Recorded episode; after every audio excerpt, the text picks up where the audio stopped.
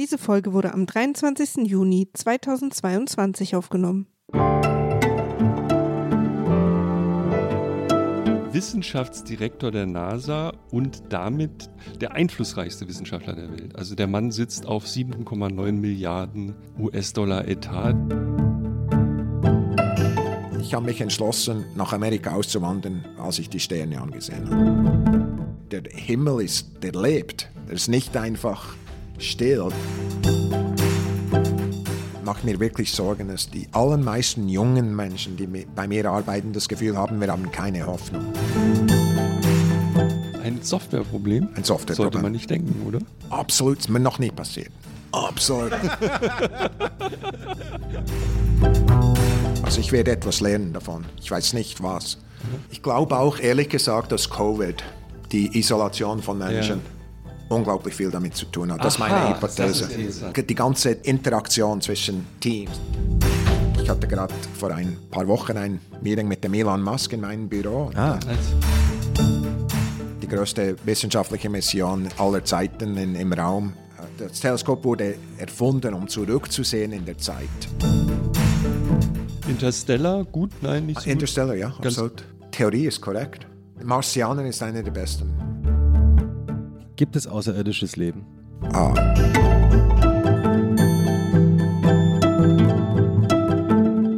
Wenn wir fossiles Leben finden mhm. auf dem Mars, zeigt das, dass Leben eine natürliche Konsequenz ist.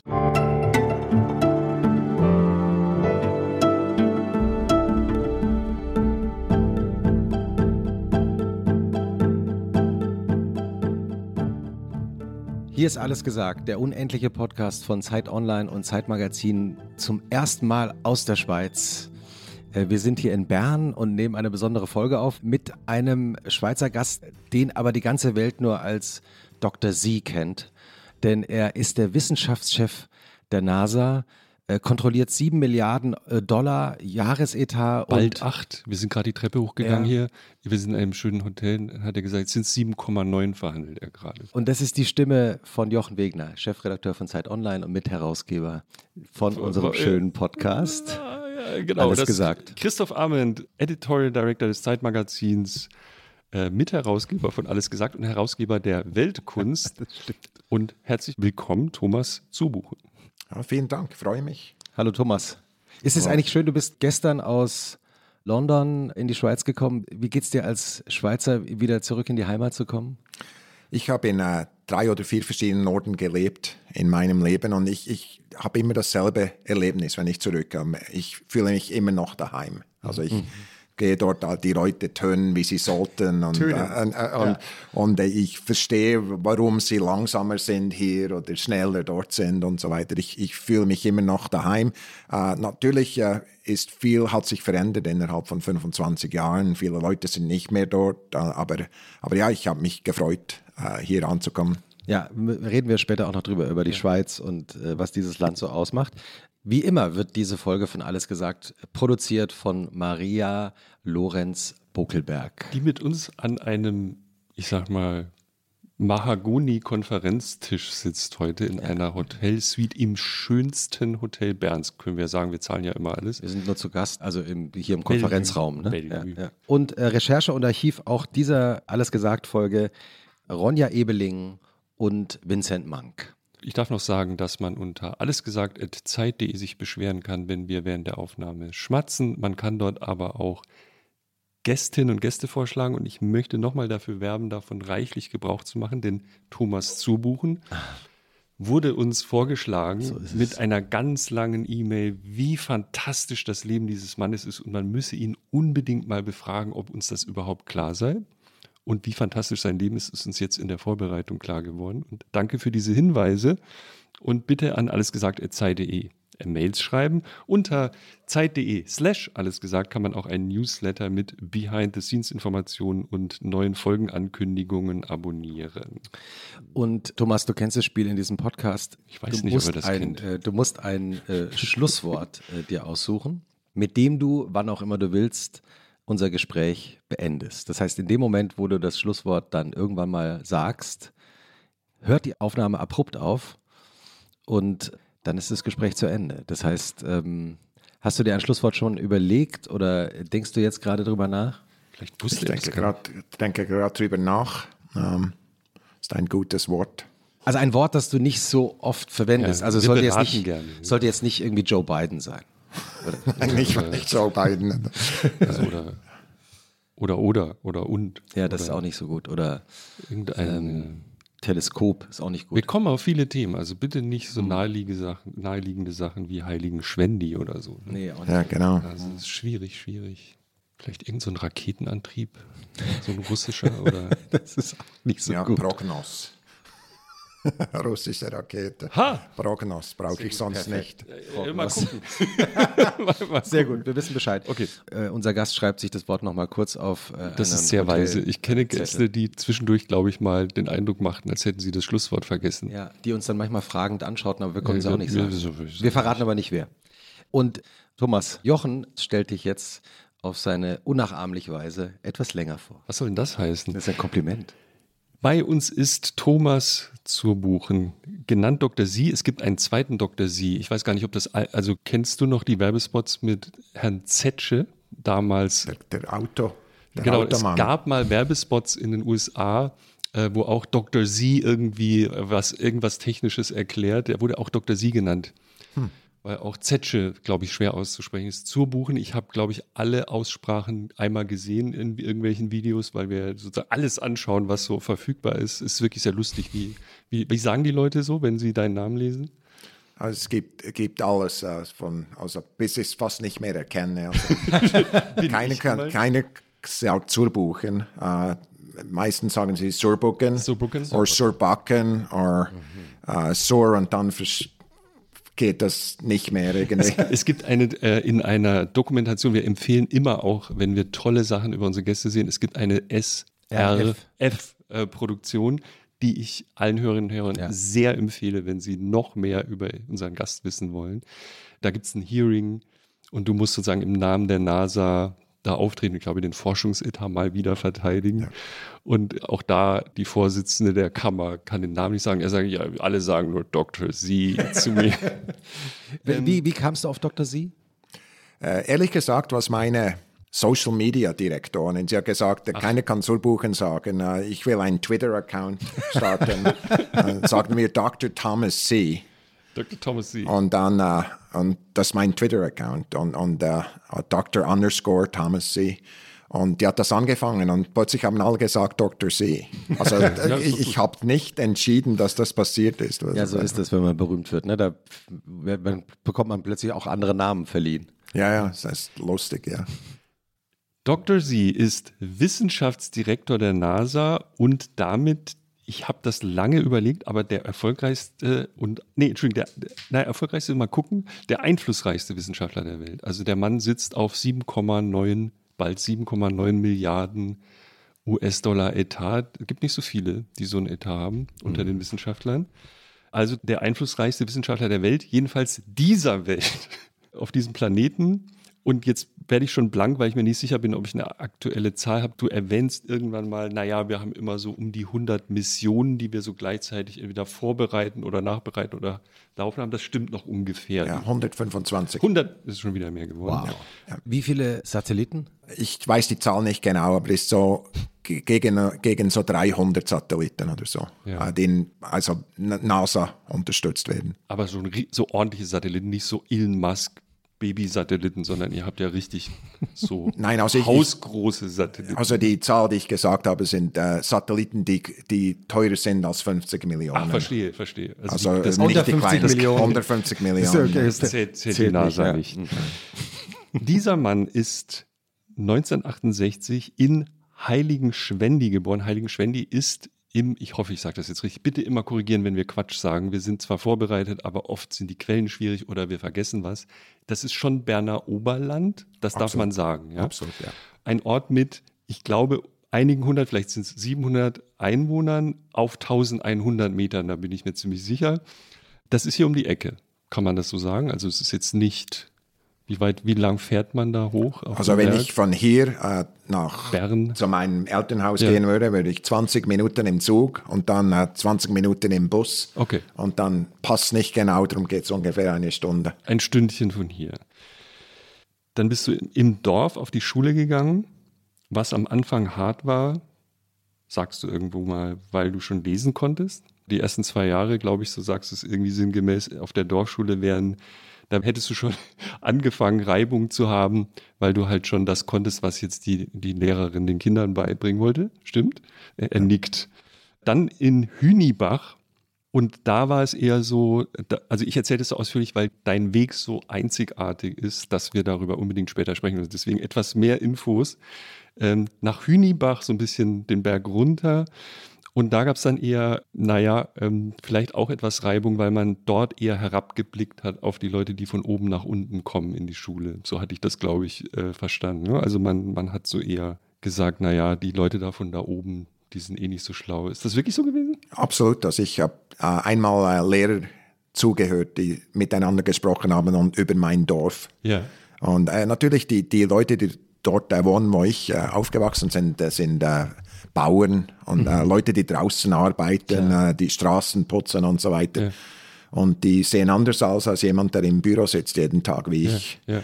Und die, die Leute haben, der, der, Lehrer hat dem anderen gesagt, die von diesem Dorf sind nicht so schlau. Schau, schau nur die Eltern an, dann verstehst du. Ja. Ja, ah, ich, ja. du hast etwas Falsches verstanden von ja. diesem Blick, ja. ja. Also damals war soziale Herkunft, so wie es heute ja immer noch ist, ein, ein starker Filter für Bildungskarrieren. Ja, um mhm. das mal vornehm, versucht vornehm auszudrücken, was ja bis heute nicht weg ist. Jedenfalls in Deutschland große Debatte, vielleicht in der mhm. Schweiz auch. Also je nachdem, wo man so herkommt und zwar, also sozusagen in welcher Klasse man mhm. angehört, mhm. dann ist es einfach nicht so schick, zum Beispiel auf ein Gymnasium zu gehen, wie du dann später auch. Dein Vater war Prediger, ist das, kann man das so sagen, in Absolut. einer Freikirche.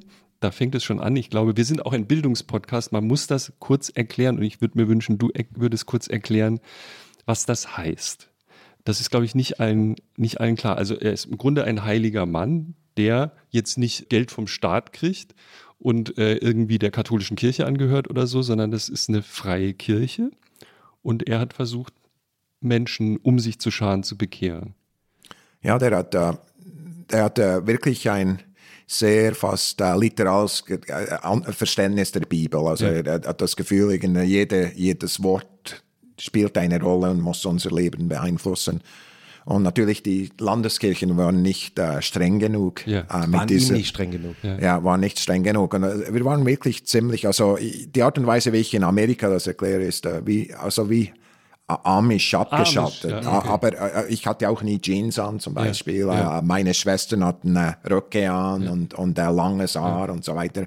Ziemlich, äh, also wer die Bibel zitieren, in der Welt, aber nicht von der Welt, ja, äh, ja. hat er immer gesagt. Äh, so sind wir aufgewachsen. Und, ja. und, und, und, und, zwar, also eine emotionale Distanz mhm. zur, äh, zur Welt. Aber, aber wie gesagt, trotzdem in öffentlichen Schulen. Und das mhm. war mein Rettungsanker. Mhm. mhm. Aus welcher Welt kam eigentlich dein Vater? Er war quasi zwei Häuser nebendran aufgewachsen, in einer armen äh, Familie, also mhm. eine Bauernfamilie. Und er ging dann weg, äh, wie oft in der Schweiz, in die französische, den französischen Teil der Schweiz. Er war, hat Bäcker gelernt, also mhm. irgendwie äh, Brot gebacken mhm. und, und, und so weiter. Und dann dort hat er eine, war, war er in einer Kirche und dann hat er sich bekehrt und, und hat innerhalb von kurzer Zeit äh, sich wirklich entschlossen, dass das sein Leben sein wird. Also äh, mein ganzes Leben hat er nichts anderes ge gemacht als eben äh, äh und, und so gut wie er konnte. Also eben die wirklich Leuten äh, geholfen mit ihrem Leben, mit den Schwierigkeiten. Wir hatten oft äh, Leute, die Depressionen hatten und, mhm. und unserem Haus. Er hat, er hat, jeden Sommer hat er so ein Evangelisationszelt ist er in den Bergen rumgegangen ja. mit, äh, und jeden Abend gepredigt und ja. probiert neue Leute ans Ufer zu ziehen und ja. so weiter. Also, also das war einfach sein Leben und hat sich wirklich drum gekümmert und, und auch sehr authentisch, hat wirklich mhm. auch als guter Mann leben wollen und gelebt. Mhm. Müssen wir unbedingt später genau darüber sprechen. In der erwähnten SRF-Doku, die ist auf YouTube und beim SRF äh, kann man die anschauen. Da gibt es, deswegen erwähne ich es, Bilder, glaube ich, von dem Zelt auch. Also es gibt ein Foto, wo man, wo man das Zelt deines Vaters sieht mit einem, mit einem Schild und der Einladung, man möge, man, und ihr habt, glaube ich, als Kinder Zettel verteilt und so yes, weiter. Jeden, jedes Wochenende. Ja. war nicht mein Lieblings. Ist, eine dumme, äh, ist, ist eine dumme Frage. Wie, wie lebt man dann von Spenden oder hatte er sozusagen irgendein Gehalt von, irgendeiner, von der Kirche? Nur, oder? nur Spenden. Also, Alter, also wir, wir waren nur Spenden und äh, Heiligen Schwende ganz zu oben hat, hat dieses äh, Spital, ja. äh, wo, wo, so für Lungenkranke ja. äh, ursprünglich. Äh, wir hatten oft Fleisch oder so von dort, eben Fleisch, das nicht die Leute Als nicht Spende, gegessen, übrig geblieben, äh, übrig, geblieben ja, war. Also, so, äh, also die einfach Spenden von äh, Leuten, die, die in denen etwas Wertvolles im Leben gemacht haben. Ja, ja, okay. Also wie war das für dich als Kind dann da aufzuwachsen, zu sehen, dass man eigentlich von Spenden lebt? Hat das irgendwas äh, mit euch gemacht, mit euch Kindern? Ich habe, erst später verstanden, äh, was wirklich passiert ist. Er hat immer, äh, hat nie über Geld gesprochen. Also mhm. wir, mhm. ich wusste, dass wir nie zum Skilift gingen. Äh, wir mussten hochwandern, also ja. sehr, sehr selten. Und ehrlich gesagt, ich habe auch nicht das Gefühl, dass das etwas Schaden war für uns. Mhm. Überhaupt nicht. Ich habe das Gefühl, äh, viele dieser Stärken, die ich habe heute, kommen von dem. Weil ja. ich weiß, dass man es auch einfach kann. Man kann auch den Berg hochgehen. Man Absolut. muss nicht den Lift benutzen. Absolut. Und, und, und uh, jetzt brauche ich den Lift nur jeden, jeden Winter. Aber, aber die Tatsache ist, man kann vieles lernen in Einfachheit. Ja. Dein, also dein Onkel, glaube ich, ich habe mir das nur aufgeschrieben, weil ich das nicht wusste, dass es den Beruf gibt, war Störmetzger. Mhm. Ist das richtig? Ja. Und ich erkläre das jetzt, weil ich es seit gestern weiß. Störmetzger sind Metzger, die sozusagen herumwandern und als Profi das Vieh schlachten für andere. Ne? Also ja. das war sein Beruf zum Beispiel. Und du hast drei Geschwister. Und dein Bruder Lukas, der auch in dem wirklich tollen Film vorkommt, ist in, hier in Bern Chefgärtner, sagen die. Ich habe das nicht genau, genauer äh, verstanden. Also er ist sozusagen im Gartenbau hier in Bern und du hast noch zwei Schwestern.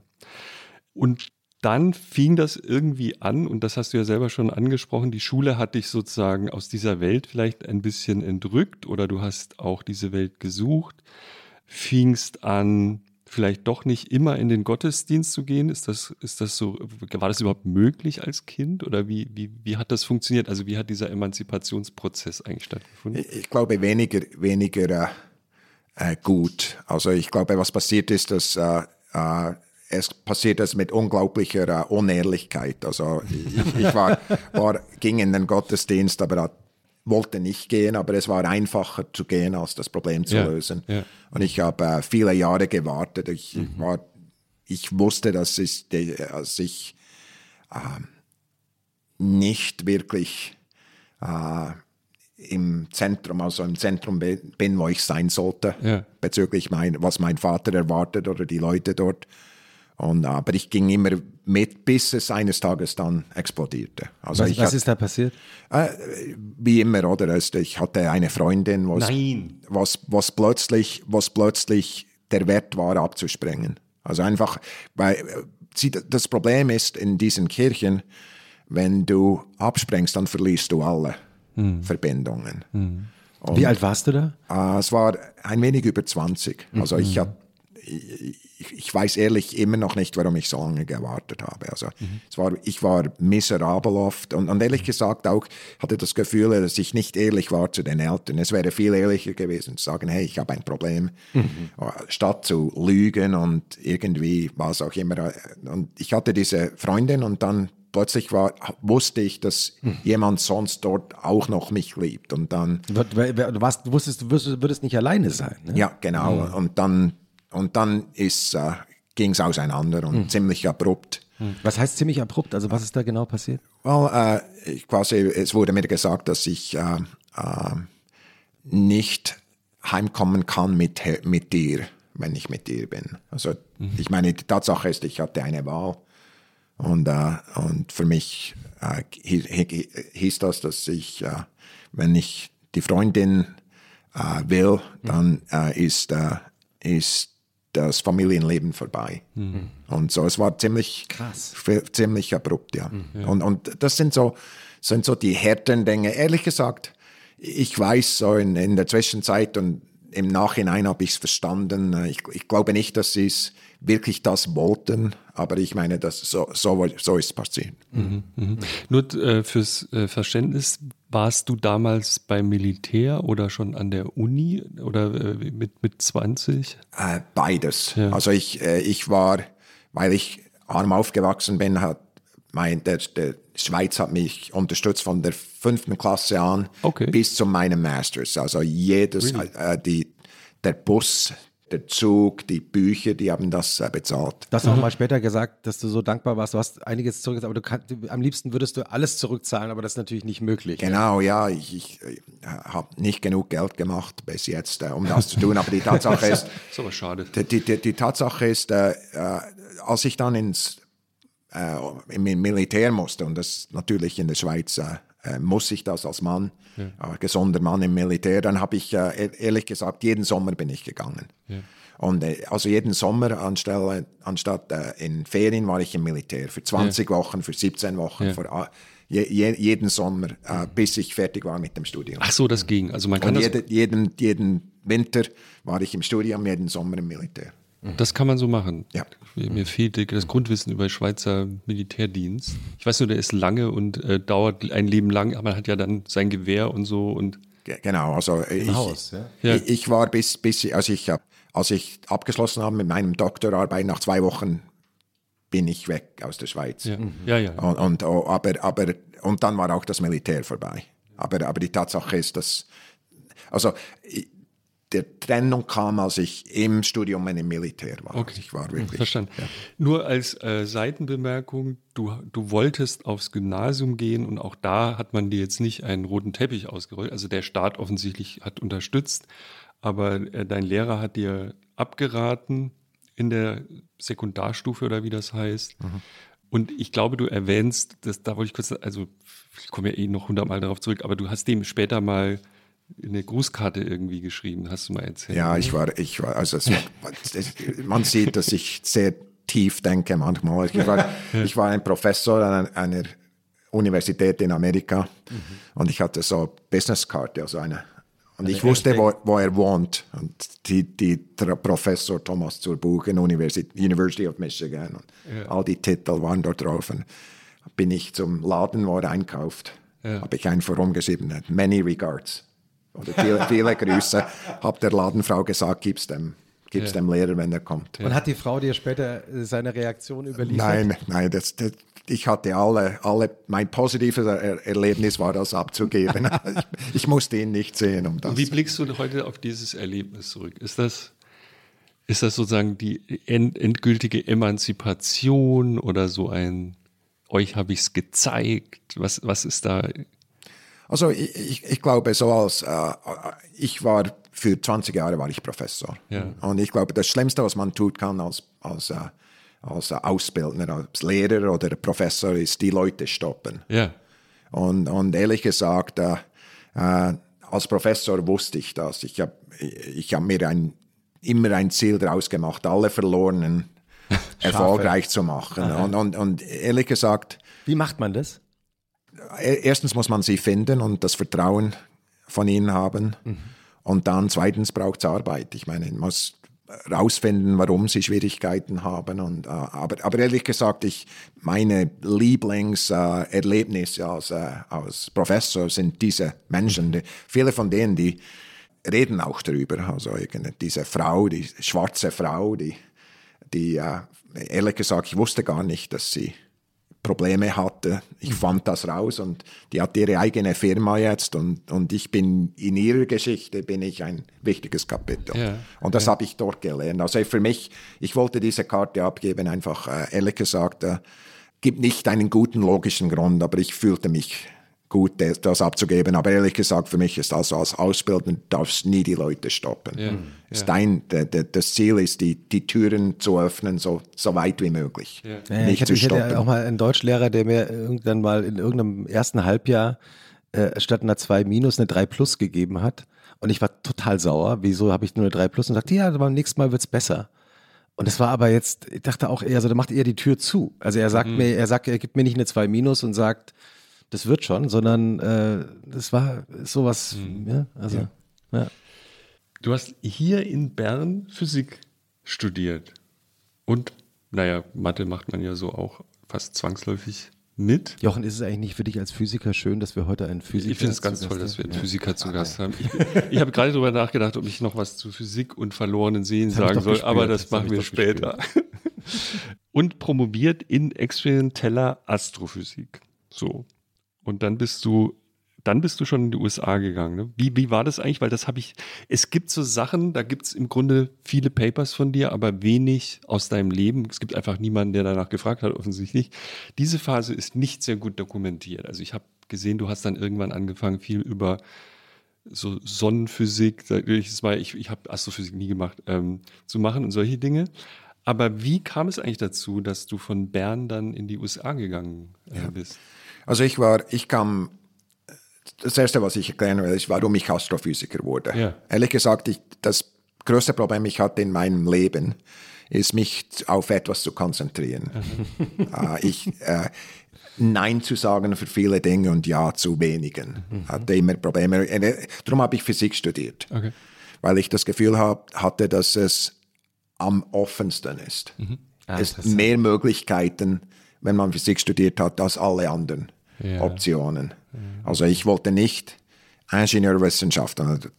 Okay, man arbeitet verstehe. als Elektroingenieur oder was Ja. auch immer. Ich wollte nicht. Ich hatte das Gefühl, Physiker ist mehr fundamental als Chemie Mhm. zum Beispiel.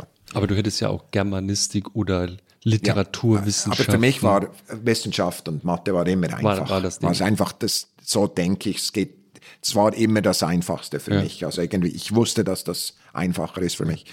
Aber dann kam ich zurück vom Militär und, und ehrlich gesagt, äh, ich hatte bis dahin alle Erdwissenschaften-Vorlesungen gemacht, alle Astrophysik-Vorlesungen und auch Elementarteilchenphysik. Also ich habe viel mehr in der Uni gemacht, als ich hätte tun müssen. Und dann ging ich und wollte suchen, wo sind, wo sind die richtigen äh, Arbeiten. Und dieser Professor hat mir äh, aber gesagt, äh, eben Leute wollten mich an, ich hatte gute Noten, die wollten, äh, haben mir äh, Offerten gemacht, aber der Mann hat gesagt, hey, hier ist ein Projekt, hat sich gestoppt in der Mitte des, des Satzes, hat gesagt, äh, das kann ich dir nicht geben, ist zu schwierig. Das war ein guter Das war, ein, ja, das war wirklich, ich, wollte, ich weiß nicht, ob er es extra gemacht hat, aber das Aber der was ich Trigger hat wollte. funktioniert. Er hat gesagt, es ist so ein Satelliteninstrument und es muss fertig sein in einem Jahr und wir sind, und, und du hast zwei Jahre in deinem Diplom. Ich habe gesagt, da ich, darf ich probieren. Und äh, wie gesagt, alles war abgeschlossen innerhalb von einem Jahr. Und, äh, und das war mein erstes Stück Satelliten auf einem NASA-Satellit. Also wow. mein, Okay. äh, mein erstes Stück Instrument auf einem NASA-Satelliten. Wann war das?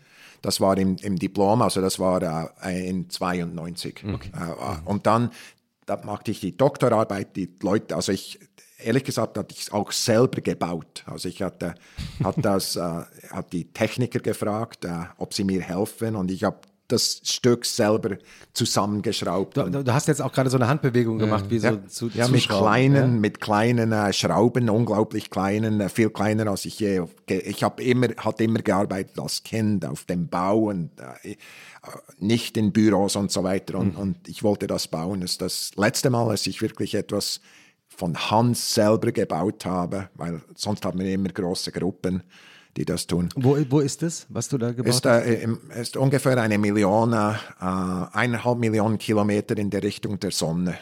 Ist immer noch dort und macht immer noch Messungen. Okay. Und da- darf ich noch mal Denkst, du, was, aber was, denk, denkst du dann manchmal dran, wenn diese Zahlen, Absolut. wenn du Ja. so die Zahlen von dort liest oder Ja, ja. geschickt Und bekommst? ich, jedes Mal, wenn ich einen Vortrag gebe, sage ich, das ist meine wichtigste Mission. Warum? Frage ich die Äh, Kinder. selbst Weil zusammengeschraubt. ich etwas selber gemacht habe. und kannst du noch erklären, was das für ein Gerät ist? Ja, ist eine, eine, ein kleiner Massenspektrometer. Also mit anderen Worten, Ah, okay. die, die, die Sonne, die, die ist so heiß, die bläst die Atmosphäre weg die Mhm. ganze Zeit. Also es kommt so ein, ein heißer Strom von Atmosphäre, die, die den Raum füllt.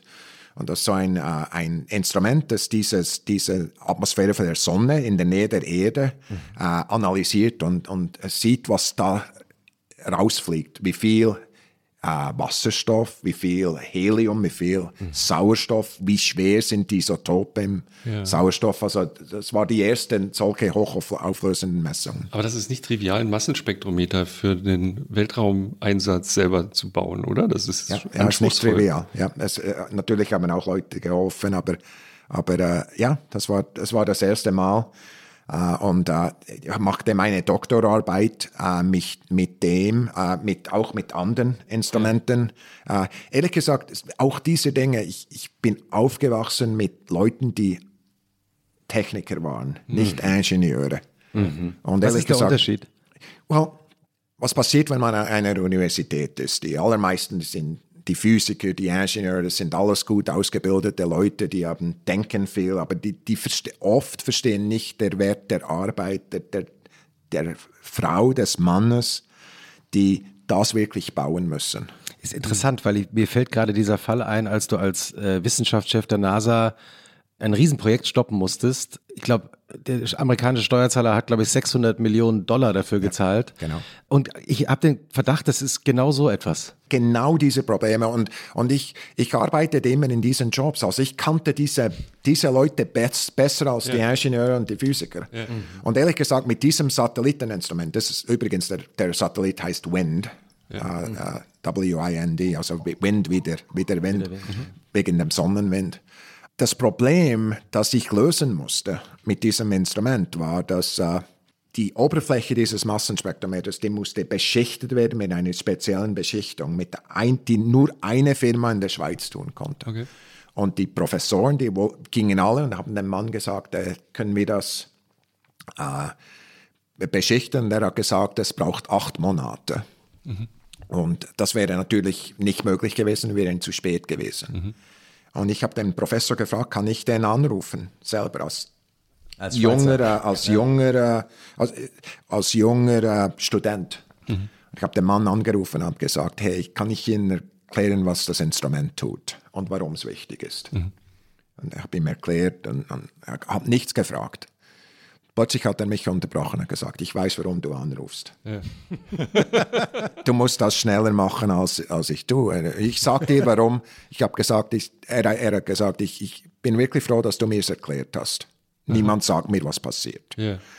Mhm. Aber er hat gesagt, äh, das Problem ist das folgende, die, die Universität, die fragt immer, alles muss schnell sein.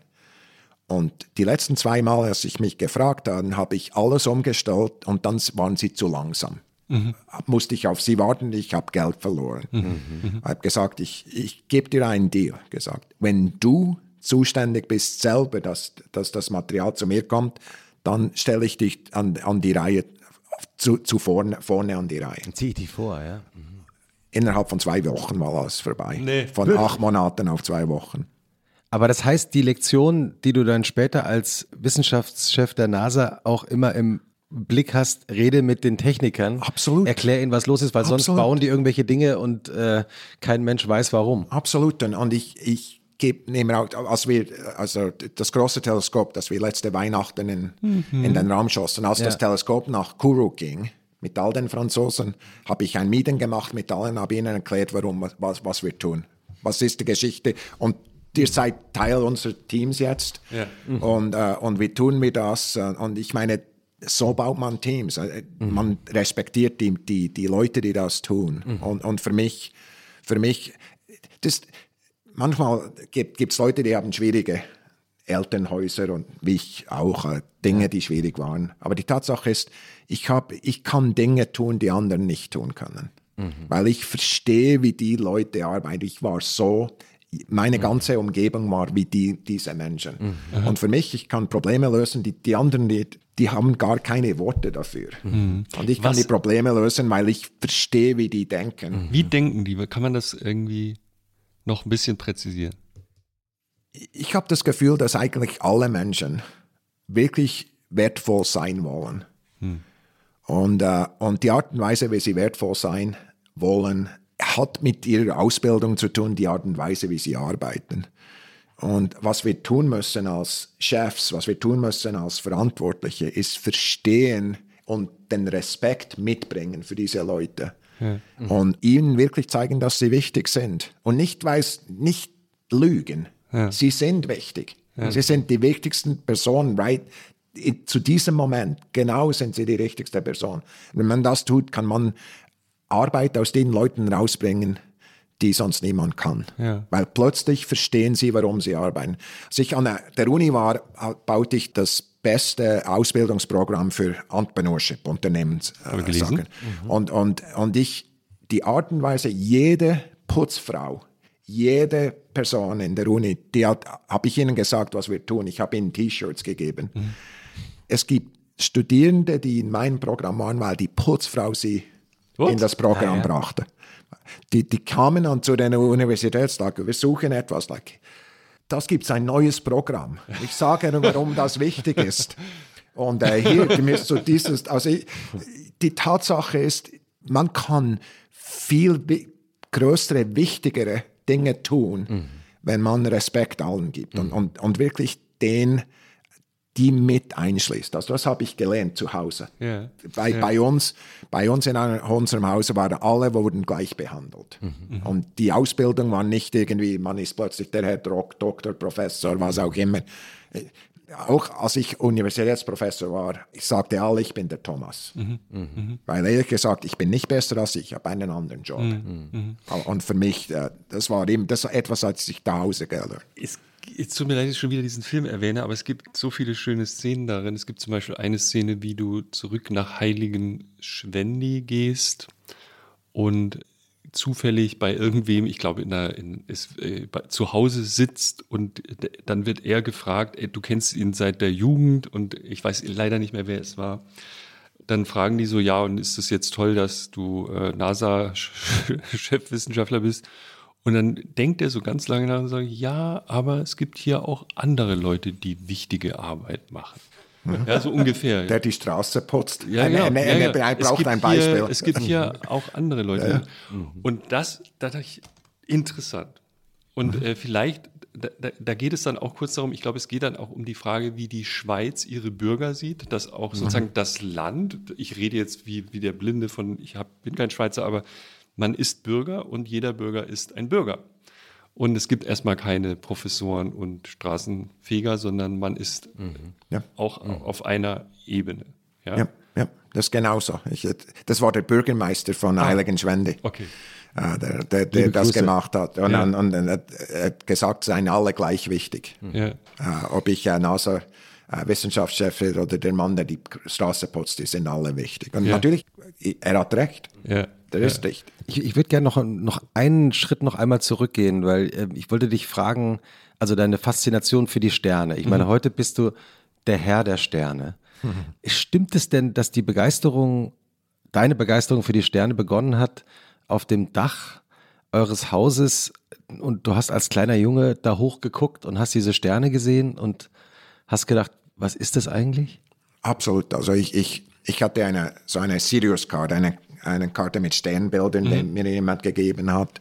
Und äh, was, was passiert in Heiligenschwendi und auch in anderen kleinen Dörfern ist, der, der Himmel ist viel dunkler. Ja.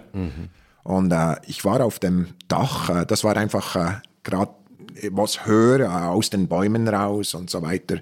Auf dem Dach saß ich und, und mit der Karte und hab, hab ehrlich gesagt über die Sterne immer, also für, für mich war das immer, war, war immer, also erstens schön, einfach eine unglaubliche Schönheit. Äh, Was ist die Schönheit der Sterne? ich hatte immer das Gefühl, wenn ich in die Sterne sehe, und es ist dann fast ein wenig religiös, aber ich habe das Gefühl, wenn ich in die Sterne sehe, sehe ich und sieht man, dass es Dinge gibt, die wichtiger sind als ich. Ich meine, die, diese Welten, die sind unglaublich viel reicher, viel komplexer. Die Größe dieser Welten sind fast unvorstellbar. Und die sind dort und wenn, auch wenn sich keiner drüber Gedanken macht. Und die sind dort und die haben gewisse Regeln, die sie brauchen, die Art und Weise, wie sie um sich rumgehen, wie die Galaxien sind. Und, und je mehr man lernt, desto mehr sieht man das. Und für mich, äh, für die Sterne, das war immer für mich, das war so dieses, die größere Welt. Ehrlich gesagt, ich habe mich entschlossen, nach Amerika auszuwandern, als ich die Sterne angesehen habe. Noch als kleiner Junge. Als kleiner Junge. Warum? Warum? es war nicht 100% wohl zu Hause. Und ich habe immer gedacht, wie kann die Sterne auch sehen von, von weit weg. Aber in Amerika, wieso Amerika oder egal wohin? Das war, das war so. Woanders hin. Ich weiß nicht warum. Ich weiß, ich habe nach Amerika gedacht, aber es war, es war nicht Ich weiß nicht warum. Aber wir reden jetzt hier von den 70er Jahren. Genau. Da war natürlich auch Raumfahrt und Amerika. das Naja, war und das- Amerika ist, war natürlich ist in der das Blüte, Fremde. Ja. äh, Und für mich war es ein äh, unerreichbares Ziel, weil ich war n- damals nicht in einer Schule. Der Sohn ich, vom Prediger. Ja, es war, ich, ich habe immer gedacht, ich möchte diese Sterne von anderswo sehen. Ja. Als kleiner Junge, ich weiß also. Welche Sternbilder hast du zuerst erkannt? Äh, Ich, natürlich die nördlichen äh, Sternbilder alle um, mit den großen Wagen oder Bären, äh, kleinen Wagen und dann Cassiopeia, die, das große W. Und dann, wenn man in den Norden schaut, dann sieht man auch, wenn es dunkel genug ist, sieht man die Satelliten, die durchgehen. Man sieht Flugzeuge, Ja, ja, die ja. über die Alpen kommen. Also man kann unglaublich viel lernen, einfach um, wenn, wenn man den Himmel ansieht. Und dann, weil es so dunkel ist, sieht- sieht man auch Sternschuppen. Also die, äh, und, und also der, der Himmel ist, der lebt. Der ist nicht einfach still. Der, Das ganze Universum entwickelt sich. Jeder Stern entwickelt sich. Nicht äh, stabil.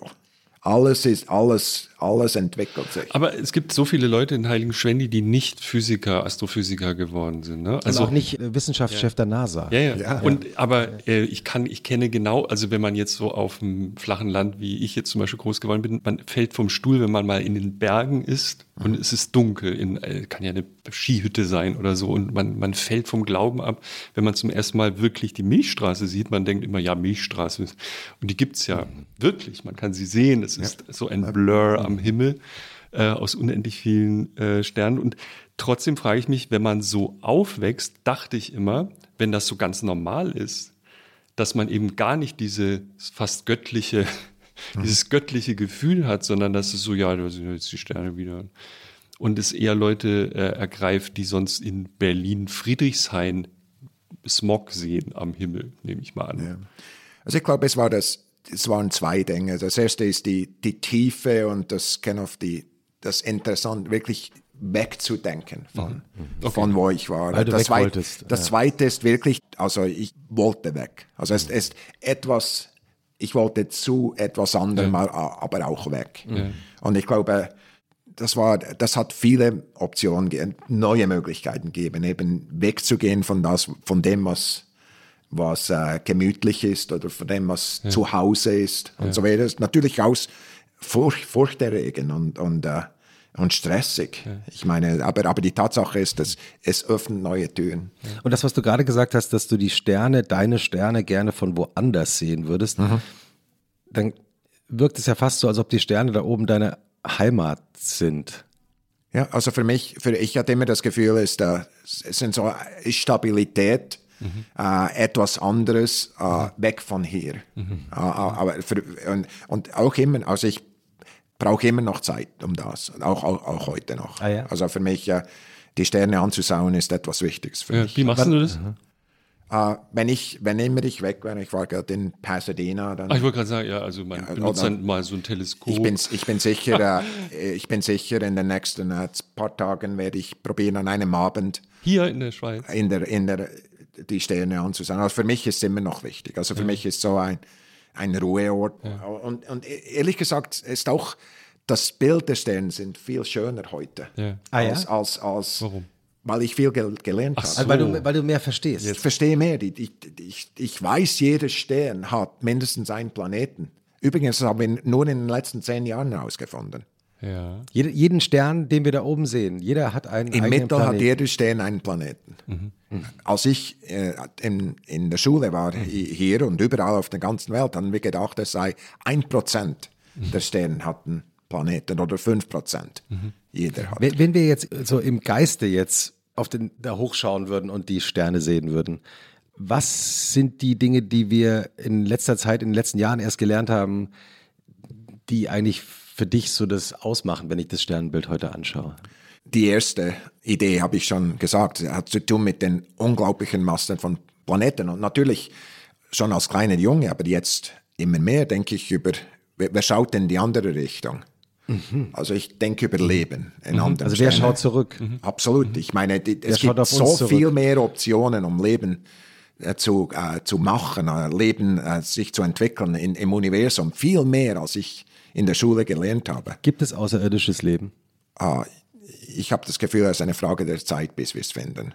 Aber ich weiß nicht als Wissenschaftler, weil ich habe noch, äh, es noch nie gefunden. Also du, du sagst dann als Wissenschaftler immer, ich weiß noch nicht. ich weiß noch nicht. Ja. Ja. Moment, aber da können wir jetzt nicht so vorbeihuschen an so fundamentalen Fragen. Entweder das fragen wir jetzt einmal nach oder wir machen. Also die Sache mit dem Leben, ne? Wer hat das gesagt? Fermi oder irgendein kluger Mensch meinte doch mal, die Kinderfrage ist, wenn es Außerirdische gibt, warum haben die da noch nicht guten Tag gesagt? Ja? Das ist eine berechtigte Frage. Also Absolut. man kann da viele Begründungen finden, aber das, es bleibt ja die Verwunderung. Was würdest du sagen, warum das so ist? Well, also, was wir unterschätzen, die größte Schwierigkeit, in Kontakt zu treten, ist die Distanz. Ja. Ähm, es gibt, äh, die Distanz ist viel, viel größer, als, als wir denken. Ich meine, Voyager, also, wenn wir hier sitzen, ist irgendwie auf 200 oder so die Distanz von hier zur Sonne. Eine andere Art und Weise, wie wir darüber nachdenken können, ist, es braucht Licht einen ganzen Tag zu Voyager zu gehen. Es brauchte 40 Jahre dorthin zu gehen. Und äh, wir sind nicht mal ein Prozent zum Stern, zum nächsten Stern. Äh, wir sind auf 100 oder so, äh, die Sonnendistanz, der, der nächste Stern der, von uns ist äh, Hunderttausende von dieser Distanz. Also das ist das Erste. Das, das Zweite ist äh, die, die größte Frage über das Entdecken von Leben hat damit zu tun, wie lang gewisse, wie lang Leben existieren kann auf einem Planeten. Und die Frage ist, ich meine, wir, wir sehen auch auf unseren eigenen Planeten, äh, es sieht nicht aus, also es gibt viele Schwierigkeiten auf diesem Planeten, die uns Sorgen machen, Ja. dass, dass in, in, äh, in, sind wir noch in tausend Jahren, können wir noch auf diesem Planeten leben? Das ist eine wirklich äh, eine Frage, die nicht einfach zu antworten Was ist. wäre deine Antwort heute? Also ich bin eigentlich viel mehr optimistisch als die meisten Leute. Ich habe das Gefühl, als Menschen können wir viele Probleme lösen. Und ich glaube, wir können das lösen. Aber die Tatsache ist, wenn wir so weiterfahren, wie wir jetzt gerade tun, in den letzten äh, 10, 20 Jahren, sieht es nicht gut aus. Aber ich habe das Gefühl, wir, wir können das lösen. Also ich habe auch das Gefühl, dass Technologie au- auch helfen kann, und, äh, um das zu lösen. Aber, aber, aber wenn, wenn wir uns dann fragen, äh, wie lange werden, äh, also wie viele Leben gibt es äh, in, in unserer Galaxie? Schauen nur unsere Galaxie an, so- sonst sowieso zu groß. Äh, so 100.000 Lichtjahre, also über die, die Distanz ist, äh, ist viel äh, größer als zum ersten Stern, also tausende Millionen Mal größer. Die, wie viele von dort, wie viele Leben gibt es und wie lange haben die Zeit zu uns zu kommen? Und wie, wie viel Zeit braucht es zu uns zu Und sind wir da noch da? sind wir dann noch da. Und, und wenn man diese Zahlen sich ansieht, also ist nicht überraschend, dass wir nicht Leben überall sehen. Also aus diesen einfachen Gründen. Ja. Aber wenn ich da kurz einhaken darf, also ich habe darüber gestern länger nachgedacht, weil ich hoffte, dass wir darauf zu sprechen kommen würden. Dann kann man sich ja eigentlich die Beschäftigung mit dem, ob es jetzt anderes Leben gibt oder nicht, auch so ein bisschen sparen, weil auch wenn es welches gibt, wir werden, wir werden nie, also diese Vorstellung, man redet dann mal mit anderen oder man kommuniziert überhaupt oder es gibt überhaupt etwas, äh, was man erkennen kann, ist ja dann doch viel unwahrscheinlicher als alle tun. Ja, also es gibt ja auch so Berechnungen. Es ist super wahrscheinlich bei der Größe des Universums und dem ganzen Verlauf, dass es Leben gibt.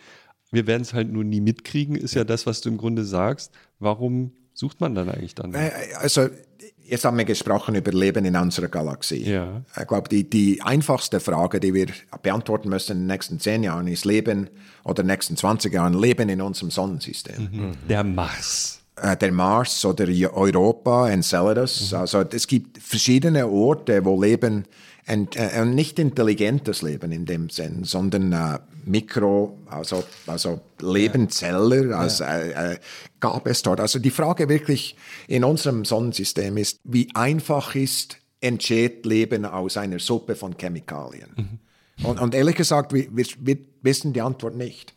Wenn, wenn wir mit diesen Marsproben, die wir zurückbringen in, in, am Anfang der, der nächsten, also in Anfang der 30er Jahren, wenn wir dort fossiles Leben sehen, das wäre wirklich interessant für uns zu sagen, hey, wir haben zwei Möglichkeiten von drei Milliarden Leben zu machen mhm. in unserem Sonnensystem und beide haben funktioniert. Mhm. Also, also Leben ist nicht unglaublich wertvoll oder äh, selten.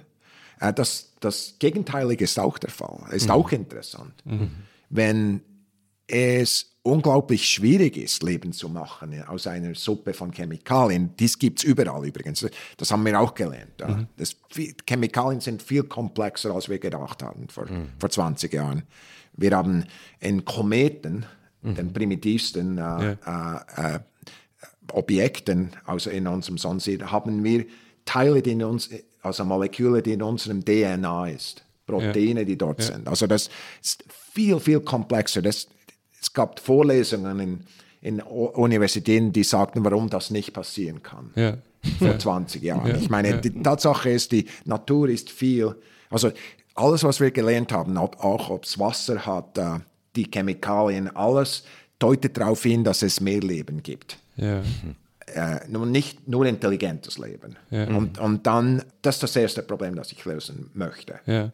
Also es ist ja gerade wieder ein Gerät auf dem Mars unterwegs, mhm. äh, erfolgreich gelandet, buddelt, mhm. also mehr oder weniger erfolgreich, buddelt es vor sich hin, entnimmt Proben und so, die Proben sollen auch irgendwann wieder zurückkommen. Ne? Also es gibt eine, eine, einen Plan in, ich glaube, 2030 oder so, mhm. sollen dann Marsproben erstmals auch auf der Erde landen.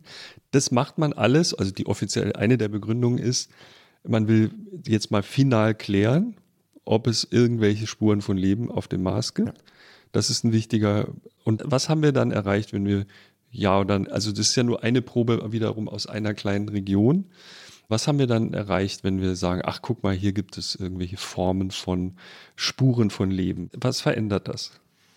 Well, also wenn wir fossiles Leben finden mhm. auf dem Mars, zeigt das, für viele von uns, dass eben äh, Leben eine natürliche Konsequenz ist eines Sternes. Mhm. Aha. Mhm. Und, also, und, und das, mhm. also, also ist natürlich nicht in also nicht endgültig bewiesen, aber die Tatsache ist, wenn es dort geht, Mars hatte vor drei, dreieinhalb Milliarden Jahren hatte Wasser, 150 Meter Wasser ja. auf der Oberfläche über den, über den Planeten, hatte ein Magnetfeld wie die Erde, hat viele Dinge wie die Erde, nicht Kontinentalplatten ja. wie die Erde, aber, aber viele Dinge waren dasselbe. Wenn Mars auch Leben machen kann, mhm. ist das wirklich haben wir plötzlich das Gefühl, ist, Leben ist natürliche mhm. Konsequenz. Also die, mhm. die Mikrobiologie, die, die Zellen, die dann sich entwickeln. Das ist jetzt die wievielte, die fünfte Sonde, die da rumkrabbelt? Fährt, gleitet, rollt. Um, ähm, rollt, ja, also Perseverance mhm. ja, heißt die, ja. Ja, also das ist uh, die fünfte aus, von der NASA. Ja. Die, wir, die Chinesen haben auch einen. Ja. Äh, irgendwo sonst. Und sind die sich schon mal begegnet? Die, Nein, die, die gehen sich aus, viel, viel die, größer. Die gehen sich aus dem Weg. Ne? Ja. Ähm, aber man hätte ja auch sagen können, naja, also bei den letzten vier Mal hätte es ja auch schon ich glaube, bestimmt die Hoffnung. Ne? Was wir gemacht haben in den letzten vier, also das erste hm. übrigens war, die, war zu zeigen, dass wir dass einen Rover äh, bauen können. Okay. Und dann die zwei nächsten äh, waren wirklich, um zu sehen, ob, ob wir beweisen können, dass Wasser auf der Oberfläche war. Mhm. Mhm. Was ja gelungen ist. Und das ist gelungen. Mhm. Äh, ich meine, Tatsache, es war absolut äh, erfolgreich. Wir haben bewiesen, dass Wasser mhm. dort war. Mhm. Wir haben bewiesen, dass, äh, dass viele der Sediment, also die, die, die Ablagerungen auf dem Mars genauso sind, analog wie auf der Erde. Mhm. Und, äh, und dann die Frage, was man dann nächstes tun muss, ist zu sehen, ob es komplexe Chemie gibt. Das mhm. war Curiosity. Mhm. Die haben komplexe Chemie. Mhm. Und wir haben bewiesen, dass es komplexe Chemie gibt. Es gibt auch Chiralität. Also die Art und Weise, wie Leben auf der Erde ist, dass die, die Moleküle, die können sich nach links oder nach, nach rechts drehen. Mhm. Und wenn es Leben gibt, ist eine über die andere, äh, ist nicht symmetrisch. Mhm. Wir haben auch Asymmetrien gefunden auf dem Mars. Das selber beweist nicht, dass es Leben gibt, aber ja. ich, ich meine, die ganze. Es ist statistisch unwahrscheinlich, dass das einfach so geschieht. Ne? Also die. Also ist, ist ein Datenpunkt. Äh, die Tatsache ist aber, dass die, es gibt komplexe Chemie auf dem Mars auf eine Art und Weise, die, die komplexer ist, als wir je gedacht haben. Ja. Also es war die nächste. Und, und jetzt können wir eben die nächste Frage stellen. Ja. Die sagt, hey, die nächste Stufe wäre primitives Leben. Können wir beweisen, dass das passiert? Also eine versteinerte Zelle wäre schick. genau, das wollten wir zeigen. Und dann sagen wir mal, die, die würde gefunden werden. Können wir dann auf den Mars ziehen? Ja, das war ein bisschen. Kann gut sein. Also ich meine, die, also Mars ist ein Riesenplaneten. Ich bin sicher, dass wir äh, wahrscheinlich in unserem Leben dorthin gehen als, äh, als äh, Menschen. Äh, aus, äh, wir werden als Forscher gehen, nicht äh, um dort zu bleiben. Aber äh, ich hatte gerade vor ein paar Wochen ein Meeting mit dem Elon Musk in meinem Büro. Und, Ah, äh, ach so, wir haben nicht nur ja. gesprochen, äh, wie viele Leute er dorthin schicken will, Tausende, hat er gesagt, sondern wir haben gesprochen, wie viele Fabriken wir bauen müssen. Äh, Also, das, also es gibt, also mit anderen nicht nur der Elon, sondern viele Leute, die, die denken sehr tief über das nach. Ja, er hat ja in Brandenburg auch eine Fabrik gebaut, dann wird das auf dem Mars. Ist das wirklich, glaubst du, dass da das passieren wird Das was passiert. äh, mit, mit den Fabriken? Ja, aber es braucht Zeit. Ich, ich, wird es so schnell passieren, der Elon sagt, nein. Also würde ich heute wetten, mein, mein Auto, nicht mein Leben, Dein Tesla. mein, mein Auto würde ich wetten. Äh, aber, aber ich meine, es braucht, ist viel komplexer. Aber die Tatsache ist, äh, die wirklich innovativsten Ideen, die sehen sehr ähnlich aus wie dumme Ideen am Anfang. Das ist, äh, man darf, man soll nie zu schnell entscheiden, ob etwas zu, äh, ich sage auf Englisch crazy, zu, zu verrückt ist oder ob es wirklich Innovation ist. Aber das ist ja quasi die, die Definition von wissenschaftlichem Fortschritt. Ne? Also sozusagen alle sagen so, das ist die Lehrmeinung und einer kommt und sagt, na, ich glaube, da ist noch was. Und äh, weil du gerade selber Elon Musk angesprochen hast, der ist ja selber das beste Beispiel dafür. Also war es nicht so, dass die letzte Rakete, die dann von SpaceX, von einer seiner Firmen, äh, dann tatsächlich mal hochgegangen ist, auch hochgehen musste, weil ansonsten wäre, glaube ich, SpaceX pleite gewesen. Genau, also er er war auf der letzten Rakete. Er war auf der letzten Rakete. Äh, Es war, also, er hatte unglaublich gute äh, Leute, aber er hatte nicht genug Geld. Und, äh, und er, er hatte, mit der vierten Rakete ging es dann. Und, Wie, äh, wann hast du ihn zum ersten Mal kennengelernt? das ist eine lustige Geschichte. Ich, hat, ich war Professor an der äh, Uni Michigan und äh, hatte eine der führenden Programme in Aerospace, also in, in, in meinem Bereich. Und äh, eine Zeitung, eine wichtige Zeitung in Amerika, eine Fachzeitschrift, hat gesagt, ich schreibe einen Artikel über äh, Talent, also über Workforce, über die, die Ausgebildeten. Und ich wusste nicht, wie, wie ich das tun soll. Da hatte ich diese Idee, und habe gesagt, hey, von allen Leuten, die ich ausgebildet habe, was sind die zehn Besten und wo arbeiten sie? Habe ich gemerkt, dass fünf von denen für SpaceX arbeiten, obwohl die nicht dort angefangen hätten. Und keine andere Firma hatte mehr als eine. Und habe ich gesagt, das ist interessant. Habe ich die alle angerufen, warum bist du dort?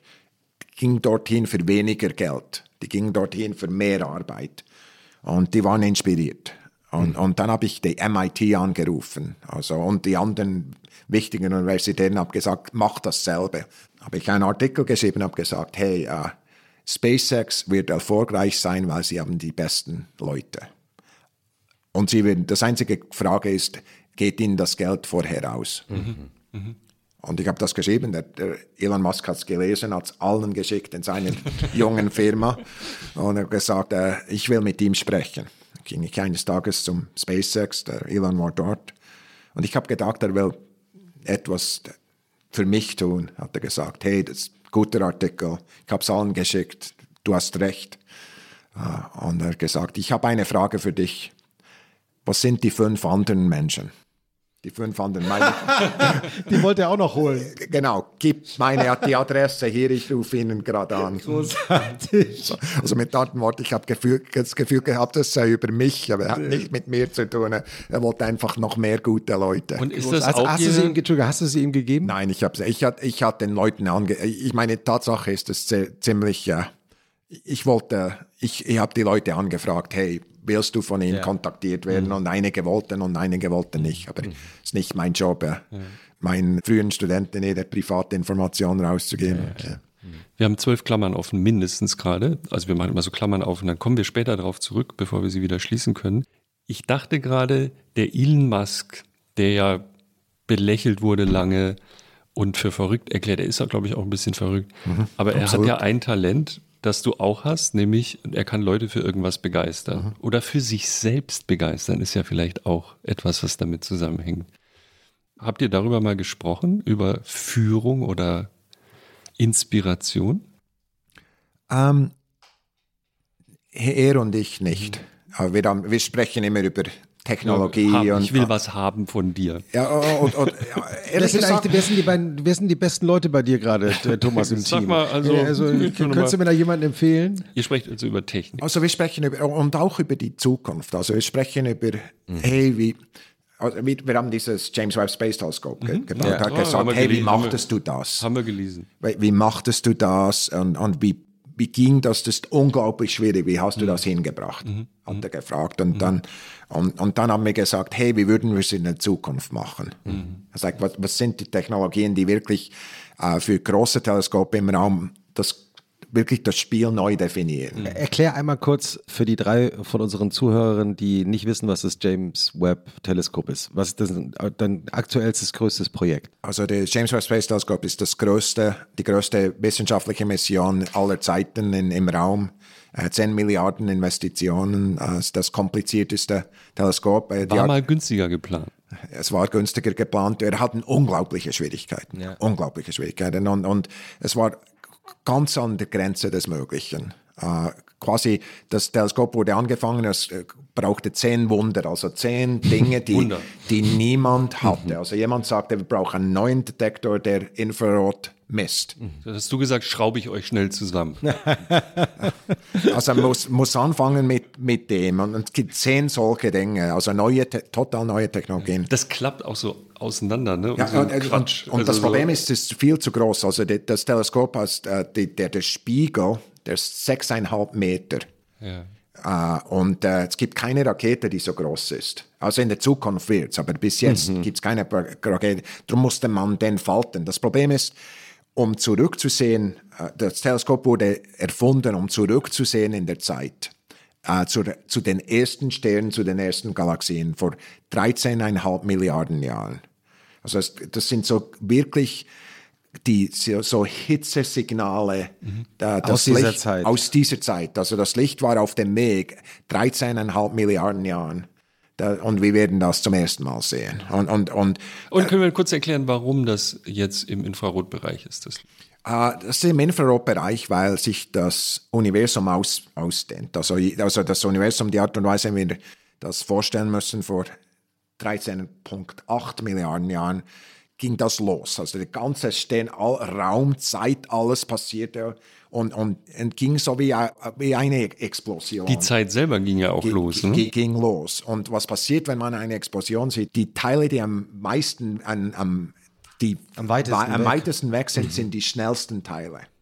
Das heißt, äh, äh, je mehr man rauszieht, desto älter. Und, und äh, weil sie so schnell sich äh, äh, ausbreiten, wird das Licht immer röter, also wie die, wie die Ambulanz, die vorbeifährt, äh, ja, like der, der Ton geht runter, das Licht geht, der Ton geht auch runter, es wird mehr rot. Also es, und darum, je älter das Licht, desto röter. Gut. Und äh, dafür braucht man dieses faltbare Teleskop, Genau, das ein riesige. gro großes Teleskop und ein kaltes Teleskop. Also ich habe schon gesagt, wie groß das Teleskop ist. Das braucht genug Teleskop, um wirklich das Licht zu sammeln.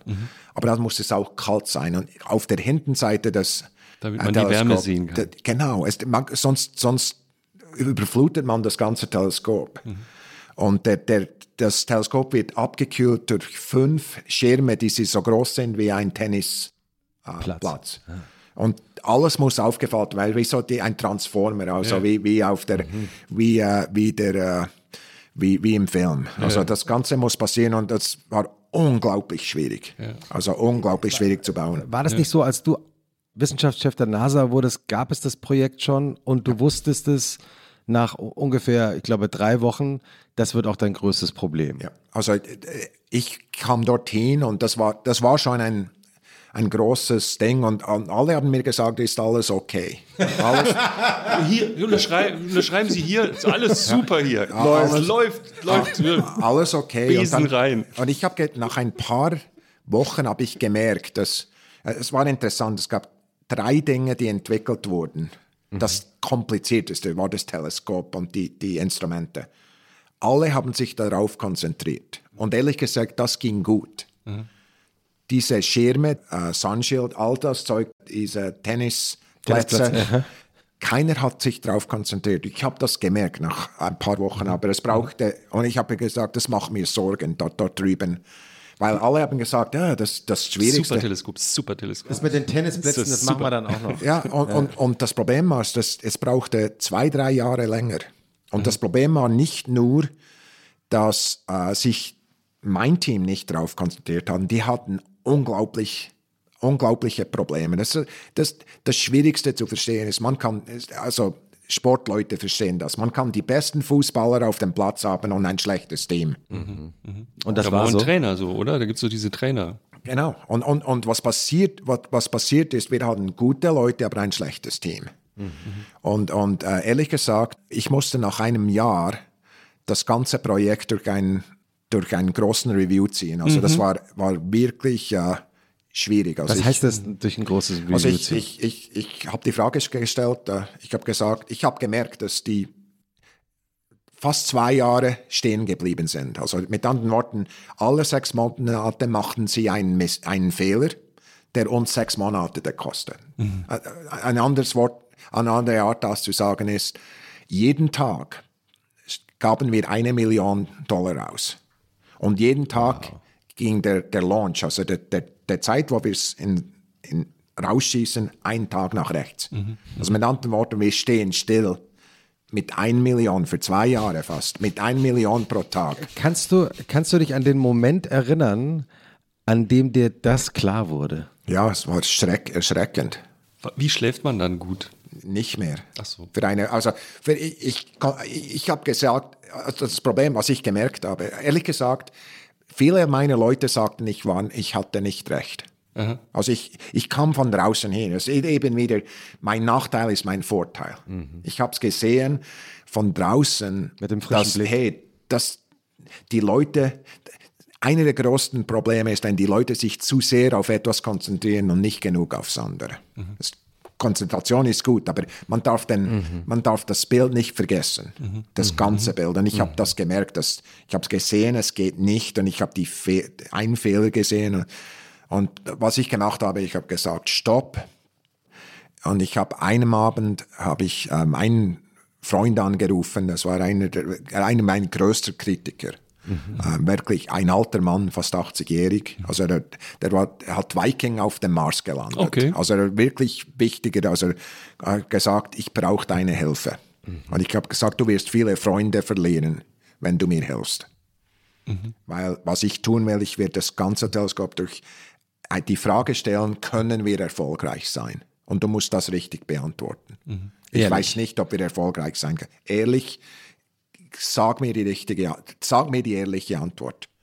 Und die haben das gemacht, habe gesagt, erstens kostet es 800 Millionen Dollar, Millionen Dollar more, mehr, als die Was Leute denken. war, äh, Und zweitens äh, braucht es dir zwei Jahre, Jahre länger. Und drittens musst du diese 30 Dinge tun, die du ändern musst in deinem Team, sonst hast du keine Chance. äh, Kannst du ein Beispiel geben für die, eins oder zwei dieser 30 Dinge? Ja, absolut. Zum Beispiel war klar, dass sie Fehler machen. Wir mussten die ganze, das ganze Team neu, neu ausbilden. Äh, Die Art und Weise, wenn man in, einem, in einer Mission arbeitet, die 10 Milliarden, Milliarden teuer sind, wenn man einen Fehler macht, jeder Fehler kostet viele Millionen oder Hunderte von Millionen. Warum ist es so? weil es so unglaublich komplex ist. Da, da arbeiten auf dieser Maschine, das, diese Maschine, da arbeiten viele hundert Menschen zusammen, auch hunderte von denen. Das sind fast tausend Leute, die an dem arbeiten. Wenn, wenn ich einen Fehler mache heute und alle stoppen, ich bezahle all diese Menschen und ich muss meinen Fehler äh, lösen und ich bezahle all diese, ohne dass ich Fortschritte mache. Also mit So kommen diese Summen zustande. Ja? so kommen diese Summen zusammen. Und wenn noch etwas kaputt geht, ist noch viel schlimmer. Weil jetzt muss ich die ganze wieder auseinandernehmen, etwas. Äh, Und so war es ja auch da, oder? Bei dem Teleskop. Da musstet ihr ja auch praktisch alles wieder ausbauen und ja. genau, genau, das mussten wir tun.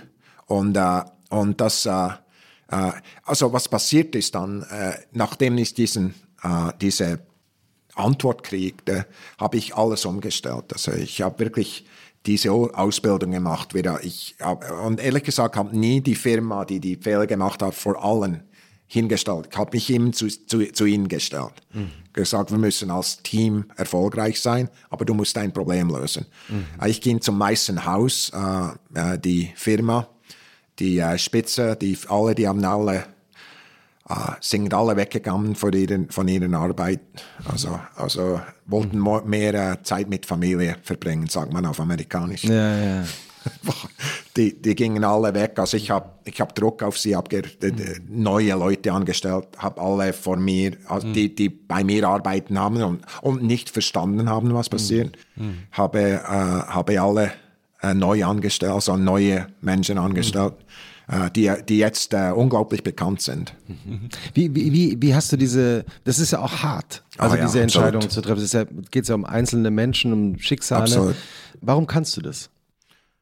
Ja, eben, äh, wenn man sich abtrennen kann von deiner eigenen Familie und äh, du kannst äh, die richtige, du weißt, was die richtige Entscheidung ist äh, und obwohl es äh, hart ist und, und so weiter. Für, für mich war keine Entscheidung in meinem professionellen Leben so schwierig wie die mhm. von der Familie weg und das, das gibt eine unglaubliche Möglichkeit, mhm. Entscheidungen zu treffen. Also mhm. ich mache nie solche Entscheidungen einfach, weil jeder braucht, also ich erwarte, dass bevor, vor ich die Leute wegnehme von ihren Jobs, habe ich ihnen Chancen gegeben. Mhm. Ich habe ja. ihnen eine Chance, dass sie es flecken können. Aber, aber ich meine, keiner von uns ist wichtiger als das ganze Team. Auch ich nicht. Ja. Und, Wann hast du eigentlich zum ersten Mal als Jugendlicher oder junger Erwachsener von der NASA gehört? Ich hatte, als ich acht Jahre alt war, habe ich zur Weihnachten ein Buch gekriegt. Übrigens ist es bei der NASA in meinem Büro immer noch. Ist es das Buch von deinem Patenonkel? Ja, genau. Mhm. Buch von meinem Patenonkel. Der ja. hat das mir an, an, Weihnachten geschickt und dort waren die Missionen drin. Nicht mal ein super Buch, aber, also ich, aber dein Buch. Aber es war mein Buch und hat über die Mission ge gesprochen. Und, und ich Welche Missionen waren das? Es waren also verschiedene über äh, Apollo, also die, die, die Astronauten, aber auch äh, Voyager, mhm. die äh, diese Beobachtungen über den äh, von Neptun und Jupiter und so weiter. Und dann auch über, also die verschiedenen Missionen, es war so ein, so ein für, für Jugendliche, das war das erste Mal und ich habe immer gedacht, das wäre super, ja, hat mich interessiert. Und ich, das erste Mal, als ich es am Fernsehen sah, war, als die Amerikaner und die Russen ihre Kapseln zusammenbrachten. Das mhm. war so in, in den 70er Jahren. Mhm. Das war das erste Mal, als ich, als ich, ich habe Apollo verpasst, aber das war das, ja. das erste Mal. Und dann, äh, ja, mhm. kam der Rest. Mhm. Sag mal, und wir spulen mal ein bisschen vor, du, du bist ja dann in die USA gegangen, ja. warst dort, naja, dann bald Professor hast, äh, das hast du schon erwähnt, dann auch dich sehr engagiert an der Uni, neue Programme aufgebaut, die auch die Putzfrau als äh, sozusagen PR-Beauftragte herumgetragen hat. Und dann gab es diesen einen Moment, so hast du das mal erzählt, wo du dachtest, jetzt könnt mal, ich versuche mal diese eine Klammer mit dem Lebenslauf zu schließen. Du, du, du, den wir noch erzählen wollten. Fang doch gerade erst an. Du hast gemerkt, jetzt habe ich hier alles gelernt. Ich würde mich schon dafür interessieren, mal wieder was Neues zu machen. Ne? So war das. Genau. Und hast das auch Menschen wissen lassen. Ja. Wie macht man das? Das ist jetzt Karriereratschlag von, vom NASA-Wissenschaftschef. Also es gibt Leute auch, die jetzt zuhören wahrscheinlich, die sagen, ja, ich würde auch mal gern was Neues machen. Wie macht man denn sowas?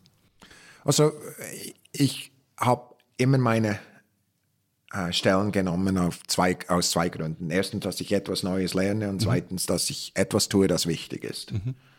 Ausbilden ist mhm. wichtig, äh, ein wissenschaftliches Programm der NASA zu leiten ja. ist wichtig, mhm. äh, Firmen zu gründen ist richtig und ja. wichtig und so weiter, aus verschiedenen Gründen. Und äh, ich habe gemerkt nach so und so vielen Jahren, dass ich äh, quasi nicht mehr viel lerne. Ja. Und dann habe ich, was ich gemacht habe, ehrlich gesagt, habe ich einen Karrier Karrierenberater angestellt für zehn Stunden. Ach Quatsch. Also t- ganz klassisch, ich lasse mich jetzt mal coachen oder Genau, genau. ich bin nicht gut, was ich gemerkt habe, mich, ich bin nicht gut, über mich selber nachzudenken. Ja.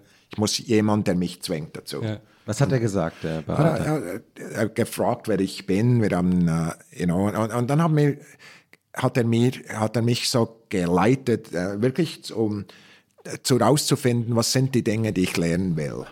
Und wir haben quasi rausgefunden, wie, was sind die wichtigen Dinge in meinem neuen Job.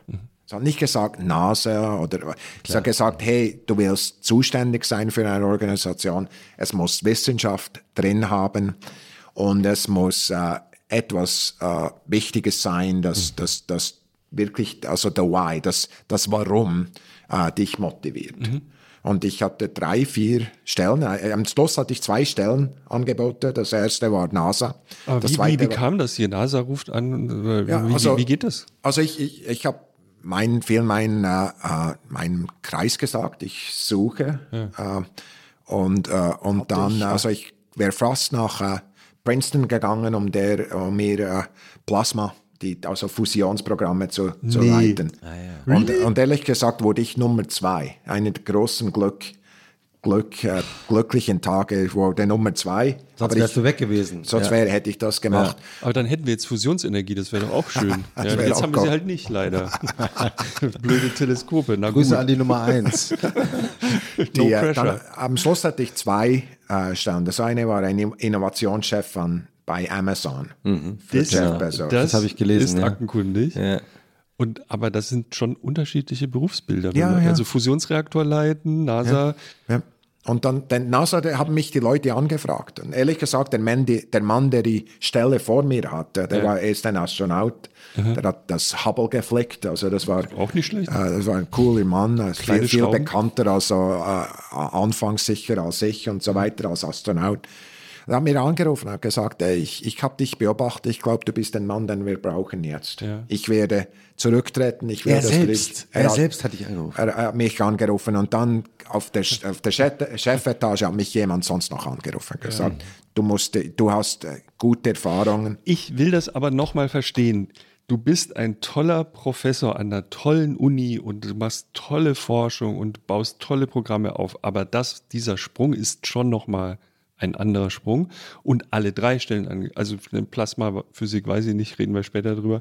Aber das sind ja schon Riesensprünge in den Angeboten. Was haben die in dir gesehen und warum?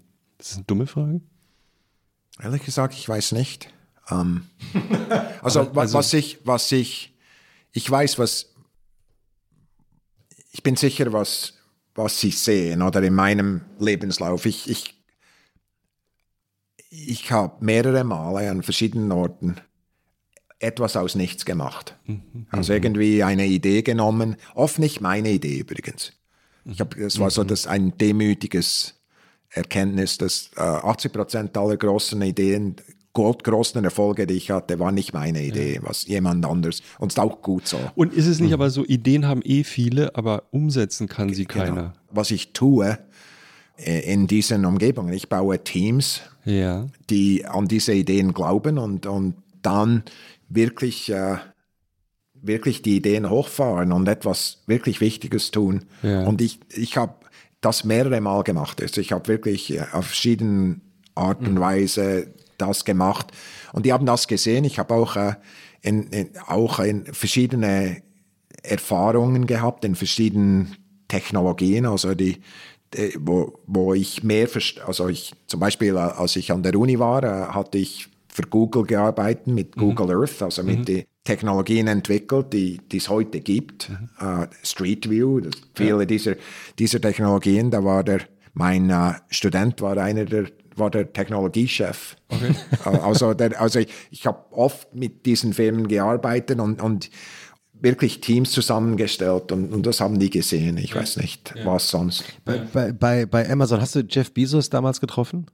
Ah, Ich habe ihn getroffen, noch bei, nicht dort. Also die Art und Weise, wie das organisiert ist, da gibt es einen äh, Senior VP und ich hätte für ihn gearbeitet, nicht direkt, nicht direkt für Jeff. Ja. Ich habe Jeff später getroffen. Natürlich. Wie ist der so? auch verrückt. Also die sind alle, die sind alle diese, diese ganz reichen, äh, diese ganz äh, außergewöhnlichen äh, Menschen, die sind alle, wenn man im Raum ist mit denen, ist äh, sehr intens. Äh, Jeff ist unglaublich intens. Mhm. Äh, sehr, äh, unglaublich lautes Lachen. Ist like, mhm. Man kann es nie vergessen, wenn man es gehört hat. Mhm. Auch er hat unglaubliche Erfolge natürlich hingebracht und, und er ist normaler als der Elon. Also der, ist, also der, der Elon ist wirklich, ähm, übrigens auch andere, die, die, die Gründer von Google. Ja. Also, Sergey Brim. Und ja, und, und Uh, Larry Page, das, yeah. der ist näher, bin ich, dem bin ich näher. Also der, die sind, die, die haben alle, alle leicht aut also autistische Tendenzen. Und muss man das, das ist eine komische Frage vielleicht, aber muss man das vielleicht auch ein bisschen haben, um da, durch, da durchzumarschieren, durch diese ganzen Widerstände und, und so? Also ich, ich glaube einfach, wenn, wenn Menschen die Welt anders sehen, kann das negativ sein von einem mhm. Bezug, aber es kann die, das Positivste sein in einer anderen Welt. Mhm. Und mhm. Äh, man muss den Mut haben, diese, diesen Schritt zu machen und zu sagen, hey, ich bin anders, aber ich sehe die Welt anders und, mhm. und das hilft. Und ich meine, all die Namen, die wir gesagt haben jetzt, die haben alle diese, mhm diese, diese Möglichkeit, sich etwas auszudenken, das andere nicht im Bereich von Möglichen haben. Mhm. Ist eigentlich nur um eine Frage noch zu Elon Musk zu stellen, äh, zu dem mir ja ganz viele Fragen äh, einfallen. Er hat ja mehrmals in seinem Leben etwas aufgebaut, also SpaceX und Tesla war ja auch nicht seine Idee ursprünglich, aber er hat mhm. sie zu dem Erfolg geführt. Und jetzt hatte er ja angekündigt, von einer Weile Twitter kaufen zu mhm. wollen. Mhm. Ist das auch so eine Idee oder ist das nicht irgendwie was anderes? Nein, ich glaube, es ist auch eine Idee. Mhm. Was, was der Elon wirklich sich vorstellt, ist, dass, dass das Internet äh, ein, ein Ort sein soll, wo Ideen aufeinander, also dass Ideen wirklich aufeinander prallen. Und, und er hat das Gefühl, es sei unglaublich wichtig, dass, dass man äh, nicht die Ideen äh, in vornherein filtert mhm. äh, und, und äh, auch sagt genau auch, dass die Technologien auch nicht die extremsten Ideen vergrößern, sondern dass wirklich, dass die Ideen existieren können, aufeinander losgehen. Also, mhm. er ist, also er ist sehr getrieben durch Werte mhm. und das, so dass er dort auf das einspurt äh, äh ist. Also wär, war für mich nicht vorhersehbar, aber ich weiß, dass er sich sehr viel darüber Gedanken gemacht hat. Mhm. Können wir einige, weil wir vorhin so schön diese James Webb-Geschichte angefangen haben, wir sind dann so kurz abgeschwiffen. Du hast das Projekt reviewed. Was hat dein Freund, der hat dir jetzt geraten, diese 30 Dinge zu verändern? Dann habt ihr das alles gemacht. Mhm. Dann war es noch, noch mal ein bisschen teurer, glaube ich, als ursprünglich noch. Also es war nicht nur 800 Millionen teurer, sondern noch ein paar Milliarden teurer. Und jetzt ist das Ding aber, demnächst gibt es ein Bild, ne? Das erste Absolut. Bild. Also während wir hier sprechen, ich glaube, in zwei, drei Wochen soll es die erste ja. Aufnahme geben, die Am 12. Juli erwarten ja. wir die ersten Aufgaben. Ach so, genau, wir die, nehmen heute dann am, erst reinkommen. Wir ja? nehmen am 23. Wir werden Juli am, 12. Juli werden wir die, äh, die, die ersten Aufnahmen, die, die ersten Farbbilder vom mhm. tiefen Universum zum öffentlich machen. Heute ist der 23. Juni äh, nur äh, für alle, gesagt, die, die ja. vielleicht ein bisschen später das hören, als wir es besprechen. Mhm. Und das sind aber noch viele andere Dinge. Also neulich gab es äh, die Schreckensmeldung, da ist jetzt irgendein Kleinteil ins Teleskop gekracht. Mhm. Das machen die ja die ganze Zeit, aber diesmal hat es wehgetan und so. Was ist da los bei euch, wenn sowas passiert? Ich meine, der Raum ist nicht leer. Äh, ist nicht leer, sondern ist voll von Gasen und auch von Staubteilen. Mhm. Und wir wussten, dass äh, wir hatten vorausgesagt, dass wenn man ein einen Spiegel aufstellt, der so groß ist, äh, sechseinhalb Meter im Durchmesser, dann ist das der größte, äh, der größte, die größte Schaufel für, für Dreck immer im Raum. Äh, und, äh, und wir wussten, wir haben vorausgesagt, dass wir jeden Monat getroffen werden mit ja. etwas Kleinem. Ja. Und ist fast genau richtig. Ja. Was passiert ist, aber äh, vor ein paar Wochen wurden wir getroffen von etwas viel schwereren. Mhm also signifikant schweren. Und, und äh, es ist Statistik, es hat nur eines solches, äh, nur ein solcher Treffer, aber, aber es macht uns, also ist wie ein, jemand hat einen Stein auf das neue Auto geworfen. Ich meine, Ja. das Auto funktioniert perfekt, ist aber ein klein. Naja, es ist Aber ja es ist jetzt- Spiegel, ne? Es aber ist es ist ja jetzt mal passiert. Es ist- es muss schon ein ja, bisschen genau, das ist präziser ein sein als dort, mein- ja, und, und so. Aber wir können es Hyundai. ausnehmen, ist nicht. Aber was, was, was uns Sorgen macht, ist die Frage, ob, ob eben es mehr von diesem schweren, äh, von diesem schweren Staub gibt, als wir gedacht haben. Weiß man sowas nicht bei der NASA? wir haben noch nie etwas mit so Genauigkeit gemessen. Also das, wenn man etwas total Neues macht, gibt es eben total neue Kann hier Probleme. mal, mal gucken, bevor man das teure Teleskop da hochschießt? Well, I mean, ehrlich gesagt, man muss etwas Großes haben, um da. Ich meine, wir haben, wir haben den, größten Spiegel, der je gebaut wurde, und wir wurden sechsmal getroffen bis jetzt äh, innerhalb von sechs Monaten. Ich meine, Tatsache, ich kann nicht etwas Kleines bauen, um das zu messen. Es es braucht Jahrzehnte, um das, um diesen Staub zu messen, in dem können es nicht messen, müssen einfach äh, und, und ich meine, Tatsache ist, wir können äh, Dinge tun, um das Teleskop zu schützen. Zum Beispiel können wir, äh, wir haben das Gefühl, dass der meiste Staub kommt aus der Richtung, in der die Erde um die Sonne rumgeht, mit 30 Kilometer pro Sekunde. Und dann können wir das Teleskop äh, so ausrichten, dass wir alle Treffer von hinten kriegen und so weiter. Weil, weil du gerade gesagt hast, was da so rumfliegt alles, ja. Wie gefährdet sind wir eigentlich von Asteroiden?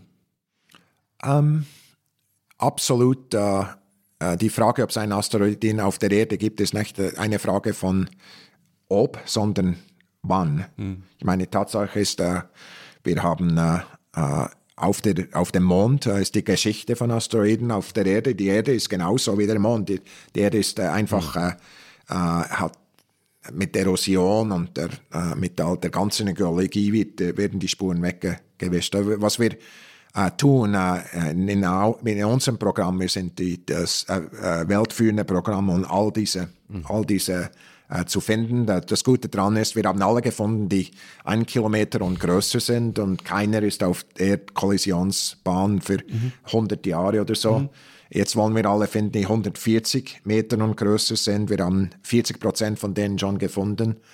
Und äh, was wir tun äh, in diesem Jahr, im September, werden wir zum ersten Mal ein Kollisionsexperiment machen, wir werden probieren, äh, so einen, äh, einen Körper auszulenken. DART heißt die Mission. Ne? DART, Falls ja. jemand googeln, äh, googeln Hast will. du äh, den Film Don't Look Up gesehen? Ja. Wie oft? Was, was ging dir durch den Kopf? Ich habe ihn einmal gesehen, also ist da. Und wie, wie fandst du den? Ja, er ist äh, also ist äh, sehr äh, deprimierend, also für, für als, als Wissenschaftler. Und ich meine, ich, ich weiß, das ist so, ähm, er ist auf der einen Seite natürlich, äh, hat sehr viel zu tun mit Klima. Ich meine, es, Darum geht es eigentlich. äh, es geht Das um, um, um, Metapher. um es nicht, äh, so Asteroiden sind Ja. einfach eine, eine Metaphor, also für, Ja. für Klima. Und, und äh, ich weiß, viele Wissenschaftler finden wirklich, dass im Moment das, dass, äh, dass sie wirklich Schwierigkeiten haben, wie, wie diese Wissenschaftler dort äh, werden einfach äh, weggestoßen oder, oder ignoriert. Und, und äh, ja, ich meine, als Wissenschaftsdirektor frage ich mich, was kann ich tun, um das besser zu machen? Wie, wie erklären wir Wissenschaft besser? Und, äh, und wie erklären wir das in einer Art und Weise, dass die Leute das akzeptieren können? Ich meine, der Weltraumfahrt an sich geht es ja eigentlich auch so, dass sie über Jahrzehnte wahnsinnig populär war und die Astronauten wurden zu Helden und, und so. Und dann eigentlich bis vor ein paar Jahren hatte man ja so das Gefühl, ja, also was machen die denn da eigentlich? Also die, die breitere Öffentlichkeit hatte plötzlich so das Interesse verloren. Liegt es jetzt nur an SpaceX und also an, an Elon Musk und Richard Branson, dass plötzlich so, man hatte ja so, hat so das Gefühl, die Raumfahrt hat wieder so einen populäreren Moment erwischt gerade? Ah, Ich glaube, die, die Privatindustrie ist unglaublich wichtig in diesem neuen Aufschwung. Und, und ich glaube, dass, ich weiß nicht, wer es war, ob Kasparov, glaube ich, hieß die- dieser Schachspieler, der ge- gesagt hat, Karpov und Kasparov. äh, der, der größte, die, das größte Hindernis zum, zum Lernen ist Erfolg, hat er gesagt. Also wenn, wenn, man, wenn man erfolgreich ist mit einer Art und Weise, dann lernt man nicht äh, sehr. Und ich glaube, das Problem war insbesondere für, für die äh, äh, bemannte Forschung in, in der NASA und auch im internationalen Bereich. Wir hatten diese Raumstation und vor 20 Jahren sind wir die um die Erde gekreist und haben interessante Dinge gemacht, äh, gutes Experiment, aber äh, die Leute hatten, eine, äh, hatten Schwierigkeiten, den nächsten Schritt zu machen. Mhm. Und, und diese neuen Firmen, äh, die dort gestartet haben, und äh, SpaceX war sicher die wichtigste am Anfang, mhm. weil die war der Beweis, dass das möglich ist. Mhm. Jeff Bezos hat jetzt auch nachgezogen. Äh, es gibt viele andere, ja. die, die nachgezogen haben. Also wirklich, im, im Moment ist der ganze die, international ist der, das Investition in, in, mhm. in uh, Raum, also in, in, in Space, ist eine Dritt, uh, Drittel Trilliarde, also mhm. Trillion, was heißt das? Tausend Milliarden. Also Trillions sind Billiarden. Billiarden, okay, ja. ich weiß nicht. Kann nicht ja, ja, genau. Das, also ein Drittel und, und wir nehmen an, in 20 Jahren oder so ist dreimal so groß. Mhm. Also es gibt viele Firmen, nicht nur eine.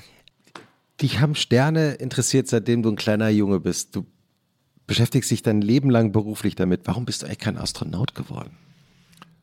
Also für mich äh, am Anfang war, war Astronauten war ziemlich uninteressant. Und zwar irgendwie, das, was Astronauten tun, insbesondere auf der, äh, auf der äh, Raumstation, die haben so Checklisten und die gehen hoch und dann müssen sie genau A bis Z müssen sie eines nach dem anderen tun und, und, ähm, und gewisse Experimente machen und so. Das finde ich unglaublich uninteressant.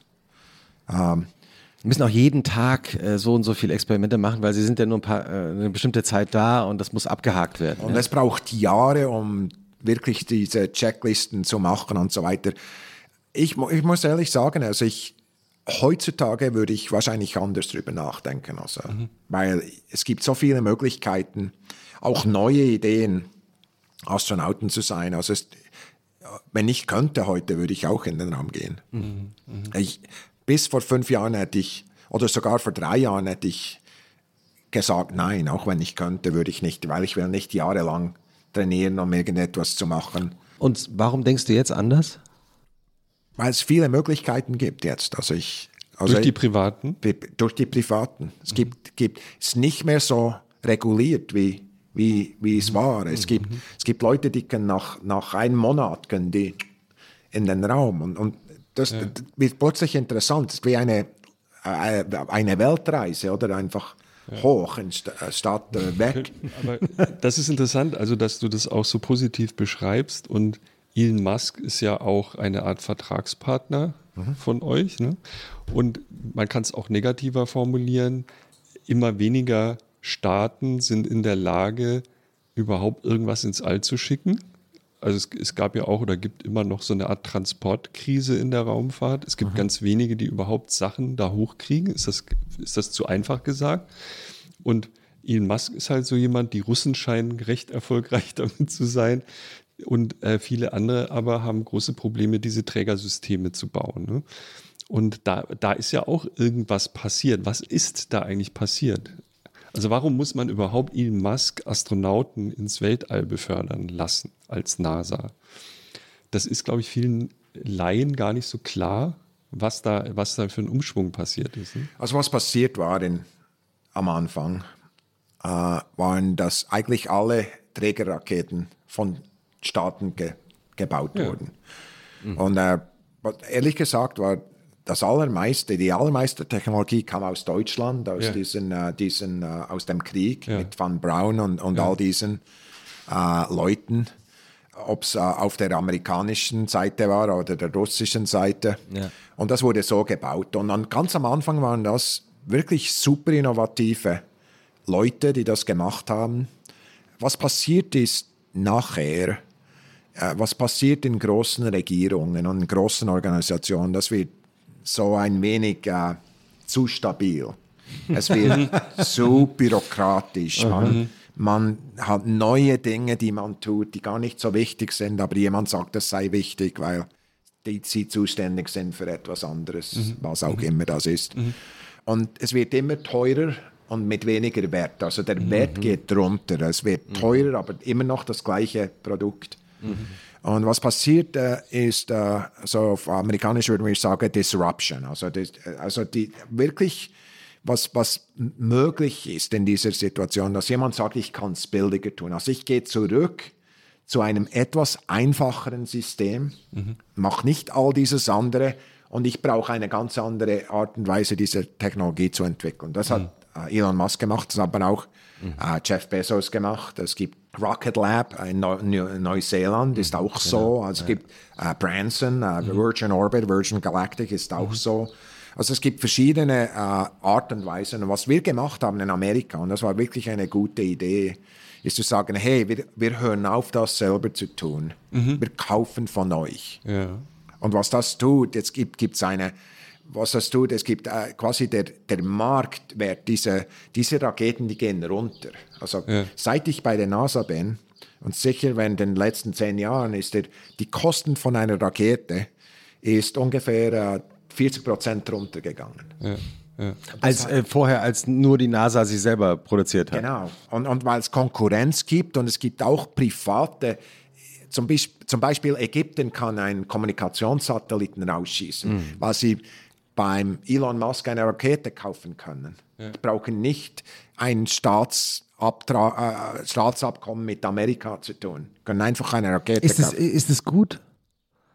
Also, dass Ägypten einfach so eine Rakete also ich meine, Tatsache ist, was das tut, äh, es gibt, es gibt mehr Chancen für Leute, die sonst keine Chancen haben. Mhm. aber umgekehrt gesagt, ähm, es ist doch aber auch eine Art Herrschaftswissen für einen Staat, der muss doch ein hohes Interesse daran haben, darüber auch irgendwie die, die Kontrolle, ist vielleicht das falsche Wort zu behalten, aber das Wissen nicht zu verlieren.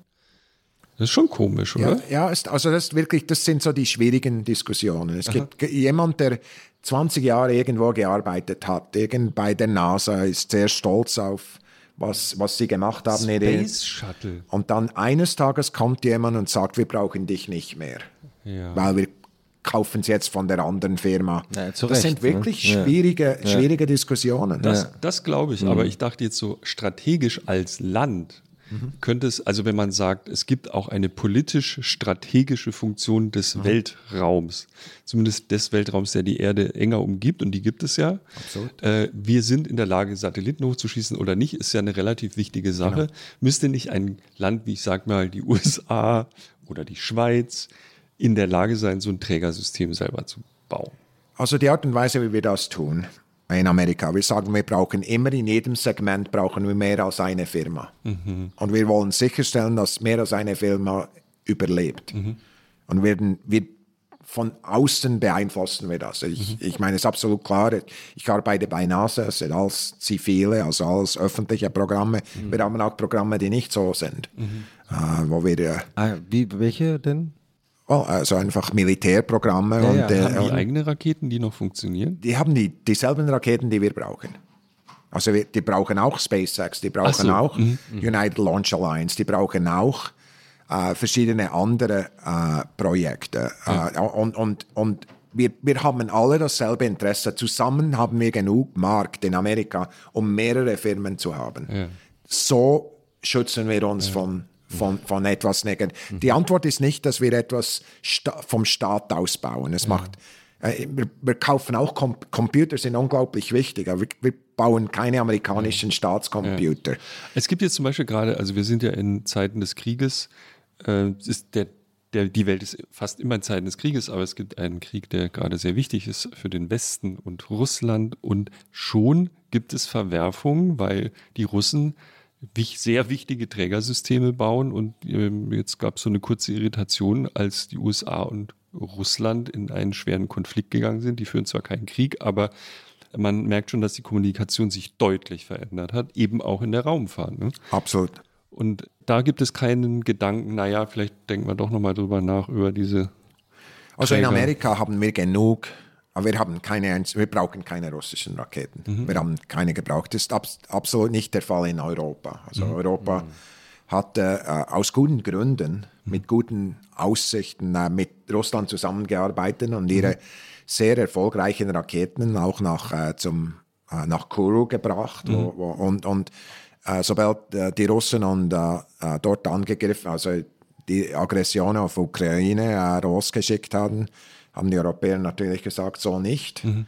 Und jetzt haben die diese Raketen nicht mehr zur Verfügung. Die Russen haben alles abgezogen. Und ich meine, Tatsache ist, was Europa tut und tun muss, ist genügend selber entwickeln oder im internationalen Markt kaufen. Es gibt wirklich zwei Strategien. Und, und ich, ich meine, die, ich bin nicht, also ich weiß nicht genug über Europa. In Amerika wäre es nicht gut genug auf, Kommen Sie, kommen Sie ruhig rein. Es ist das, äh, auf dem internationalen Hat Markt. Gerade geklopft. Bestellt. Kommen Sie ruhig. Ah, genau. Wir haben ein bisschen recherchiert, dass du äh, gerne Pasta isst. Ja, Ich hoffe, das stimmt. super, ja. Ja, und ich äh, müssten die jetzt hier auch serviert bekommen. Kommt das gleich. Wir essen einfach weiter. Also die, die Kollegen kommen ja jetzt hier rein mit dem Essen. Darf ich noch eine Sache, äh, die, wo wir vorhin auch nur kurz vorbeigeschrammt sind, sehr gut aus. äh, fra Oh, es scheint auch Wein zu geben. Das ist immer gut. Ähm, wir waren kurz vorhin bei der Datenmission und äh, Don't Look Up und Dinge stürzen auf die Erde. Was, glaube ich, viel nicht klar ist oder man vergisst es gerne oder blendet es wieder aus. Es gibt ja das ernsthafte Szenario, wenn man so drüber nachdenkt, wie die Erde erlöschen könnte. Eine ernstzunehmende Option, die viele nicht ernst nehmen, ist, irgendwas so Großes fällt auf die Erde, dass es das war. Ist man da eigentlich weitergekommen in der, der Betrachtung, wie wahrscheinlich das ist? Also wenn wir schon sehen, okay, wir wissen nicht so genau, von, wie, von was unser Teleskop getroffen werden kann. Wir haben es einfach nie, wir können es nicht so genau messen. Ist da nicht vor kurzem dieser Staub in, in Berchtesgaden gefunden worden, von dem man sagt, dass er praktisch beweisen könnte, dass der Asteroideneinschlag damals so heftig war, dass er in Indien diese Welle ausgelöst Genau, hat? genau, absolut. Also das, es geht in diesem Fall geht es um eine der großen Einschläge, die eben die Dinosaurier oder auch früher äh, ganze ganze Teile von Leben ausgelöst haben. Ja. Aber ist das nicht, also sowas, äh, was die Menschheit eher unterschätzt, weil es halt so gut wie nie vorkommt, aber wenn es vorkommt, dann ist es, war es das halt? Es ist wieder eine dieser Fragen, die zu tun hat mit dem Zeitskala. Ich Ja. meine, Tatsache ist, in den letzten paar tausend Jahren ist das nicht passiert. Das letzte Mal, es wirklich passiert ist, was wichtig war für die Erde, ist vor äh, 150 oder 60 Millionen Jahren, je nachdem, wie groß der, der Einschlag ist. Und das ist viel, viel länger, als, äh, als wir uns sonst Sorgen machen. Äh, Blöd wäre es nur, wenn es jetzt gerade zufällig passiert Genau. Also und, das, und das, das, das, sind- das, sind die groß, das sind die schwierigen Diskussionen, weil die, die Frage ist, was ist die Wahrscheinlichkeit? Ja, die Frage, wie ihr bei euren Tennisplätzen, die ihr im All habt, plötzlich Ja, aber das war was ein- Größeres ein dran. lustiger Vergleich, weil Ja. ja, wir haben es noch nie gemessen in der Größe. Wir sind uns nicht so sicher und dasselbe kann man ja für die Erde sagen.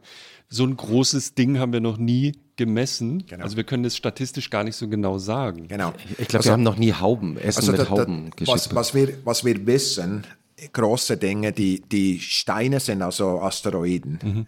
Die können wir messen und wir wissen, wie wir es messen. Was viel, viel schwieriger sind, sind Kometen. Die Kometen, die sind, die haben, die Können wir kurz Asteroiden. den Unterschied erklären zwischen Äh, einem ja, die- die- Kometen und einem Die, die Asteroiden? Asteroiden sind im Wesentlichen, viele von ihnen sind im Wesentlichen Steine oder, oder metallische Steine, die, die sind, sie sind äh, hunderte von Metern bis Kilometer groß. Also der, der die Dinosaurier rausgetan hat, sind, äh, sind so sechs Kilometer groß. Also Sechs sechs, Kilometer. zehn Kilometer. Das, sind so, das sind so die größten. Ja. Also ein, ein größeres Dorf. Ja, genau. Und, und, das Problem ist, äh, je nachdem, was trifft, gibt es unglaublich viel mehr Schaden, als man denkt. Und, äh, und das, äh, das passiert dann. Die Kometen sind ganz anders. Also die Asteroiden, die sind so, die allermeisten sind zwischen dem Mars und dem Jupiter.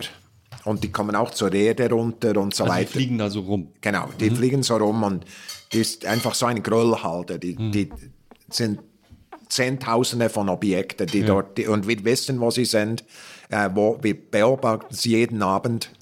Äh, von Hawaii haben wir Zeitteleskope, die NASA und die Europäer haben auch Teleskope und so weiter. Die Kometen, die, die, die sind auf äh, Bahnen, die auf der einen Seite weiter weg sind, vielen Dank, weiter weg sind das sieht als der. Pluto. Ja. Und auf der anderen Seite bei der Erde vorbei sein können. Ja. Und, und die kommen aus dem Tiefen, aus dem Tiefen kommen die rein mit sehr hoher Geschwindigkeit und ehrlich gesagt können wir nichts tun. Oh, das ist aber eine schlechte Nachricht. Und das Problem ist, wir wissen nicht, wo die sind. Ja. Also Also ich würde sagen, äh, die Analogie vom Staubteil, das, das ist die Analogie. Die Kometen, wir, wir haben so statistische Modelle, sagen, hey, die Wahrscheinlichkeit ist nicht sehr groß. Ja. Aber ehrlich gesagt, es ist genauso wie der Staub. Wir haben es noch nie wirklich gemessen. Ja. Wir wissen nicht, wo die, wo die Kometen wirklich sind. Ja. Das ist jetzt eine gute und eine schlechte Nachricht. Die gute ist, es kann ja auch gut gehen. Ja, also wir wissen es nicht, aber dass man so tut, als wäre es kein Problem, so ist es auch nicht. Also man darf nachts auch mal wach liegen alle paar Jahre und denken, Alter, das wäre jetzt aber blöd, Ja. wenn so ein Komet um die Ecke kommt. Ja. Und natürlich, ich meine, ich würde sagen, von allen Problemen, die wir uns, allen Sorgen, die wir haben, ist sicher nicht die größte. Ist sie nicht. Nein, also die, die, ganze, die ganze Klimasituation ist viel schwieriger. Ja, Äh, die ganze, also bezüglich die Wahrscheinlichkeit, Leben zu verändern, viel, viel akuter. Weil es innerhalb von 10, 100 Jahren ist absolut viel, viel wichtiger. Aber, aber die Tatsache ist, es, ist, es gibt diese Gefahr. Also man soll nicht da, dergleichen tun, dass es das, das nicht gibt. Die, die Gefahr ist dort. Wir haben jetzt hier die Pasta äh, äh, gerade geschickt bekommen. Ähm, ich würde sagen, jetzt mal guten Appetit. Ich bringe noch mal, wir haben auch äh, Softdrinks und auch Wein, Weißwein. Trinkt man Würdest eigentlich in der Wein, äh, in der Schweiz mittags einen Wein? Ist das? Die französische Schweiz ja. Aber wir sind hier leider nicht. Aber können wir aber darüber wollen wir- wollen wir ein Glas Deutsche, auf- also, also ich, ich helfe gern mit für ein, für ein Glas. Also ein gut. Glas. Also Jochen kümmert sich Ich kümmere mich. kurz um den Wein und ähm, dann erstmal guten Appetit. Ja, guten ähm, Appetit. Ich habe ich hab noch, mich hat fasziniert, äh, du hast mal in einem, in einem amerikanischen Podcast davon erzählt, äh, dass ein großer Erfolg äh, gewesen sei, das sogenannte Zwillingsprojekt. Kannst du äh, kurz erklären, was das eigentlich war und was man davon lernen kann? Und äh, guten Appetit nochmal. So, das, das, ähm, die Art und Weise, wie sich Leben im Raum verändert, ist, ist äh, unglaublich schwierig vorauszusagen. Im Weltraum, ja. Im Weltraum. Und, und zwar, es gibt zwei, drei Dinge, die wirklich anders sind im Weltraum. Das erste ist, dass es viel mehr Strahlung, die, äh, die, die von Sternen, die kaputt gegangen sind in der Galaxie oder so, gibt es äh, kosmische Strahlung, die dort viel intensiver ist als hier auf der Erde, wo die, wo die Atmosphäre uns schützt. Äh, Das zweite ist, die es gibt keine Gravitation, also Mikrogravitation. Und dann gibt es zwei, drei andere Dinge, die, die dort sind. Und die Frage ist, wie verändert sich Leben? Und was, was man tun kann in dieser Zwillingsstufe, es gibt zwei Ding-Studien. Es gibt zwei Menschen, die genau die gleiche DNA haben. Und dann, der eine geht in den Raum für ein Jahr und dann können wir auf, auf der DNA gibt es verschiedene Orte, kann wirklich tausende von Experimenten in parallel ausführen mit einer Person. Also es braucht nicht tausend, tausend Personen, um, um zu verstehen, was passiert. Es braucht eine Person mit viel Ja. Biologie. Das, das, äh, es braucht der, der, äh, der, der, der Mann, ähm, äh, der musste äh, seine DNA veröffentlichen. Also mit anderen Worten, jeder weiß seine DNA. Also das war der Nachteil davon. Aber die, aber die Tatsache ist, es gibt wirklich Möglichkeiten, damit zu lernen. Es war wirklich eine äh, wirklich clevere, also wirklich gute Idee. Und äh, was habt ihr dabei gelernt? Also wir haben, ähm, wir haben wirklich äh, an verschiedenen Orten auf der DNA äh, Ent Entwicklungen gesehen, die wir vorher nicht kannten. Also wir, wussten, wir wissen jetzt viel mehr, wo die wichtigen Entwicklungen, wo die, wo die wichtigen ähm, äh, Schäden, aber auch, äh, äh, auch äh, im generellen äh, äh, Entwicklung passieren auf der DNA. Es gibt wirklich gute Studien, die auch jetzt äh, äh, auch äh, insbesondere wenn wir uns Gedanken machen, zum Mars zu gehen, ist das die wichtige Frage. Was passiert wirklich mit der, mit der ganzen Biologie des, der, der Menschen, die nach zum Mars gehen? Also können wir das überhaupt verantworten, Menschen dorthin zu schicken? Ist das eine Frage oder, oder, oder was? Wie verändert sich dann der Mensch an sich, wenn er mal. Ja, das ist eine Frage, die wir, die wir beantworten müssen, bevor wir das tun. Also unsere ethischen äh, Regeln müssen, wir müssen äh, äh, zeigen, dass äh, die, der Schaden nicht größer ist als irgendeine Wahrscheinlichkeitszahl. Mhm. Weil du gerade sagst, ethische Regeln. Ähm, ich meine, du hast ja als ähm, Wissenschaftschef der NASA jetzt auch schon einige US-Präsidenten erlebt. Was ging dir durch den Kopf damals, als Donald Trump gewählt wurde? Ich erinnere mich, also ich, ich war an meiner Arbeit und äh, äh, ich ging am Morgen zur, zur, äh, zur, zur NASA. Ich, ich wohnte in Washington. Mhm. Ich wanderte durch und das Erste, was ich gesehen habe, ich habe so all diese, all diese Statuen, also diese Mahnmale gesehen und ich äh, habe mir Gedanken gemacht, habe gedacht, dass alle diese sind dort, weil es ähm, Menschen gibt, die das Richtige gemacht haben, wenn es schwierig, schwierig war. Mhm. Und ehrlich gesagt, ich, ich ging, alle haben gedacht, dass Wissenschaft unglaublich Schaden nehmen wird von dem. Mhm. Das haben wir alle erwartet. Mhm. Und äh, ich, ich, ging in, ich ging in den Raum. Ich wusste, dass äh, ich, ehrlich gesagt, ich war überzeugt, dass ich der richtige Mann bin. Zu dieser Zeit? Zu dieser Zeit, absolut. Weil ich wusste, dass ich viel mehr Verbindungen habe auf, auf dem ganzen politischen Spektrum als die meisten Wissenschaftler. Mhm. Mhm. Die meisten Wissenschaftler sind sehr auf der linken Seite des politischen ja. Spektrums. Mhm. Und weil ich so viel äh, Unternehmungsdinge gemacht habe, war ich, habe ich viel größeres, ja. also ich war nie politisch tätig, wirklich, ja, ja, aber ich hat, hatte viel größeres Netzwerk. Die haben auch mir angerufen, haben gesagt, ich will dir helfen. Mhm.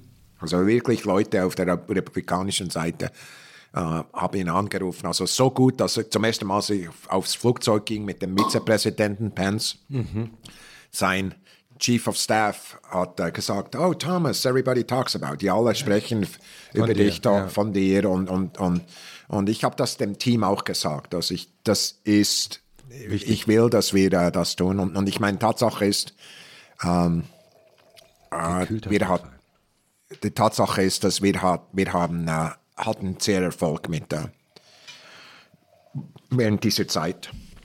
Du hattest mit Pence viel zu tun, ne? Ja. Mhm. Ja, also der Pence ist wirklich, ja. ja. Nur ganz kurz, kurz äh, wir trinken Berner Wie. Berner Wie, wie sagt man das richtig? Mhm. Berner Wie. Berner Wie. Also ein gekühlter Rotwein. Prost. Prost. Ich Prost. wusste nicht, dass man in Bern. Cheers. Prost. Ja. Oh. Oh, der. Ist aber gut. In Bern wird Wein angebaut? Mhm. Ja. Wo? Im Seeland. Am, am Im Seeland oder auch äh, am, in Spiez, also viele so. Köstlich. Ja. Richtig gut. Sie ähm, sind leichter als äh, französische Weine. Mhm. Mehr so fruchtig, ja. fruchtiger. Ja. Ähm, und das heißt, mit, mit Pence konnte man gut zusammenarbeiten. Der ist ja am Ende auch von seinem Präsidenten auch äh, so behandelt worden wie andere auch, ne? interessanterweise. Also der Pence war, ist ein wirklich ein uh, Wissenschaftler, also er ist ein Space-Fan. Also er hat, uh, hat mir erzählt, wie er mit seiner Familie nach Florida ging, um mhm. die uh, Space Shuttle in, zu sehen. der, hat, der wirklich ist sehr, ist sehr begeistert davon. Mhm. mhm. Und das hilft immer, wenn man jemanden hat, ja. der wirklich begeistert ist. Der Pence ist also auch äh, also die, die Art und Weise, wie ich ihn erlebt habe, er wollte immer das Richtige tun. Mhm. Also ich hatte das Gefühl immer, dass er, äh, er, er hat, äh, hatte sich Zeit genommen, hat auch mich also gefragt und, und so weiter. Nicht wie sein Chef, der nicht so viele Fragen hatte. Ne? Ich hatte weniger mit dem Präsidenten zu tun, also viel mehr mit dem Vizepräsidenten. Nur mit seinem Twitter-Account. also ähm, wie, wie war das, als Donald Trump getwittert hat. Konzentriert euch mal auf den Mars. Einfach die Art und Weise, wie ich, wie ich sagen will. Also ich, es kommt einfach, was passiert, was passieren kann, ist, dass, dass ähm, wegen einer solchen Aktion einfach Turbulenz kommt. Also mhm. von, einem, von einer Minute auf die andere gibt etwas, passiert etwas, das plötzlich ein Riesenproblem wird. Mhm weil er etwa, der Präsident etwas gesagt hat, dass, na, dass wir nicht tun oder dass wir tun das Gegenteil, weil wir die Regierung uns gesagt hat, sie wollen das Gegenteil. Mhm. Das machen wir jetzt. Was ist die richtige Richtung? Und Das was macht, was macht man dann? Genau. Ja, man geht zurück zum meisten Haus und fragt, hey, was wollt ihr tun? Was wollt ihr dann jetzt? A oder B? Ja, und, und, und ehrlich gesagt, das, das, die allermeisten dieser Dinge sind nicht auf meiner Stufe. Also ich bin nicht politisch, also ich bin nicht, äh, ich wurde auch nie, also ich wurde von beiden Parteien angefragt, ob ich Kandidat sein war, war in, in ihrer Partei. Ah ja? Ja, einfach. Und ich habe immer das Gefühl, das sei die richtige. Also ich, entweder niemand oder beide. Das, das ist mein Job. Also mein Job ist ähm, sehr apolitisch, das Richtige zu tun. Also man könnte fast sagen, du bist die Schweiz. Die, Sch die Schweiz ist Ist, ist, das ne? schon das, das, das Schweizer Wesen auch, oder? Also neutral. ja, also mein Job ist, das wissenschaftliche Programm zu leiten. Und ich habe das äh, so gut wie möglich mache ich das. Wer auch immer der Präsident ist. Wie beginnt denn eigentlich so ein ganz normaler Arbeitsalltag, wenn du in, in Washington bist? Äh, jeder Tag, also ich gehe früh rein. Was ist früh? Also meistens habe ich, äh, also irgendwie vor, vor 7 Uhr, meistens schon auf dem Weg, habe ich einen Telefonanruf häufig in Europa mit meinen Kollegen der äh, Europäischen Raumforschungsagentur. Ich habe äh, meinem, mein Team darf nur Meetings auf meinen äh, Plan tun nach acht und vor fünf. Und nicht, weil ich vorher nicht arbeite und nachher nicht arbeite. Aber sonst äh, gehe ich, ich weiß, ich kann nicht, Sonst bist du nur in ich Meetings. bin nicht, ich bin nicht proaktiv, ich bin reaktiv sonst. Ja. Weil ich immer dem, dem Zug hinten nachrenne. Und, äh, und äh, also mit anderen Worten, was passiert? Äh, ich, ich gehe rein, um, um 8 Uhr kommt das erste Meeting und, und nur 15 Prozent von allen, die sich mit mir treffen wollen, können. 15 Prozent, das habt ihr 15 ermittelt, ja? Prozent, ja. Das bestimmt öffentlich, weil du Staatsbediensteter bist. Ja. Wird sowas bestimmt transparent. Ja, absolut. Also ich, und ich, ehrlich gesagt, das war eine wichtige Zahl für mich, weil ich, ich, ich wusste, dass ich, obwohl ich, wenn ich zwei Stunden dazu tun am Abend, kann ich immer noch nicht alle glücklich machen. Also mit anderen Worten, ich nehme nur Meetings, die wichtig sind für mich und für die, für die Agentur. Und was Wie- passiert wie- wie- ist, aber- äh, ich, ich gehe, bevor die, die ersten Meetings anfangen, ich schaue durch alle die Materialien und, und, äh, und dann geht's los. Also es kann gut sein, dass, dass, äh, dass eine Mission, wir starten eine neue Mission, es gibt, gibt ein, oder äh, wir machen ein Review. Äh, und für zwei Stunden schauen wir uns alles an und dann kommt ein Entscheid, gehen wir weiter oder nicht. Es kann gut sein, dass wir eine, äh, jemand an, also jeder Tag hat ihre eigene Geschichte, also der hat die eigene Geschichte und, und wir haben auch ein, äh, in, in meinem Job habe ich ein super Team, der, das mich unterstützt, also wenn ich international, es gibt eine ganze Gruppe, die tut nur das für alle internationalen Dinge, eine ganze Gruppe für den Kongress, eine ganze Gruppe für jede, jede äh, für, jede, für jeden Vortrag. Also ich gebe man- manchmal vier Vorträge pro Tag Ah, nee. Über drei, über vier verschiedene Themen. Gib mal so ein Beispiel an einem Tag, wenn du. Wenn Also du letztens äh, gab einen Vortrag über, äh, über äh, Wasser im Universum. Und zwar äh, gab ich diesen Vortrag für, für äh, die Menschen, die, die die Wassersysteme in Amerika bauen. Und es ging darum, äh, den Vortrag zu geben, äh, sie zu inspirieren, aber auch zu eine Diskussion zu haben über Risiko, über Teams und so weiter. Also ich habe 20 Minuten dort gesprochen und dann 20 Minuten mit, mit jemand auf, auf der Bühne. Äh, der nächste Vortrag ist James Webb Space Telescope, irgendwie mit einem äh, technischen äh, Publikum. Der nächste Vortrag ist vielleicht eine Schule. Ich wollte gerade sagen, was wie wichtig sind eigentlich, wenn du keine Zeit hast, Schüler, Stud Studis, Studenten, du triffst sie schon auch. Ich plane das ein. Also wenn ich, eine Universität oder jeden eine Firma treffe, äh, sage ich dem Chef, ich will eine Stunde mit, mit Jungen. Immer.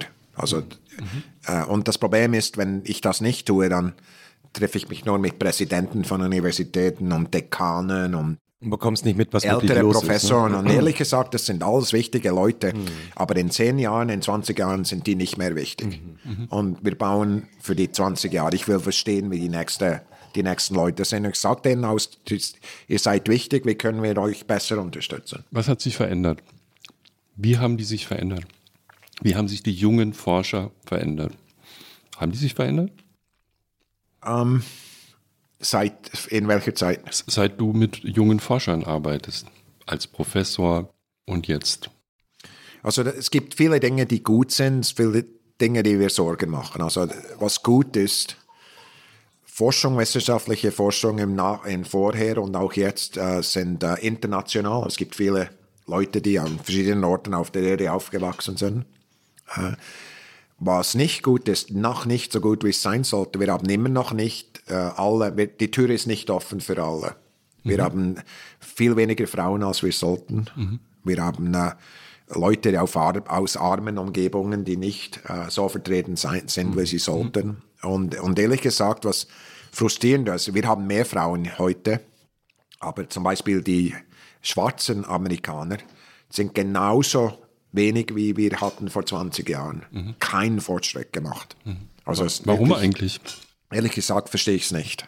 Also, wir, also es wirklich, also wir, ich habe gerade wieder neue Programme angeworfen, weil ich das Gefühl habe, wir müssen mehr lernen. Einfach, wir können nicht einfach sagen, äh, wir wissen es nicht. Also äh, und ich, ich schaue, diese Probleme schaue ich mir immer an als Innovationsprobleme. Also mit anderen Worten, es gibt nicht nur eine Lösung, es gibt viele Lösungen. Und man muss, wir müssen schneller le- lernen, als wir versagen. Das ist der, der Trick. Du hast mal gesagt, eine deiner Aufgaben sei, oder in, in Menschen in vergleichbaren Positionen sei, die Innovatoren zu beschützen. Wie macht man das an deiner Stelle? Also, was ein Innovator tut, er macht immer Wellen. Wer auch immer sie sind, die Innovatoren machen Wellen. Also mit anderen Worten, je, jemand sagt es nicht mehr, wie wir es gemacht haben, ist nicht mehr gut genug. Jemand hört das und sagt, was ich mache, ist nicht gut genug. Also das ist immer Innovation, macht immer Wellen. Es gibt immer Leute, die, wenn Innovation passiert, es gibt immer Leute, die negativ beeinflusst sind von dem. Weil die Angst haben oder Angst, aus äh, verschiedene negative Reaktionen zeigen. Also, äh, es gibt, Sich je nachdem, ob jemand sagt, hey, das irrelevant, warum tust du das, nicht wichtig. Naja, aber nochmal, das ist ja eine, eine Theorie der Wissenschaftstheorie, ist ja, dass so Fortschritt überhaupt passiert, dass alle Regeln, ich wiederhole mich, aber Thomas Kuhn hat mal versucht zu beschreiben, äh, man einigt sich auf, so funktioniert das Universum, so baut man ein Auto und so weiter. Und der, der dann kommt und sagt, ich baue ein Auto ganz anders, das widerspricht sozusagen allen Regeln, die die Wissenschaft oder die Technik akzeptiert hat. Und das muss zu Ärger führen. Ne? Genau, genau. Und das, wirklich, und das sieht man jeden Tag. Also, das Zweite, was passiert mit Innovation, insbesondere in der Wissenschaft, was passiert ist, wir sagen immer, wir glauben Daten. Und es gibt eine große Asymmetrie zwischen dem, wie wir es heute tun, und dem Neuen. Die Neuen haben keine Daten. Fast per Definition. was, Sind so, was so logisch, Was logisch ist, ist, was ja gar nicht anders sein nicht kann. belegbar. Mhm. Ja. Genau, und, und, und es gibt viele, es ist wie eine kleine Pflanze. Wir wissen noch nicht, ob es ein Baum wird, Ja, ob es ein Baum wird oder ob es irgendwie gejätet ist, irgendwas. Ja. Wir wissen es noch nicht, aber wir müssen es beschützen. Ganz am Anfang sieht es gleich aus. Drum wegen diesen negativen Reaktionen und wegen der Tatsache, dass, dass ähm, in technischen Umgebungen viele so die, die, die Metriken total gegen die Innovation gehen. Darum ist es unglaublich wichtig, dass sich äh, Chefs, also auf meiner Stufe, dass die sich als Ziel setzen, die zu beschützen. Wie machst du das? Was ich tue, also ist, man, erstens gibt man ihnen Zeit und Möglichkeiten. Man, also man, man, man macht Innovationsexperimente. Man sagt, hey, wir haben eine Hypothese, dass ihr habt eine neue Idee, jetzt probieren wir für drei Jahre. Ja. Und ehrlich gesagt, was passiert, die ersten paar Monate, will jemand die Idee killen. Also ich gebe ein Be- Beispiel. Wir hatten diese Kleinsatelliten, die Bilder machen von der Erde, Planet Lab, äh, Digital Globe, all diese Bilder sind heute öffentlich, waren auf vielen Zeitungen mit den russischen Panzern und so weiter, dass die Russen gesagt haben, wir greifen nicht an und alle Panzer waren angerichtet, aufgerichtet äh, nach, nach Ukraine. Wir wussten vom, jeder wusste, dass die angreifen. Und öffentliche Bilder. Okay, diese Bilder sind alle dort und, und ich, ähm, die Frage ist, sollen wir diese, sollen wir diese Daten kaufen und den wissenschaftlichen äh, Gemeinde zur Verfügung stellen? Und äh, meine Hypothese war, das sind so totale andere, andere Daten. Es wird interessant sein, das zu tun. Also ich habe gesagt, mach, rauszugeben. ja, mach das. Wir kaufen die und ehrlich gesagt, wir müssen rausfinden, wie teuer und so weiter, aber wir probieren. Jedes Jahr, zweimal, wollte das Team dieses Experiment abstellen, Warum? weil sie gesagt haben, die sind nicht kalibriert, das wird nie wichtig. Das sind so die, Das sind keine guten Daten. sind nicht gut genug Daten. Ja. Es sagt, ja, absolut, ist nicht kalibriert wie die besten Daten denn auf das der Welt. Also das heißt, dass ein, ein Grünton auf einem Baum, wenn, wenn, ich das beste, den besten Satelliten kaufe, weiß Mhm. ich genau, welchen Grünton das ist. Wenn ich unterscheiden will, ob das eine Eiche oder eine Buche ist oder so, Mhm. brauche ich den Grünton. brauche ich den Grünton Ja. Absolut, diese Satelliten können, die Kleinsatelliten können das nicht tun. Aber die Tatsache ist, wenn jemand sagt, ich will jeden Baum auf der Erde zählen, kann man das nicht machen mit einem gut kalibrierten Instrument. Man braucht Satelliten, die alles mit hö- höherer Auflösung messen. Und, und, und, und also mit anderen Worten, es gibt neue Wissenschaft, die nicht so ist wie die alte. Aber das Problem ist, das Team wollte jeden Jahr, jedes Jahr das abstellen. Mehrere Male. Und ich, äh, ehr- ehrlich gesagt, äh, was ich tun wollte, was ich tat, äh, habe gesagt, vielleicht habt ihr recht, wir schreiben es auf. Du sagst, deine Hypothese ist, äh, es wird kein Wissenschaft rauskommen, schreiben wir es auf. Und dann machen wir das Experiment und dann schauen wir. Und, und ehrlich gesagt, äh, auch das war nicht gut genug. Da habe ich gesagt, okay, jedes Mal, wenn, ihr wenn, ich mir, wenn ihr mir fragt, mich fragt, das abzustellen, äh, lege ich eine Million dazu. Also mit anderen Worten, kein, also ich, Das ist aber Erpressung. Das ist ja. ich will einfach nicht die, wir wollen das Experiment tun. Also ich, meine Tatsache ist, ich werde mich nie überzeugen lassen, das Experiment nicht zu tun. Ich beschütze das Experiment. Äh, Und, äh, und dann, was passiert ist, ist viel einfachere Geschichte, wenn es gut geht. Ja, eben. Nach äh, zwei Jahren hatten wir 1500 Wissenschaftler, die die Daten brauchen. Das ist eine der meistgebrauchten Daten, weil es so anders ist. Ja. Und in der Zwischenzeit sagt niemand mehr, es sei nicht wichtig, weil in den besten Magazinen der Erde auf, auf, haben die, Bilder, neuen ja. Resultate von diesen, von diesen Beobachtungen, die sonst nicht zur Verfügung wären. So, das ist eine Geschichte, die ist gut gegangen. Erste Frage: geht, Gibt es Entscheidungen von dir, die falsch waren? Muss es geben? Absolut. Ja. Und wie, wie gehst du damit um? Also, du hast du noch mal ein Korrektiv, das deine Entscheidung in Frage stellt? Das wollte ich gerade auch fragen, weil interessant, dass unsere Gehirne gleich wieder äh, zusammengeschaltet sind. Weil ich habe gelesen, dass du zwei Leute eingestellt hast, nur um dir Widerspruch zu geben. Absolut. Also die Art und Weise, wie wir Entscheide treffen bei NASA, ist so, dass wir Risiko nehmen können. Das heißt, dass jemand sagt, das ist mein Risiko. Wenn wir alle im, im Raum sind und alle sagen, alle haben das gleiche Risiko, wenn jemand nicht, nicht okay ist mit dem, sagen die Nein. Und dann machen wir nichts. Es ist viel, viel einfacher, die Rakete auf dem Boden zu halten, als sie in den Raum zu schießen. Viel weniger Risiko. Aber das ist nicht, was wir tun. Aber es passiert dann halt nichts. Ja. Und darum, die Art und Weise, wie wir das tun, ist, wir, eine Person hat die ganze Verantwortung. Also wenn wir die Mission losschicken, ist meine Unterschrift fertig. Aber du bist der Sündenesser immer oder gibt es auch andere Leute, die. Äh, es gibt vers verschiedene Gebiete, da gibt es andere, zum, äh, genau, aber Aber es gibt keine Abstimmung bei euch, ne? No am Schluss, am Schluss macht jemand eine Entscheidung. Mhm. Also äh, allermeistens ist meine. Aber wenn ich diese Entscheidung tue, ohne die anderen zu fragen, ist das einfach stupide. Meine Tatsache ist, ich bin nicht intelligent genug, um all das zu verstehen. Drum in jeder Entscheidung sind Leute im Raum, die, die andere Meinungen haben, andere Ansichten. Es gibt eine Person, die, die schaut nur die Entscheidung an aus der Sicht von technischer Genauigkeit. Es gibt eine, im, äh, gibt eine Person im Raum, die schaut nur diese Entscheidung an, ist das ähnlich wie andere, an, andere Satelliten oder ist. Und, und was ich weiß, ich habe ein Problem. Ich, ich, ich habe nicht viel Geduld. Und das eine der, der, der was, was ich will, ist, dass ich die Entscheidungen nicht zu schnell mache. Und darum braucht es Leute, die mir Nein sagen. Also weil dein Bauchgefühl sch- schlägt relativ schnell zu und dann würdest du eigentlich gerne irgendwie- entscheiden. Ich, ich bin, ich sehe intuitiv, ich, ich beobachte Leute und dann oft habe ich schon in meinem Kopf die Idee und, und Mhm. Manchmal ist nicht eine gute, ist nicht gut überlegt. Mhm.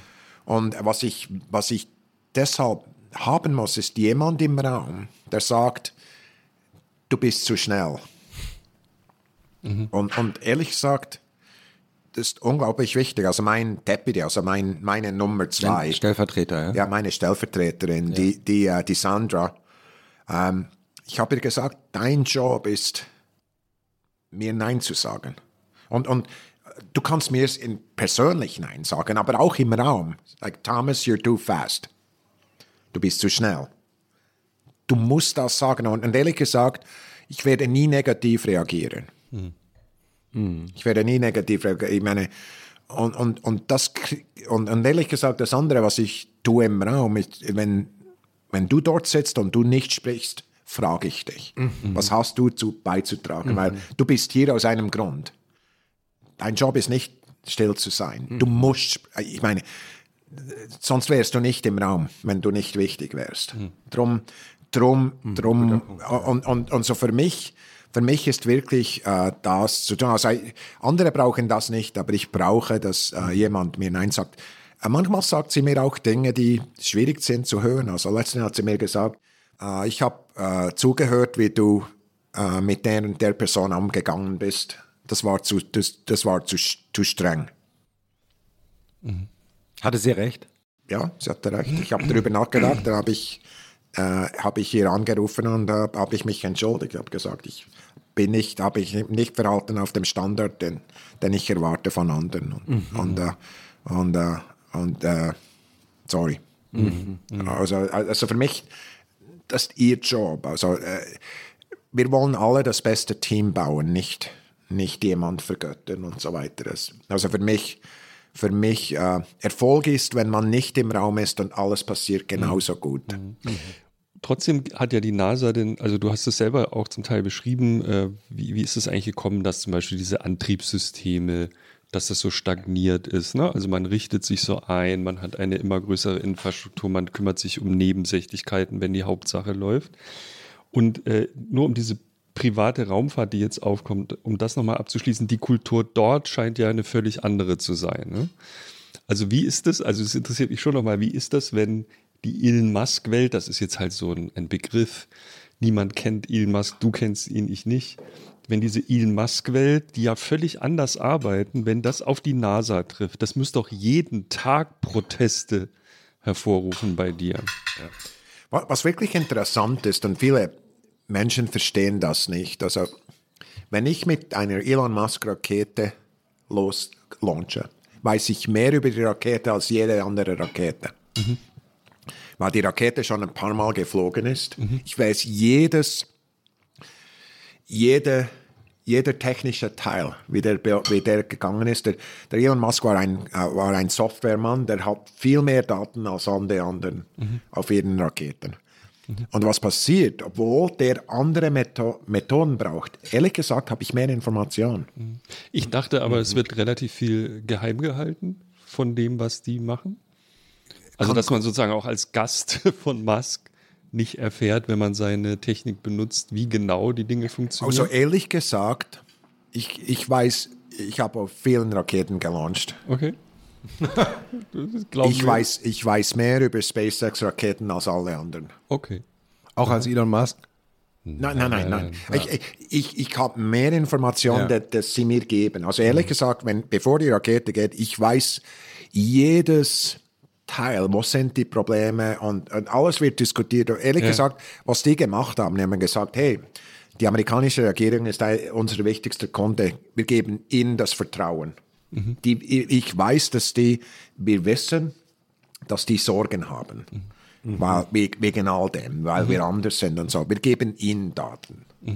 Und, und die haben das gemacht äh, und, und Frank, äh, ist unglaublich imposant. Ja. Ja. Ja. Aber trotzdem gibt es Dinge, wo Spannungen gibt. Ja, ja, Absolut. und wo, wo sind diese, kannst du ein Beispiel? Also, das kann doch nicht sein, dass jemand, der so radikal anders arbeitet, dass das nicht jeden Tag Ärger gibt. Überhaupt die Idee, mit so jemandem zusammenarbeiten, ist ja schon verrückt. Ja, also was unglaublich wichtig ist in dieser Beziehung, ist, dass es Leute gibt auf beiden Seiten, die die andere Sprache verstehen. Übersetzer. Jeder braucht Übersetzer. Und äh, die haben Übersetzer angestellt von der NASA, aber wir, wir müssen auch Übersetzer anstellen von SpaceX. Damit ihr SpaceX besser versteht. dass wir besser SpaceX, weil mit den besten Ideen, mit den besten äh, Erwartungen äh, sind einfach andere Sprachen, andere Wert, äh, andere Werte. Ja. Und es gibt, es gibt viele Probleme, wo, wo das passiert. Also ich, Commercial Crew, also mit dies, wo, als die ersten Astronauten losgingen, ich erinnere mich noch gut, äh, äh, SpaceX hatte drei oder vier technische Probleme. Äh, einer war der, äh, der Fallschirm, Ah, ja, ja. die hatten äh, Probleme mit dem mit der Rakete. Also es gibt verschiedene Probleme. Und äh, am ganz am Anfang war das Team waren zwischen NASA und äh, SpaceX war ziemlich negativ. Äh, Beide relativ selbstbewusst Relativ. arrogant vielleicht sogar und, und, und äh, auf beiden Seiten. Und äh, was passiert ist, es braucht dann eben einen Führer, der, der dort reingeht. Das war in dem Fall nicht mich, aber ich war in den Diskussionen, die gesagt look, du kannst nicht, wir werden nie einen Astronauten auf die Rakete setzen, wenn du das Problem nicht löst.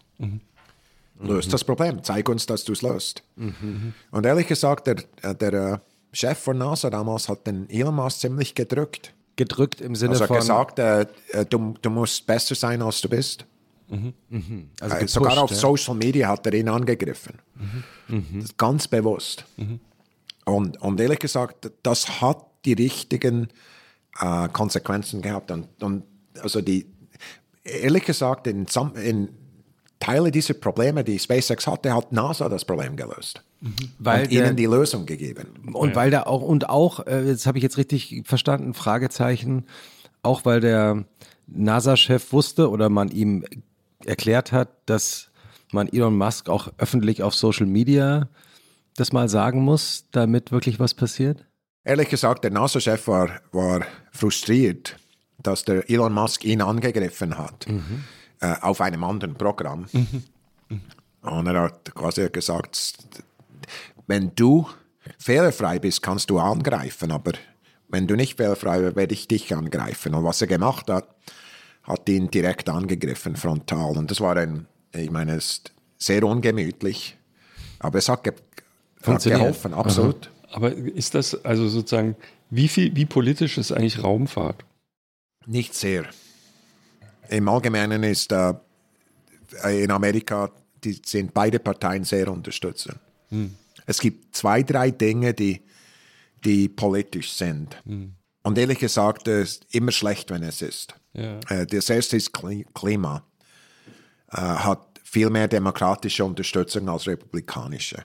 Ist nicht 100 Prozent, 100 Prozent. Aber, Und es hat sich entwickelt in einer Art und Weise, wo übrigens die, die Republikaner sehr unterstützend sind. Aber jetzt, wie unter Biden ist sehr äh, politische Zielsetzung, ist sehr klimabezogen. Und das macht äh, wieder macht die Diskussion äh, mehr äh, kontrovers. Also das sind so einer von zwei, drei Dingen, die, die politisch sind. Alle anderen sind ziemlich, also sind sehr unterstützend. Also ich, ich spreche mit Republikanern Demokraten äh, über die ganzen Programme. Mhm. Also vielleicht ist es ein äh, seltsamer Gedanke, aber auch die Frage, fliegen wir jetzt, also was ja sozusagen der berühmte Trump-Tweet auch enthielt, warum fliegen die jetzt eigentlich nochmal zum Mond? Warum will man überhaupt zum Mars? Warum gibt es überhaupt Raumfahrt, wo Menschen irgendwo hingehen? Ja, das sind ja Fragen, die im Grunde seit Anfang dieser Programme existieren. Und bis heute konnte ja niemand, sage ich jetzt mit meinen Worten, musst du nicht bestätigen, aber niemand mir so richtig erklären, warum da überhaupt Astronauten sind. Das kann ja auch eine Maschine machen, das meiste, was die machen. Ne? Vieles davon. Und äh, also müssen wir jetzt unbedingt nochmal nach 50 Jahren auf den Mond fliegen oder ist es eigentlich auch eine politische Demonstration? Wie viel davon ist eine politische Demonstration? Ich glaube, es kommt darauf an, wenn du fragst. Ich meine, Tatsache ist, wir müssen nicht auf den Mond, weil irgendein wissenschaftliches Thema sagt. Dringend müssen dringend wir. wissenschaftliches Thema sagt, wir müssen ein, eine Frau dort haben, einen Mann ja. dort haben. Aber ist ja schon mal eine interessante Aussage. Aber es ist eine politische Frage, ne? Gesellschaftspolitische Frage. Die Tatsache ist, wenn ich jemanden dort habe, auf dem Mars. Letztens hatte ich ein Problem auf dem Mars. Wir hatten ein, wir hatten das eine. Ich auch gerne mal sagen. Äh, das sind meine hat, Probleme auf dem Mars. wir hatten irgendwie so eine, eine Probe genommen und da war ein kleiner Stein, ja. war in, im Mechanismus. Es brauchte uns fast zwei Wochen, bis der Stein raus war. Okay. Oh Wenn ein, eine Person dort wäre, nach einer Minute wäre es draußen. Ja. Ich meine, Tatsache ist es. Du meinst, wir Menschen sind doch noch zu was gut? Die, die, absolut. Ich meine, Tatsache ist, wenn wir könnten auch mit Robotern auf Berge hoch, um, um, um uh, Steine zu sammeln. Hm. Aus Geologen, das tun wir nicht, auch heute nicht. Wir könnten auch mit Robotern in die Antarktik, um gewisse Dinge zu tun. Hm. Menschen sind besser. Also, also die Tatsache ist, es gibt keine, kein wissenschaftliches Problem, das nur Menschen können. Aber hm. die Tatsache ist, Menschen sind viel besser. Hm. Die zweite Tatsache ist, in jedem Fall, alles Geld, das wir ausgeben in einem Staat, in einem Land, hat eine politische Umgebung. Mhm. Ich meine, es können das nicht abstreiten. Ich meine, Tatsache ist, irgendwo sind gewählte Leute, die sagen, es ist wichtig, dass wir dort Geld ausgeben. Mhm. Ich meine, es ist wichtig, obwohl in Amerika die Zusammenarbeit und Führung nicht gegensätzliche Werte sind. Es ist mhm. wirklich etwas mhm. Wichtiges in Amerika. Das. Viele Leute verstehen das nicht. Also also in vielen Ländern, mit denen ich arbeite, die wollen nicht teilen, weil sie wollen alles dominieren. Ich meine, China ist so, mhm. äh, anderes in Amerika nicht. Also wir sagen, schon mit dem Apollo 11, die erste Landung auf dem Mond, das erste wissenschaftliche Experiment ist aus der Schweiz, nicht aus Amerika. Das wusste ich, wusste ich auch nicht. Ja, es Was? ist so ein klein, ganz ein simples, absolut einfaches Experiment, so eine äh, Folie, äh, Aluminiumfolie aufgestellt auf dem Mond, die, die Sonnenmaterial äh, ah. einfing und dann ja. zurück auf die Erde brachte. Ja. Tatsache ist, Amerika in dem Fall hat wirklich eine offene, offenere Sicht. Wir wollen die besten Ideen und nicht äh, unsere beste. Gut, es gab damals schon, also jetzt nur, ich war auch nicht, habe auch noch nicht gelebt, aber den Wettbewerb natürlich zwischen der Sowjetunion und der USA und absolut, ging, nachdem natürlich schon äh, die Russen, die ersten, die Sowjetrussen die ersten waren, die im All waren, ging es darum, dass die Amerikaner absolut, die ersten absolut. sein mussten, die auf dem Mond landen. Ne? Absolut und das erste Bild, das wir auf dem, als wir auf dem Mars gelandet waren, das erste Bild, das wir zurückbrachten, war eine US-Flagge vor, der, vor dem Marsstein. Ja. Ich meine, Tatsache ist, es gibt eine politische, um, ja. äh, politische Umgebung. Und dann das dritte ist oft eine wirtschaftliche mhm. Motivation. Mhm. Ich meine, Tatsache ist, wie gesagt, die äh, Raumforschung äh, im Allgemeinen ist ein großer Markt. Mhm. Und ich, wir wollen, dass amerikanische Firmen dort mitspielen können. Mhm. Äh, international. Und das, gibt Stellen in Amerika, auch, auch Stellen sonst wo. Und, und Deutschland denkt genauso.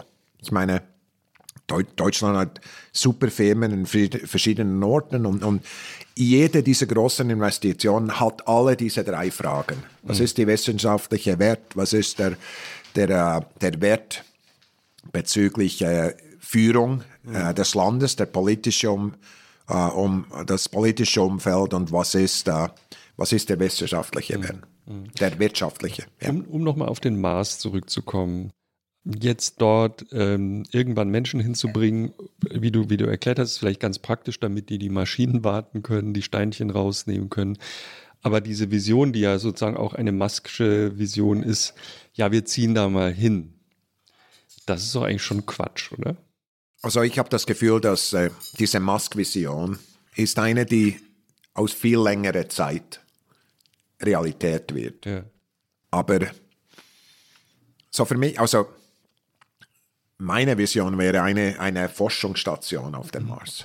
Was würde die denn erforschen auf dem Mars? Äh, wahrscheinlich ähm, also die ganze Geologie des, der, des Marsoberfläche.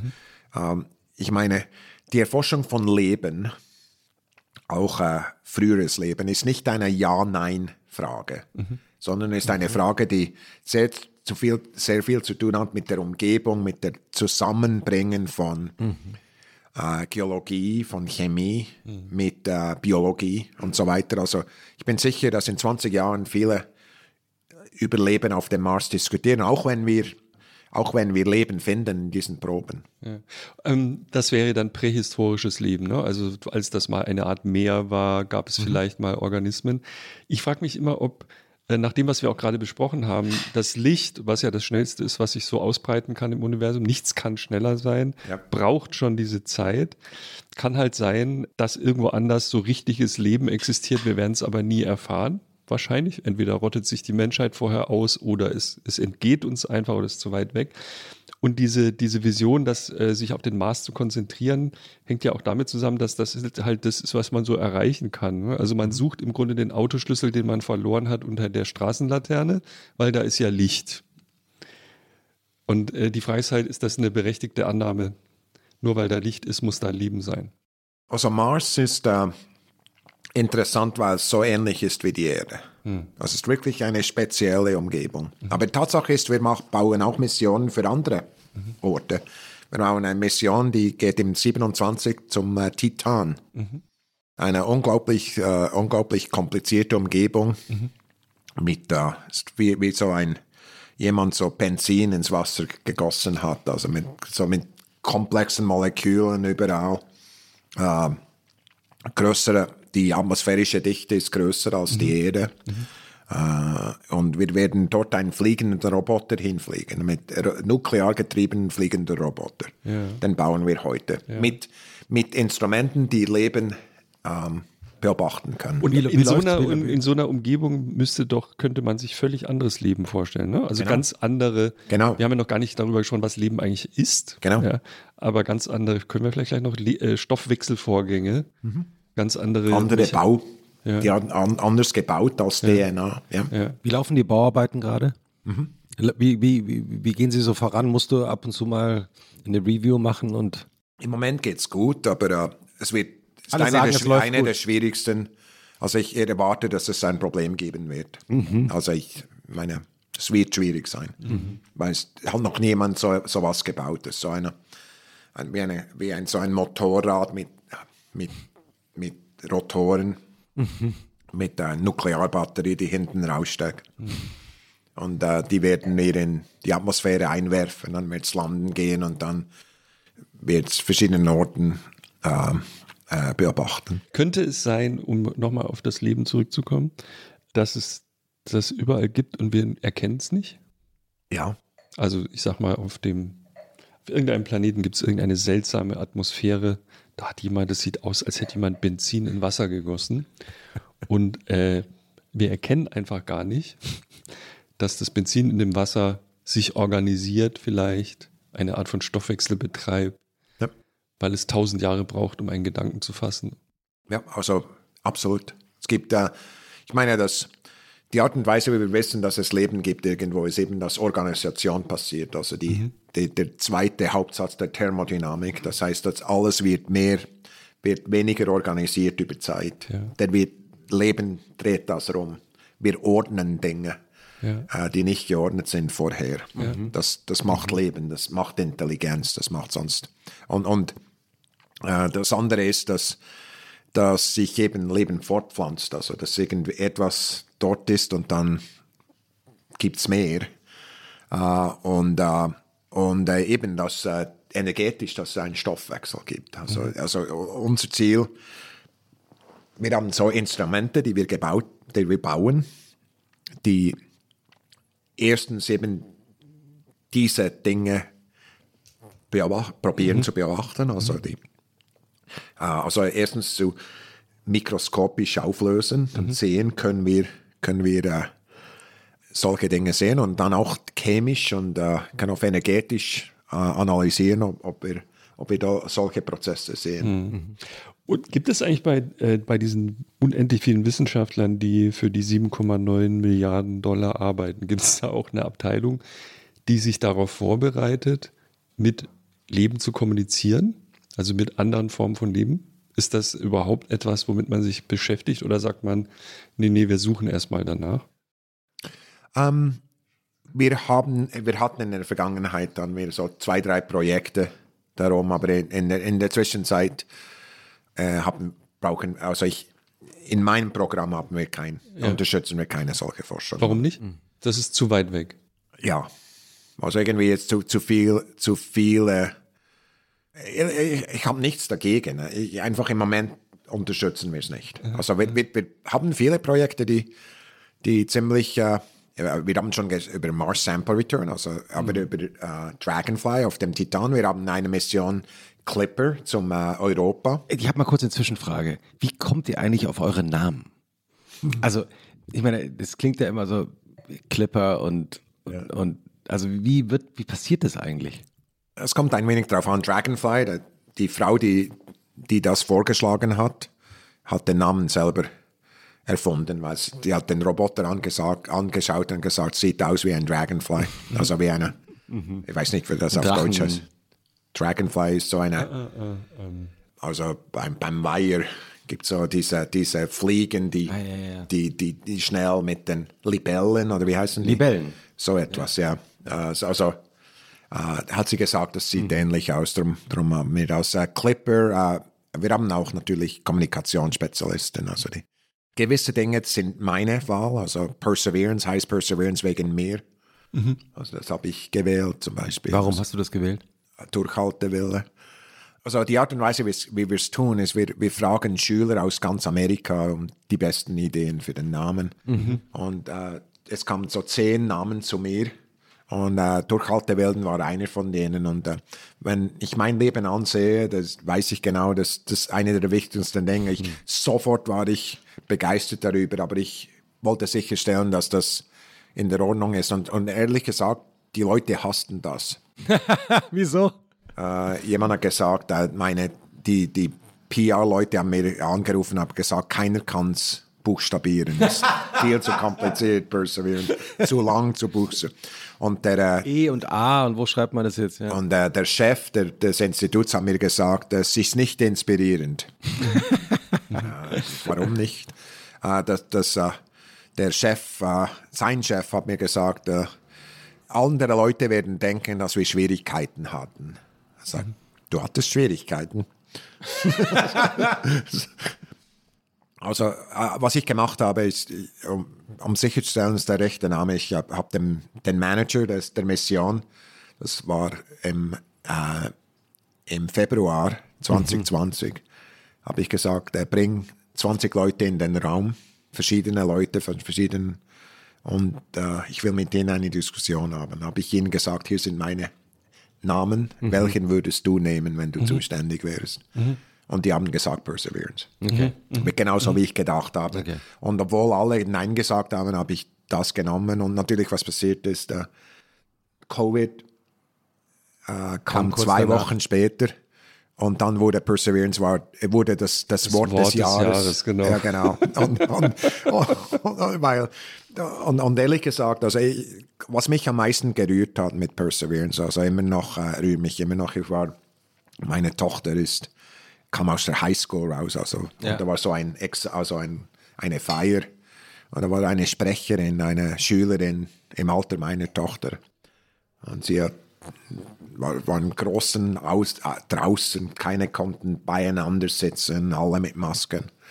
So hat sie eine Rede gehalten und gesagt, hey, äh, ich habe viel gelernt äh, während Covid. und all diese schlechten Dinge und gesagt, wie sie einsam war und so weiter. Sie gesagt, dann habe ich NASA beobachtet. Und dann haben sie diesen Rover gelandet. Perseverance hat mir persönlich geholfen, weil ich habe gemerkt, dass das auch etwas, was ich auch kann, lernen kann von. Mhm. Und äh, obwohl es niemand gedacht hat, dass NASA das tun kann, und niemand sonst ist gestartet, Mhm. äh, hat, hat das mir etwas geholfen. Und genau das hat- habe ich gehofft. Mhm. Genau das. Äh, Jochen, Christoph, findest du nicht äh, so, es wäre Zeit für unser Spiel? kannst du das mal eben erklären, während Ja. ich das Spiel suche? Es gibt das ähm, äh, sogen- sogenannte A- oder B-Spiel. Jochen wird dir jetzt gleich äh, in relativ schneller Abfolge Paare, Wortpaare äh, äh, vorlesen und du musst relativ schnell aus dem Bauch heraus entscheiden. Also zum Beispiel Hund oder Katze. Hund. Exactly. Das ist das Genau. Spiel. Das hat jeder gespielt. Wir machen diesen Podcast seit viereinhalb Jahren. Ja. Und eigentlich haben alle, also es ist wirklich ein ganz einfaches, total harmloses Spiel. Es gibt ein paar kleine Regeln noch, die wir noch erklären sollten. Wenn du dich nicht entscheiden kannst oder nicht verstehst, was ich frage, das wird vorkommen. Also irgendwie seltsame Wort. Du kannst auch weiter sagen. Okay. Leider nicht unendlich oft. Okay. Sondern nur in 10% der Fragen. Ich erkläre jetzt nicht, warum 10%. Es sind 90 Fragen, also kannst du neunmal 90. weiter sagen. Es geht sehr ganz schnell. Das sind aber ganz freundliche Ja, Fragen. Ganz freundliche Fragen. Und die eine Bitte ist nur, du musst sehr schnell antworten. Ja, verstehe.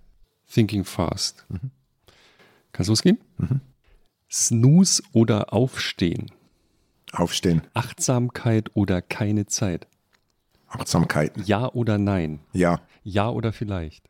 Ja. Sein oder nicht sein? Sein. Ordnung oder Chaos? Ordnung. Teilen oder haben? Haben. Drinnen oder draußen? Drinnen. Induktion oder Deduktion? Induktion. Zeit oder keine Zeit? Zeit. Räucherstäbchen oder Fenster auf? Fenster auf. Mann oder Frau? Frau. Gott oder kein Gott? Kein Gott. Ideal oder real? Real. Erfolg oder Respekt?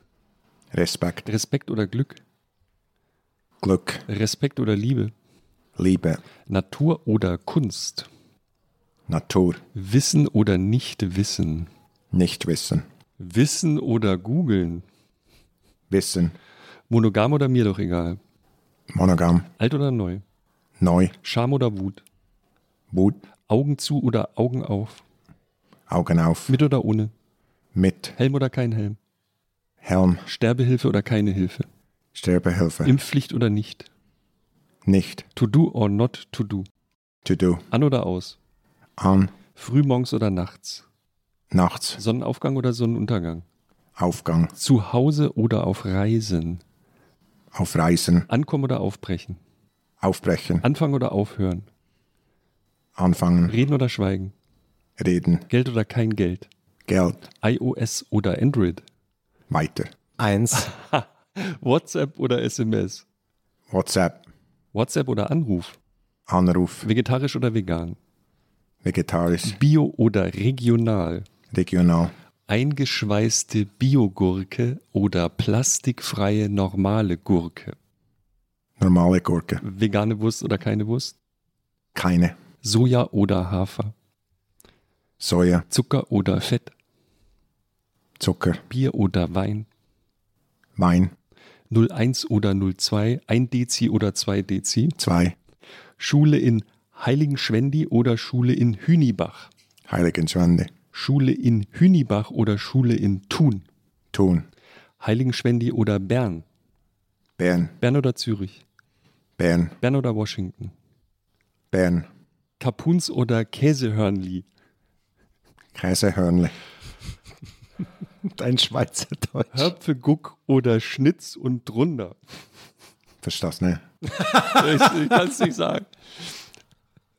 Ich sage jetzt mal weiter, ich kann es nicht aussprechen. Weiter. Ein Badenser Schweizer. Jetzt kommt was komplett, äh, nee, keine. Einstein, Wittgenstein, Gertrude Stein oder Frankenstein? Frankenstein. Überlicht oder nicht?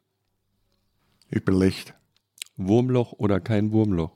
Wurmloch. Spezielle oder allgemeine? Allgemeine. Bargeld oder Bitcoin? Bargeld. Globuli oder Aspirin? Aspirin. Maske oder keine Maske? Keine Maske. Waffel oder Becher? Becher. Aufschneiden oder wegschmeißen? Aufschneiden, Flugscham oder Zugstolz? Zugstolz, Rollkoffer oder kein Rollkoffer? Rollkoffer, TV oder Netflix? Netflix, TV oder YouTube? YouTube, Messi oder Kondo? Messi, Messi oder Ronaldo? Messi, E-Auto oder kein Auto? Auto, Porsche oder Tesla? Tesla, Kepler oder Brahe? Kepler, M oder Schleifenquanten? M, weiter, Zwei. Links oder rechts?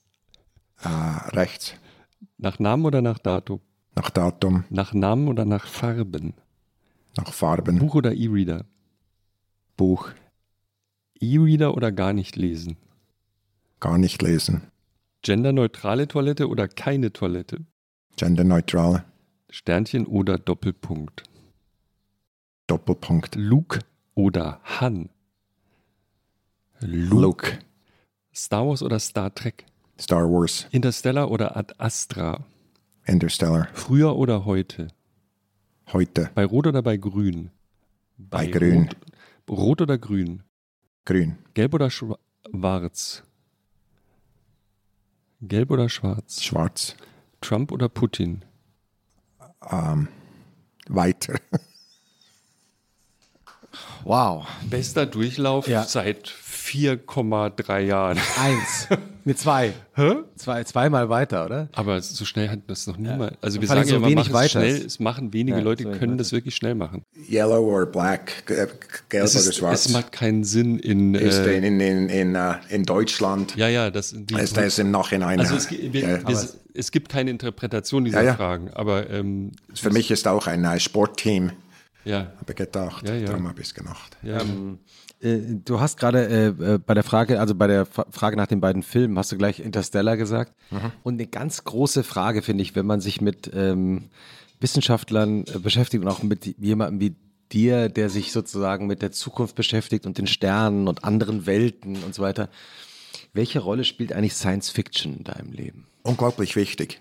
Ich glaube, es ist unglaublich wichtig, dass und Kunst, äh, ich, äh, eine der wichtigen Dinge, die ich beantwortet habe, und ich wusste nicht, ob es die richtige ist, weil, es für mich keinen Unterschied gibt. Also für mich, äh, für mich äh, Kunst oder eben Intuition oder, oder auch äh, äh, Kreativität sind unglaublich wichtige Art und Weise, neue Ideen zu kriegen.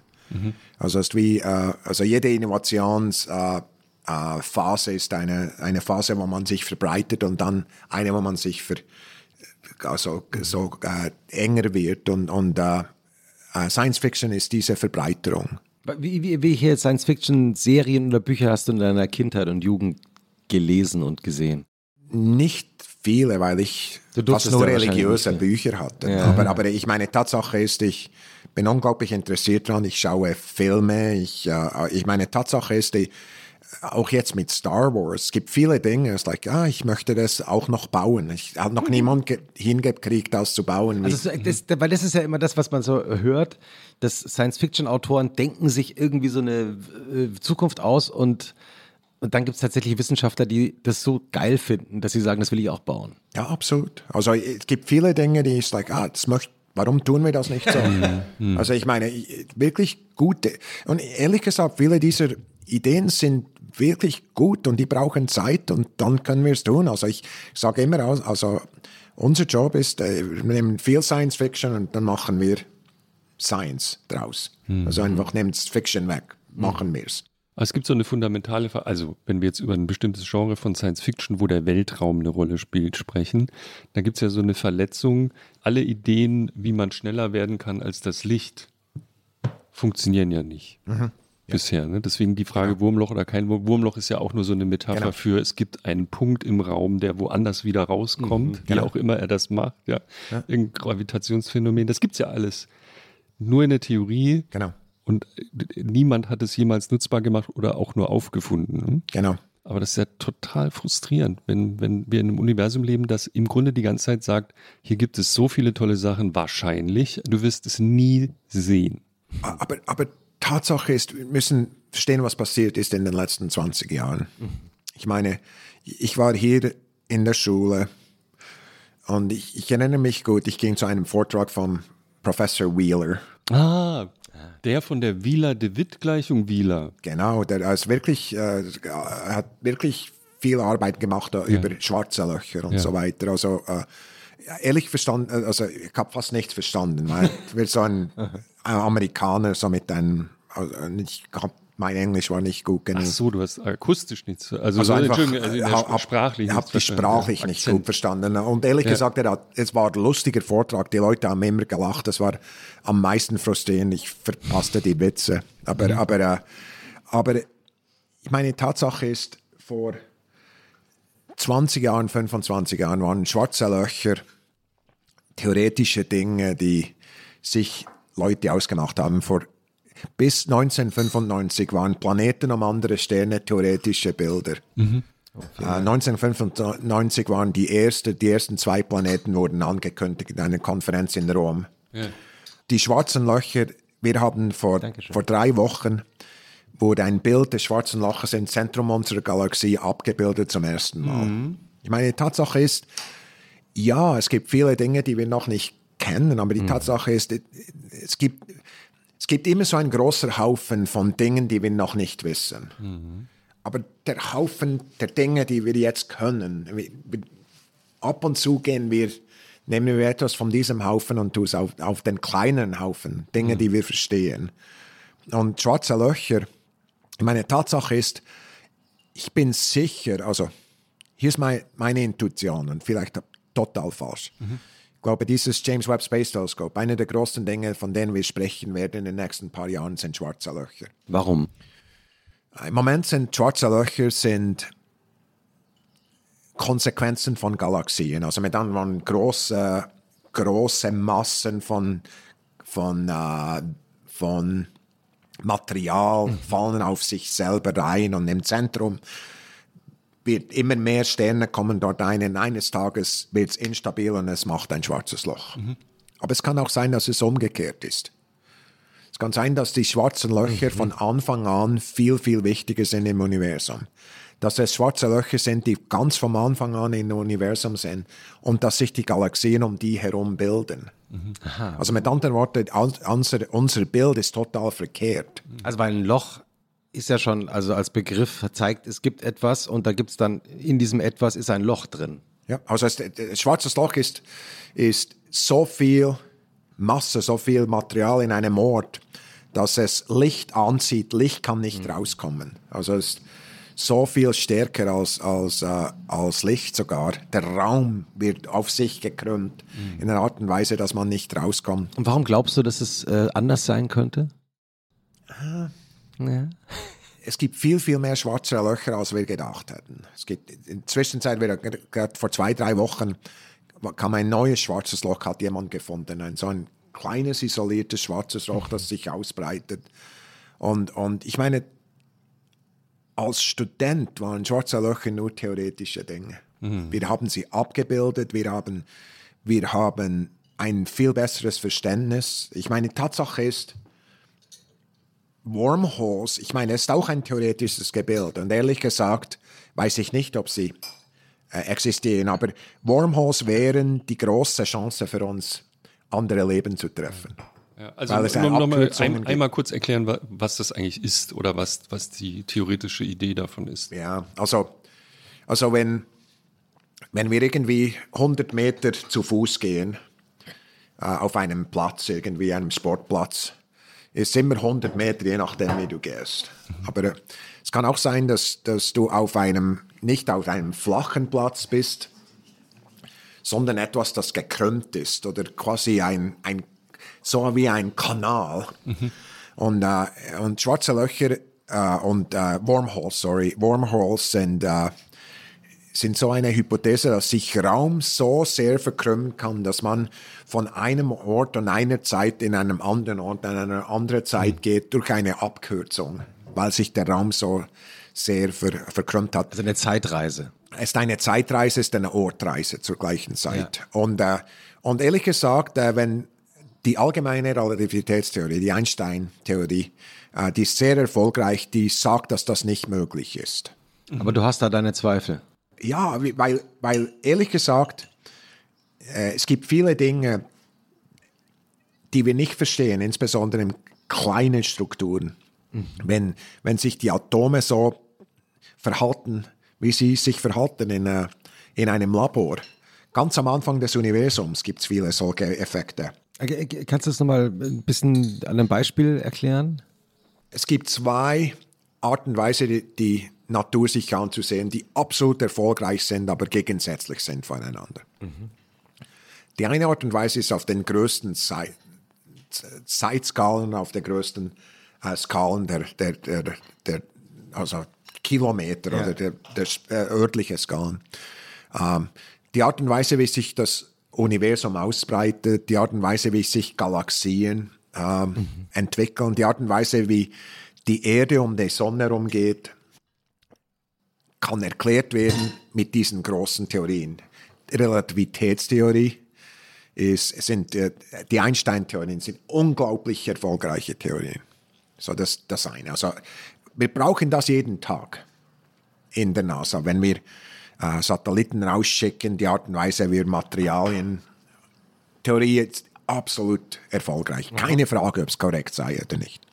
Es gibt eine andere. Ich habe eine kurze Zwischenfrage. Also eine Theorie, die man anwendet, kann erfolgreich sein, aber muss nicht stimmen. Jede Theorie hat einen Bereich, wo sie stimmt. Also im, im also in, in der Skala von unserem Körper, Meter und, und im großen, sogar Zentimeter, einen großen, äh, bis zum Größte des Universums, mhm. stimmt die Theorie unglaublich gut. Okay. Es gibt eine andere Welt, auf der kleinsten Skala der Welt. Äh, wo die Atome leben, wo die Elektronen leben. Da gibt es Dinge, die man sich fast nicht vorstellen kann. Zum Beispiel, wenn man eine, eine klein, ein kleines Teil nimmt, gleich ein Elektron. In jedem, ja. jedem Atom gibt es Elektronen.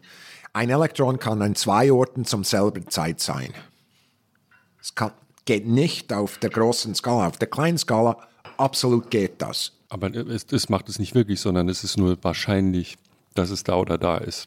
Oder, ja, also wenn man hinguckt, ist es an einem Ort? Ja, ich meine, Tatsache ist, viele Dinge, wir wissen nicht mal genau, wo es ist, weil die, you know, der Heisenberg sagte mhm. und, und hat den Nobelpreis dafür gekriegt, ja, dass man nicht den Ort und die, mhm. die Geschwindigkeit genau bestimmen kann von diesen Teilen. Das kann man auf der großen Skala, mhm. nicht auf der kleinen. Okay. Unglaublich erfolgreiche Theorie. Jedes das Spital, jedes Spital ist voll von Apparaten, die nur funktionieren wegen dem. Meine Laser, die, die Art und Weise, wie man Röntgen macht, die Art und Weise, wie, man, wie wir äh, die Hirne uns anschauen, das sind unglaublich erfolgreiche Theorien. Aber das Problem mhm. ist, die gehen nicht zusammen. Das Blöde ist, Albert Einstein hat beide Fundamente gelegt. Ne? Den Nobelpreis hat er für das eine bekommen, ja. für den Fotoeffekt, also diese Quantensache, ja. Quantenphysik und den anderen für die Relativitätstheorie. Übrigens, äh, äh, Fotoeffekt. Dafür hat er keinen Nobelpreis bekommen. Entschuldigung. Übrigens, Fotoeffekt. Mhm. 1905, 100 Meter in diese Meter. Richtung. 100 Meter in diese Richtung hat er es gemacht. Wirklich? Am Patentamt. Absolut. Ne? Patentamt. 100 Meter hier von dem Hotel, ja, in dem wir ja, gerade ist, sind. ist der Ort, wo der Einstein gewohnt hat und mhm. der Patentamt ist auf der anderen also Seite. Also großer Boden, auf dem war, wir war der, war, war der in Ihrer Kindheit, war das auch Ihnen schon früh klar, dass der hier mal gewohnt hat? Wusste man das oder ist das erst ein Wissen, das später? Ich habe es erst, äh, als ich in Bern studiert habe, habe ich es gelernt, nicht vorher. Ja, ja. So, das Problem ist mit dem Universum. Ganz am Anfang geht das Universum durch eine Phase, das sich so verhält wie die kleinsten, die kleinsten Skalen, wie die Quantentheorie, diese, diese verrückten Dinge, der Fotoeffekt. Ganz am Anfang geht das durch so. Und wann, wann, ist, wann ist das ungefähr? Also innerhalb von ein paar Millisekunden vom Anfang des, des Universums, also sehr, sehr kurze Zeit geht das durch. Also, viel kürzer sogar, Planckzeit aber da, sogar am Anfang äh, geht es durch den. Und Zeit macht noch nicht so richtig viel Sinn. Ne? Ja. Die entsteht ja gleichzeitig. Genau. Die, äh, eben ist unglaublich schwierig, mhm. das sich vorzustellen. Aber die Tatsache ist, um das Universum zu verstehen, muss man beides verstehen. Und wir wissen nicht, wie wir beides verstehen. Mhm. Das heißt, wir verstehen das Universum noch nicht. Genau. Und für mich die Frage ist, die, die schwarzen Löcher am Anfang, mhm. könnte gut zu, mit dem zu tun haben, mhm. dass, mhm. dass, dass de, der Raum eben viel komplizierter ist am Anfang. Und es kann auch sein, dass eben diese Wormholes sich äh, ganz am Anfang, äh, dass die ganz am Anfang passieren. Also es ist wirklich eine der, der großen Fragen. Äh, äh und wir, wir, wir können es nicht wirklich beantworten, mhm. weil wir keine gute Theorie haben, die mhm. beides beschreibt. Mhm. Du hast an der Stelle weiter gesagt, es war natürlich eine fiese Frage, da erkläre ich mal falls, äh, ausnahmsweise. Ich, ich habe gefragt, M-Theorie oder so, also sozusagen nach, nach der einen oder der anderen äh, Weise, wie man sich dem nähert. Das eine ist sozusagen, es gibt so einen ganzen Bereich mit String-Theorien mhm. heißen die, wo man von sehr vielen, mhm. elf oder wie viel auch immer Dimensionen ausgeht. Es gibt viele andere Versuche, ähm, das zu vereinheitlichen und zusammenzukriegen. Der Herr Wieler, den du erwähnt hast, ist auch berühmt geworden. Für mich ist der un unsterblich, weil er mit Herrn de Witt zusammen eine Gleichung aufgeschrieben hat für das gesamte Universum die nur so schwer, schwer, zum Teil schwer zu verstehen ist, aber wo er auch drauf kam, weil er versucht hat, es irgendwie zusammenzuschrauben. Ja. Also die größten Geister, inklusive Einstein, sind eigentlich daran gescheitert. Ja. Hast du Hoffnung, dass durch eure Arbeit man vielleicht auf etwas stößt, was einen Lösungsansatz bringen könnte? Ich habe immer Hoffnung drauf. Ehrlich gesagt ist das, das größte Problem dieser Sache in String-Theorien insbesondere ist, äh, fast nichts ist messbar. Hm. Also ich meine, Tatsache ist, ich bin, es gibt verschiedene Arten und Weisen, Wissenschaft sich anzusehen, aber äh, für mich die ganz traditionelle Art und Weise macht immer noch sehr, sehr, sehr viel Sinn und das ist äh, die einzige Art und Weise, wenn eine Theorie richtig ist oder falsch ist, ist durch Experiment. Mhm. Es ist nicht nur ein Gedankenkonstrukt. Am Schluss sagt die Natur, ob es richtig ist oder falsch. Das größte Problem mit vielen dieser Theorien ist, sie, sie sind nicht messbar. Mhm. Also mhm. Äh, es sind theoretische Konstrukte, die sind, die sind, was sie sind, aber sind nicht messbar. Aber äh, manchmal was passiert, sind eben, wenn wir neue Messungen haben, die, die Dinge zusammenbringen, die nicht zusammen sind sonst. Äh, dass plötzlich neue, das hilft oft, dass plötzlich neue Ideen kommen. Und, mhm. und und ich hoffe, dass das hilft. Ich weiß nicht, wie groß die Wahrscheinlichkeit ist, ehrlich gesagt, weil äh, die allermeisten Dinge, die wir messen, sind im, im, im großen Bereich, nicht mhm. im kleinen Bereich. Also, mhm. was am meisten Erfolg haben wird, ist ganz im Kleinen. Also, ich glaube, die beste Messung, die wir tun können, und, und ehrlich gesagt habe ich wirklich Interesse daran, äh, ist äh, Messungen zu machen über die Inflation des Universums. Mhm. Und zwar äh, ist die, die Tatsache, dass ganz am Anfang des Universums, wenn das losgeht, dass in, in den ersten ganz kleiner Bruchteil der ersten Sekunde, ganz, ganz klein, 10 hoch minus 28 oder so, dass sich das Universum unglaublich schnell ausbreitet, viel, viel schneller als später. Mhm. Und, äh, und dass sich dieses, diese Ausbreitung, äh, diese Inflation, mhm. äh, dass die, äh, die hat wirklich Konsequenzen im Universum. Und, und es gibt, wir haben jetzt Messungsmöglichkeiten, um diese, quasi den Fingerabdruck dieser ersten mhm. Bruchteil der, der ersten Sekunde äh, zu beobachten im Raum. Also das möchte ich wirklich tun. Was ist für dich persönlich so faszinierend daran? für mich ist immer noch die Idee, dass es, das Universum einen Anfang hat, ist, ist wirklich intuit, also meine Intuition sagt, es sei falsch. Wie der Einstein übrigens auch. Irgendwie, ist falsch. Ja, du hast Kann nicht sein. Irgendwie, warum?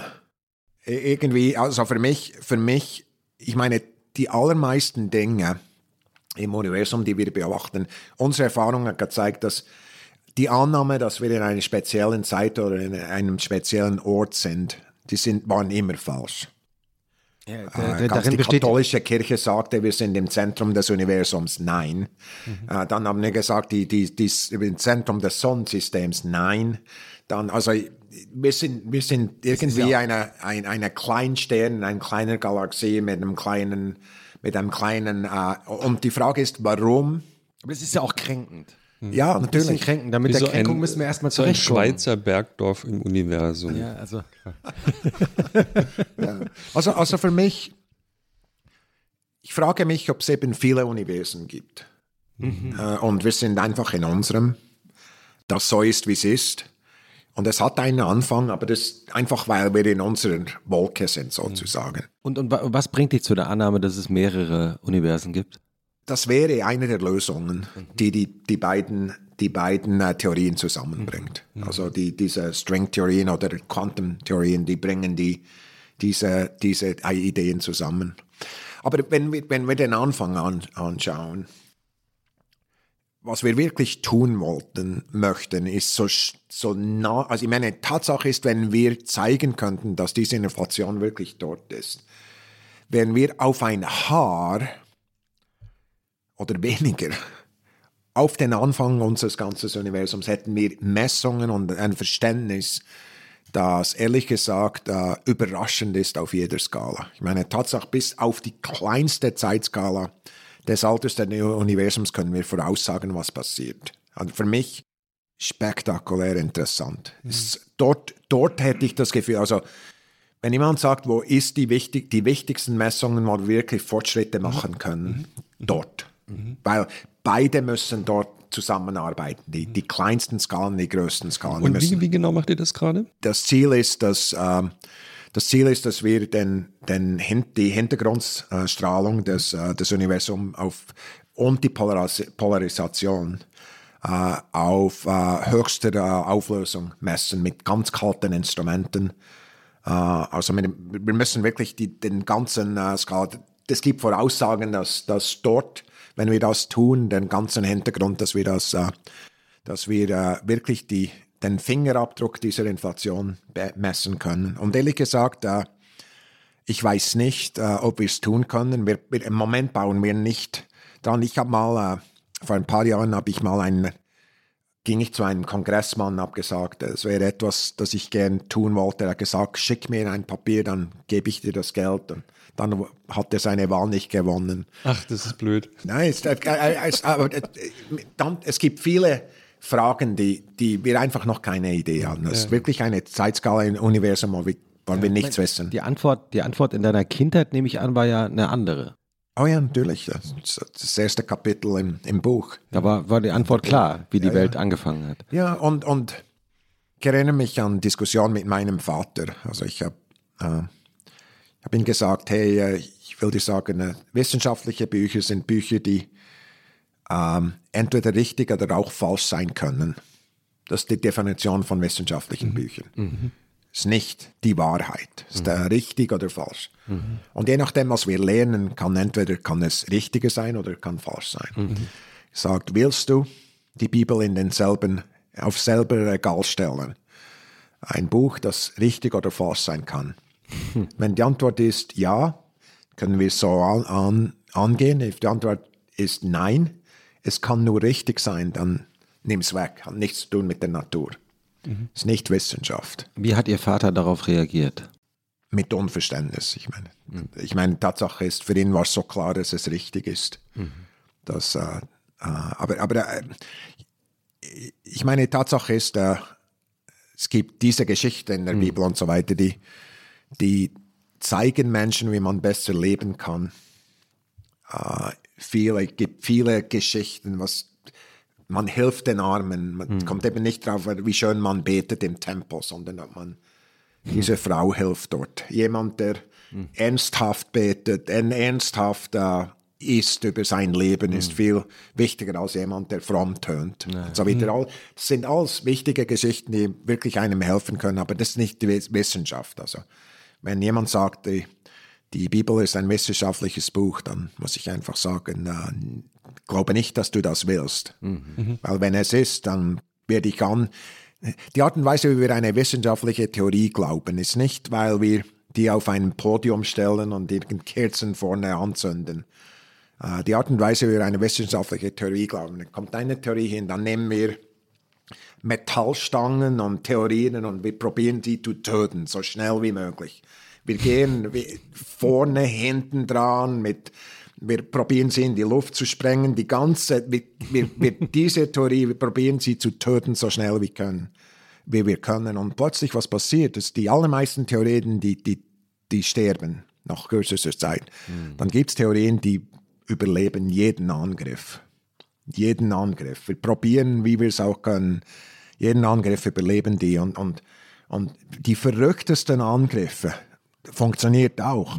Unglaublich. Warum? Und, und, und plötzlich haben wir dieses Vertrauen, dass diese Theorie richtig ist, weil weil sie mhm. jeden Angriff überlebt. Mhm. Also nicht wegen etwas anderem, nicht weil wir daran glauben. Mhm. Wir glauben, weil, weil sie die Angriffe überlebt. Und es gibt aber noch diese Theorien, darüber hast du gerade vorhin schon gesprochen, die sind des nur deswegen schlecht, weil es keine Möglichkeit gibt, sie zu widerlegen. Also ja. zu einer guten Theorie gehört ja auch, genau. ich, ich liefere dir am besten gleich das Experiment mit. String-Theorie, ne? Also, äh, ja. das ist bei jetzt so Dingen wie diesen Vereinheitlichungsversuchen de ja deswegen so schwierig, weil das auf Energieniveaus sich abspielt, zum Beispiel, die wir einfach nie erreichen genau. können. Deswegen dachte ich eben, naja, vielleicht doch in so einem schwarzen Loch, wenn man da mal reinfliegen könnte ja. oder so, könnte man vielleicht doch was messen. Ja, und, und ich, man, man darf auch nicht zu, zu früh aufgeben. Ich meine, meine Geschichte über die Daten ist unglaublich wichtig. Man darf nicht so, man muss das Experiment durchspielen. Ja. Ich meine, Tatsache ist, also ich will nicht, dass, dass äh, Leute denken, dass äh, wenn man zum ersten Mal kein Experiment ist, hat das keinen keinen Wert überhaupt nicht. Man muss weiterarbeiten, bis man zu einem Experiment kommt. Mhm. Und wenn man nie zu einem Experiment kommt, hat es keinen Wert. Das ist irgendwie blöd. Und wie gehst du heute mit deinem Glauben um? Wir sprechen in diesem Podcast sehr viel über Glauben. Das hat sich irgendwie immer so ergeben, mal. immer ja. wieder mal. Ja. Und versuchen zu, ver also in meinem Fall, ich, war, ich bin sozusagen komplett, ich muss es nochmal sagen, damit du verstehst, auf welchem Level wir diskutieren. Ich habe eine komplette katholische Ausbildung durchlaufen, wenn man so will, und bin dann aus, irgendwann aus der, Kir der Kirche abhandengekommen, sagen wir so. Mhm. Christoph nicht. Christoph ist immer noch guter, anständiger Protestant. Ja. Und wir haben immer wieder Gäste, die, mit denen wir darüber sprechen. Du bist ein interessanter Fall, weil du, nehme ich mal an, dein Glauben von damals nicht mehr lebst. Ja, du hast ja gesagt, ne, vorhin nicht gläubig. Ja? Mich interessiert aber, weil ich das von mir kenne, das heißt ja nicht, dass der weg ist. Mhm. Ja? Also man, man denkt ja, die, also man führt Gespräche mit mhm. Gott, man macht alles Mögliche, was man als Kind schon gemacht hat. Und wie, wie ist es bei dir? Ich habe viel darüber nachgedacht, natürlich, wenn man meinen Hintergrund hat. Also ich, die Art und Weise, wenn ich den Himmel ansehe oder auch äh, andere Dinge auf der Natur, habe ich immer das Gefühl, dass ich etwas ansehe, das wichtiger ist als ich. Mhm. Also ganz emotional habe ich das mhm. Gefühl, die, äh, schon die ganzen Regeln, die, die, die Naturgesetze, die dort mhm. sind, die, die Art und Weise, wie die Natur funktioniert, das Universum in der Struktur und so weiter. Ich habe immer das Gefühl, und ehrlich gesagt, ich, ich, ich spreche mit vielen anderen Wissenschaftlern, mhm. die haben dasselbe Gefühl. Also für mich, für mich als Forscher hat immer das Gefühl, ich, ich schaue mir etwas an, das wichtiger ist als ich. Also es ist nicht irgendwie tot oder, sondern etwas Wichtigeres. Die Art und Weise, die, Wort, die Wörter, die ich brauche, hat sehr wenig mit Gott zu tun. Aber ich für viele meiner Kollegen hat das mit Gott zu tun. Mhm. mhm.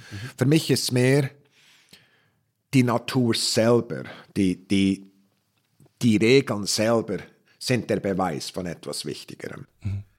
Und, warum, mich, warum, und warum ist es wichtiger? Ich weiß, also für mich emotional, also für mich, wenn ich die Natur anschaue, ich, hab, ich meine, Tatsache ist, die, das Universum ist so viel größer und so wundervoll lange vor, bevor wir es überhaupt sehen. Diese, mhm. diese Strahlung von dem tiefen Universum ist hier angekommen der, während der ganzen Menschzeit. Und wir werden es zum ersten Mal sehen in den nächsten paar Wochen, wenn wir die ersten Messungen machen mit dem James Webb Space Telescope.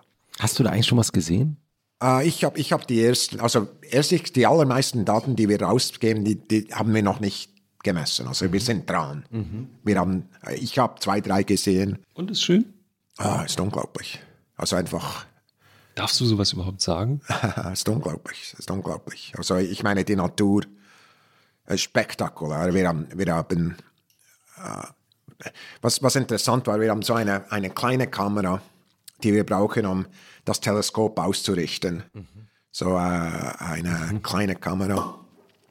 Und wir haben die gebraucht, um das Teleskop auszurichten. Und äh, haben sie dort hingelegt und haben gewartet. Und nachdem wir fertig waren, haben wir die Daten runtergeschickt. Das Teleskop war schon tiefer. Dieses äh, Ingenieur, also Ingenieurteleskop, nicht, nicht eine wissenschaftliche Sendung, war schon tiefer als der Hubble Ultra Deep Field. Also das tiefste Bild, das wir je gesehen haben, äh, weltweit, also je gesehen haben vom Universum, haben wir schon geschlagen mit, der, mit unserer kleinen Kamera. Okay. Äh, die, die wir brauchen, um das Teleskop auszurichten. Also in Tatsache ist es viel, viel besser, als wir dachten. Also schon jetzt haben wir, äh, der, ich habe das Bild gesehen, viel, viel mehr Galaxien als beim Hubble, weil mhm. wir tiefer sehen. Es gibt auch interessante Dinge, wo wir plötzlich Galaxien finden, die nur rot sind. Und die sind in, also mit anderen Worten, Hubble gibt es keine Galaxie dort. Wir schauen sie so, in, in Infrarot, man, man sieht ist es eine ganze Galaxie ja. dort. Warum? wo ist diese Galaxie? Sie sollte viel tiefer sein. Wieso ist sie so rot? Ja.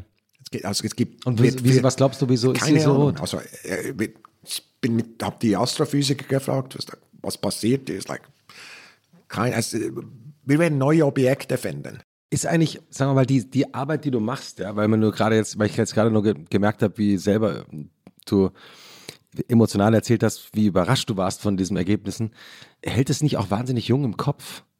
Weil man ja im Grunde ja. genommen, man arbeitet in einem Feld, das sich ständig verändert und es gibt weltbewegende neue Erkenntnisse, während ja doch andere Wissenschaftlerinnen und Wissenschaftler in Gebieten arbeitet, wo sich sozusagen nichts Grundlegendes mehr verändert. Also ich habe das Gefühl, dass gute Wissenschaft eigentlich fast in allen Gebieten, vielleicht in den meisten, ich weiß nicht, ob wirklich in allen, hm. äh, wenn, wir, wenn wir genügend hinsehen, gibt es neue, gibt's, gibt's neue Dinge. Es gibt so ein gutes Buch, äh, Charlie Towns hat das geschrieben. Das ist der, no der Mann, der den Nobelpreis kriegte von, uh, how, von, für den Laser. Mhm. Uh, und das Buch heißt How the Laser Happened. Und er hat die Wissenschaft beschrieben wie eine Bergwanderung. Gesagt, uh, die allermeisten Wissenschaftler, die gehen wie ein, so ein Pfad hoch. Jemand ging zum ersten Mal dort hoch und dann mhm. kam der nächste und dann ging dort hoch. Und, und alle gingen auf diesem Pfad. Und nach, nach einer gewissen Zeit ist der Pfad ist wie eine ist nichts Interessantes, weil jeder dort hingeht. Dann hat, hat er gesagt, ich finde das Bild unglaublich schön, er gesagt, dass, was unglaublich wichtig ist. Er hat gesagt, turn over the rocks on the wayside. Er gesagt, nimm die Steine auf der Seite des Pfads und dreh sie um. Dreh sie um und schau, was dort ist. Und er hat gesagt, das hat er gemacht mit dem Laser. Mhm. Optik war unglaublich uninteressant, bevor er äh, Forschung gemacht hat dort. Plötzlich diese, diese Strahlung, diese stimulierte Strahlung vom Laser, der Einstein hat es vorausgesagt natürlich, aber der, diese, diese stimulierte Strahlung, plötzlich hat das etwas bewirkt, das viel, viel interessanter war mhm. als die ganze Optik. Und, und, und der Mut war, etwas auf der Seite umzudrehen, etwas, hey, das macht keinen Sinn, warum, wir sollten nicht weiterfahren hier, bevor wir wissen. Wie, wie ist es eigentlich genau nochmal mit den Sonnenwinden? Also warum sind die eigentlich so gefährlich? Ich habe das in der Vorbereitung gelesen. Ehrlich gesagt habe ich davon zum ersten Mal gehört, so richtig. Ach nee. Ja. Und die, die können ja offenbar so gefährlich sein, dass sie auch die Strom- und Funknetze ja. auf der Erde ja, zerstören können oder zumindest stören können. Wir haben schon gesagt, was Sonnenwände sind. Das ist die Atmosphäre der Sonne, die weggeblasen wird, weil die Sonne eine Million Grad ist, mhm. äh, die in der Atmosphäre.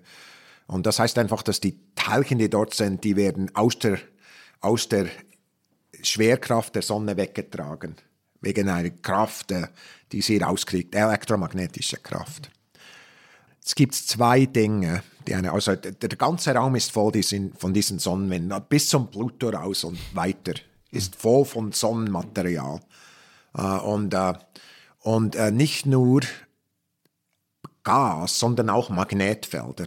Also die, wie, wie die, das Magnetfeld auf der Erde, wo wir mit dem Kompass sehen, wo Norden ist, der, die, die Sonne hat auch Magnetfelder und dieses Magnetfeld wird rausgetragen aus der Sonne dort.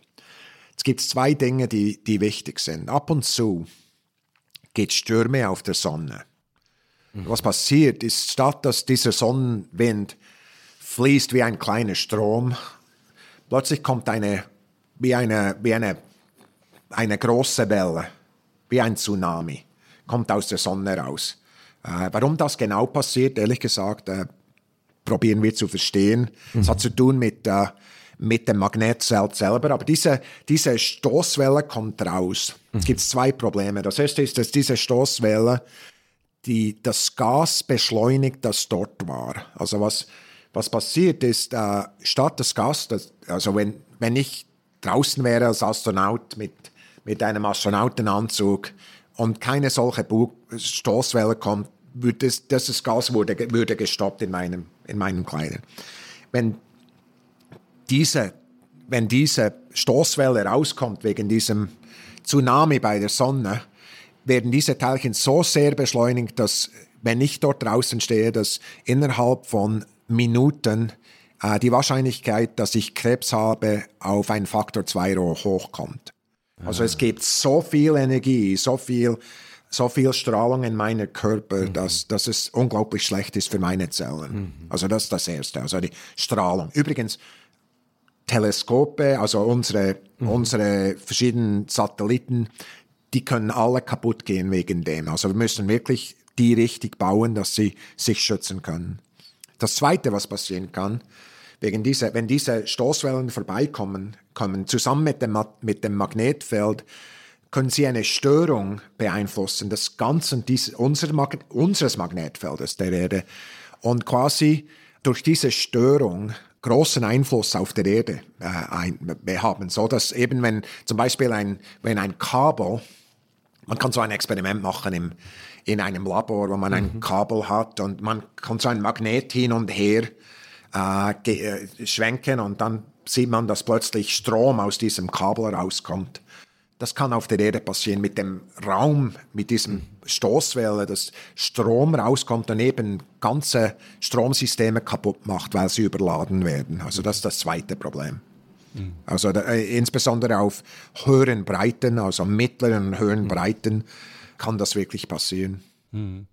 Und aber es gab ja jetzt in der Historie immer wieder so größere Sonnenstürme. Es gab, glaube ich, mal einen das ist schon ein paar hundert Jahre, oder wie, wie lange ist das jetzt? Ja, ja. ja. Das, dieses Carrington-Ereignis, irgendwie spätes 19. Jahrhundert, ja, ja. Äh, wo, wo man sich fragt, wenn das, also sozusagen, da, damals gab es noch nicht viel, was kaputt gehen konnte.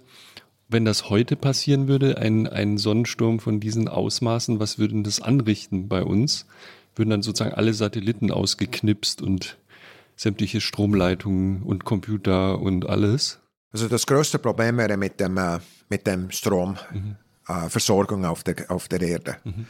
Äh, was passieren könnte mit einem, äh, mit einem System dieser Größe ist, dass quasi die, äh, die Transformatoren, die, die wirklich zuständig sind, um den Strom mhm. Äh, rauszubringen, dass die verbrennen, also dass die überla überlastet werden.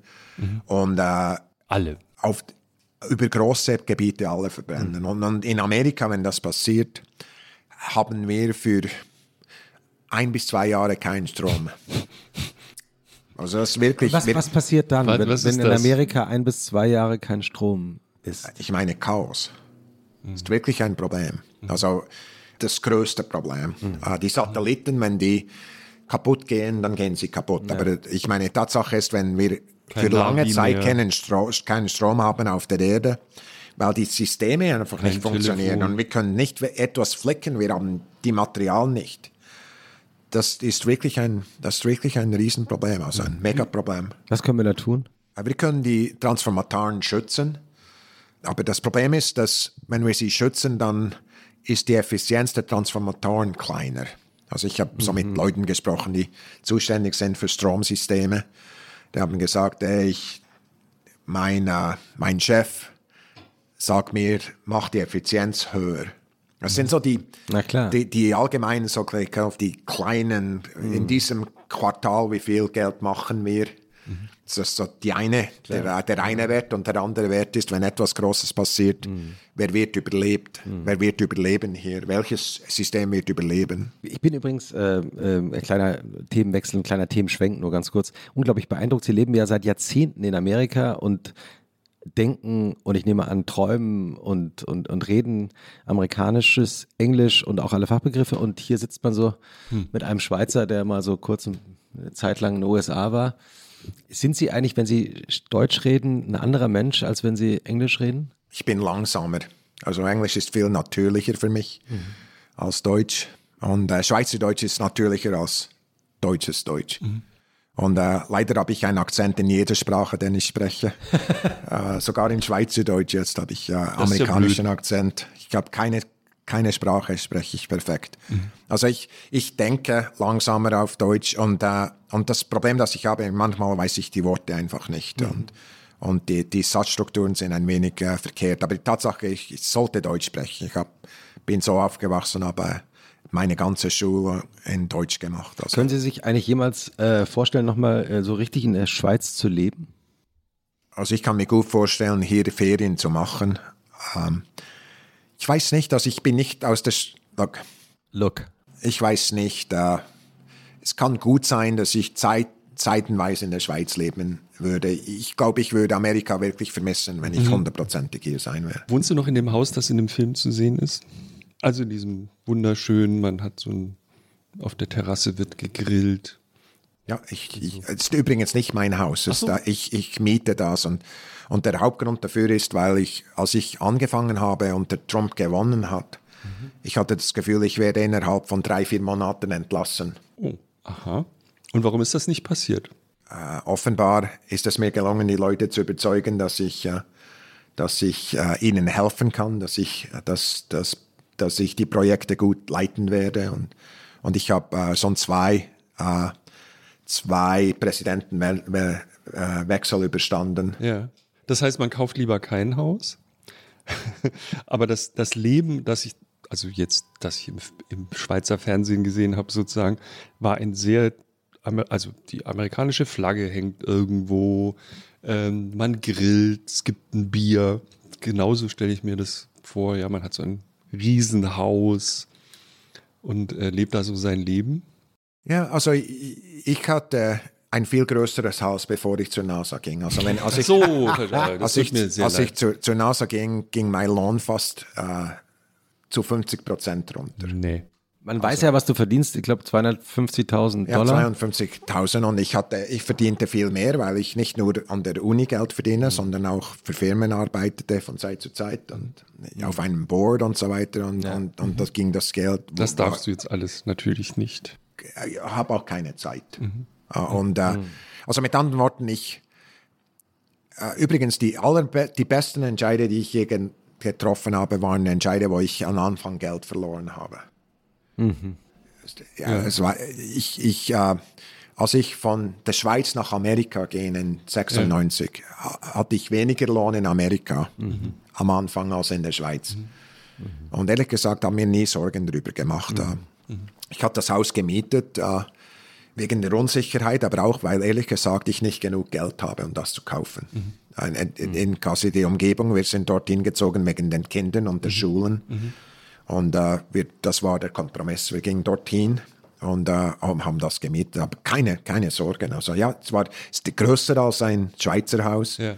Und ja, wir haben einen Grill dort draußen. Ich war gerade, äh, letzte Woche hatte ich mit den, mit den Kindern draußen gegessen auf, dem, äh, hm. auf den Stühlen draußen und neben, dem, neben den Bäumen. Ja. Absolut, John. Du kannst relativ leicht gekündigt werden, habe ich gelesen. Absolut. Also, also die Art und Weise, wie, wie man mich loskriegt, ähm, äh, ist, äh, dass man mir einen Job gibt, den ich nicht will.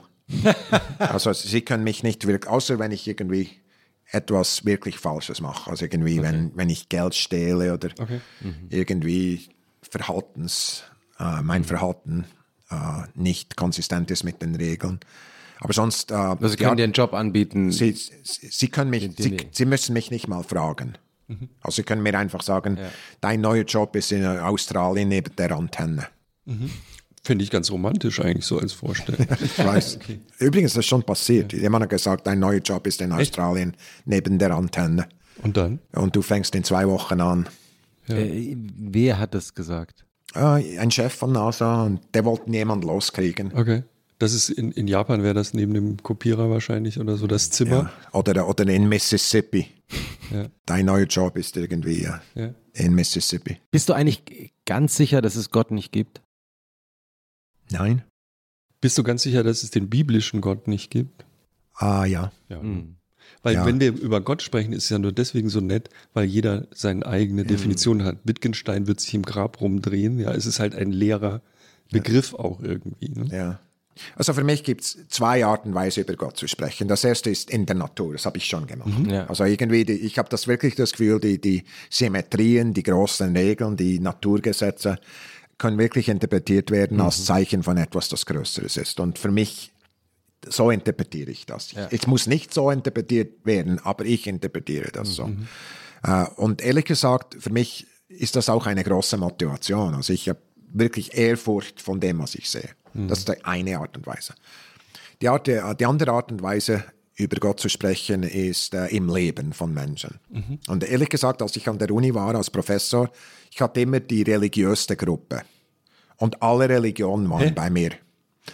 Und, und die Art und Weise, warum das passiert ist, niemand hat über Religion gesprochen, außer ich. Ja. Ich habe gesagt, ich habe überhaupt kein Problem, wenn jemand religiös ist. Eine Bedingung. Die Art und Weise, wie du dir über deine Religion sprichst, ist mit deinen Taten, nicht mit Worten. Du willst mich überzeugen, dass mormonisch die richtige Religion ist, katholisch, evangelisch, atheistisch, was auch immer du willst. Du musst zeigen mit deinem Leben, dass es dir richtig ist. Du kannst nicht evangelisieren. Du kannst nur Leute überzeugen mit deinen Taten. Jeder ist eingeladen hier, aber das ist die einzige Bedingung. Ist das was, was du in deiner Kindheit natürlich erlebt hast, oder? Ich hätte, ich hätte mehr, also Oder nicht erlebt hast? ich habe beides gesehen. Ich habe das Schönste gesehen an Religion in, die, in dieser Beziehung. Äh, Wie gesagt, mein, ich habe wirklich das Gefühl, obwohl äh, manchmal wir nicht auf der gleichen, wirklich zusammen einander verstanden haben, ich habe das Gefühl, mein Vater wollte das Richtige tun und hat so gut wie möglich das Richtige gemacht. Er hat sicher Fehler gemacht. In meinem Leben gibt es auch viele Fehler. Aber äh, also ich würde aber, aber ich habe auch viel gesehen um seine Kirche um, da ich das Gefühl hatte, dass, äh, wie hat der Gandhi gesagt, äh, der Christus wäre sehr enttäuscht, wenn er die Christen sehen, weil sie nichts zu tun haben mit ihm oder wenig. So, nein, es gibt, gibt viele Menschen, glaube ich, die den Mantel der Religion brauchen, um Dinge zu tun, die nicht akzeptierbar sind. Und, und für mich, das habe ich auch gesehen. Wenn, in, insbesondere mit fundamentalistischer Religion gibt es viele Dinge, die unabhängig welche Religion, die wirklich, äh, die wirklich nicht gut sind. Und, und, und für mich, ich habe meiner Familie gesagt, ich sage, für mich ist nur über die Taten. Also die Frage ist, was tust du? Hilfst du den Armen? Ich meine, liebst du deinen Nachbarn? Äh, die, die Art und Weise, ich zitiere die, die Bibel. also es- ja. meine Tatsache ist, wie, wie, wie zeigt sich das christliche Denken in deinen Taten? Zu der Beerdigung deines Vaters, ich erzähle es nur deswegen, weil du es mal gesagt hast, kamen 450 Menschen, die alle Gutes über ihn zu berichten hatten. Ne? Das ist, klingt nach einem gelungenen Leben.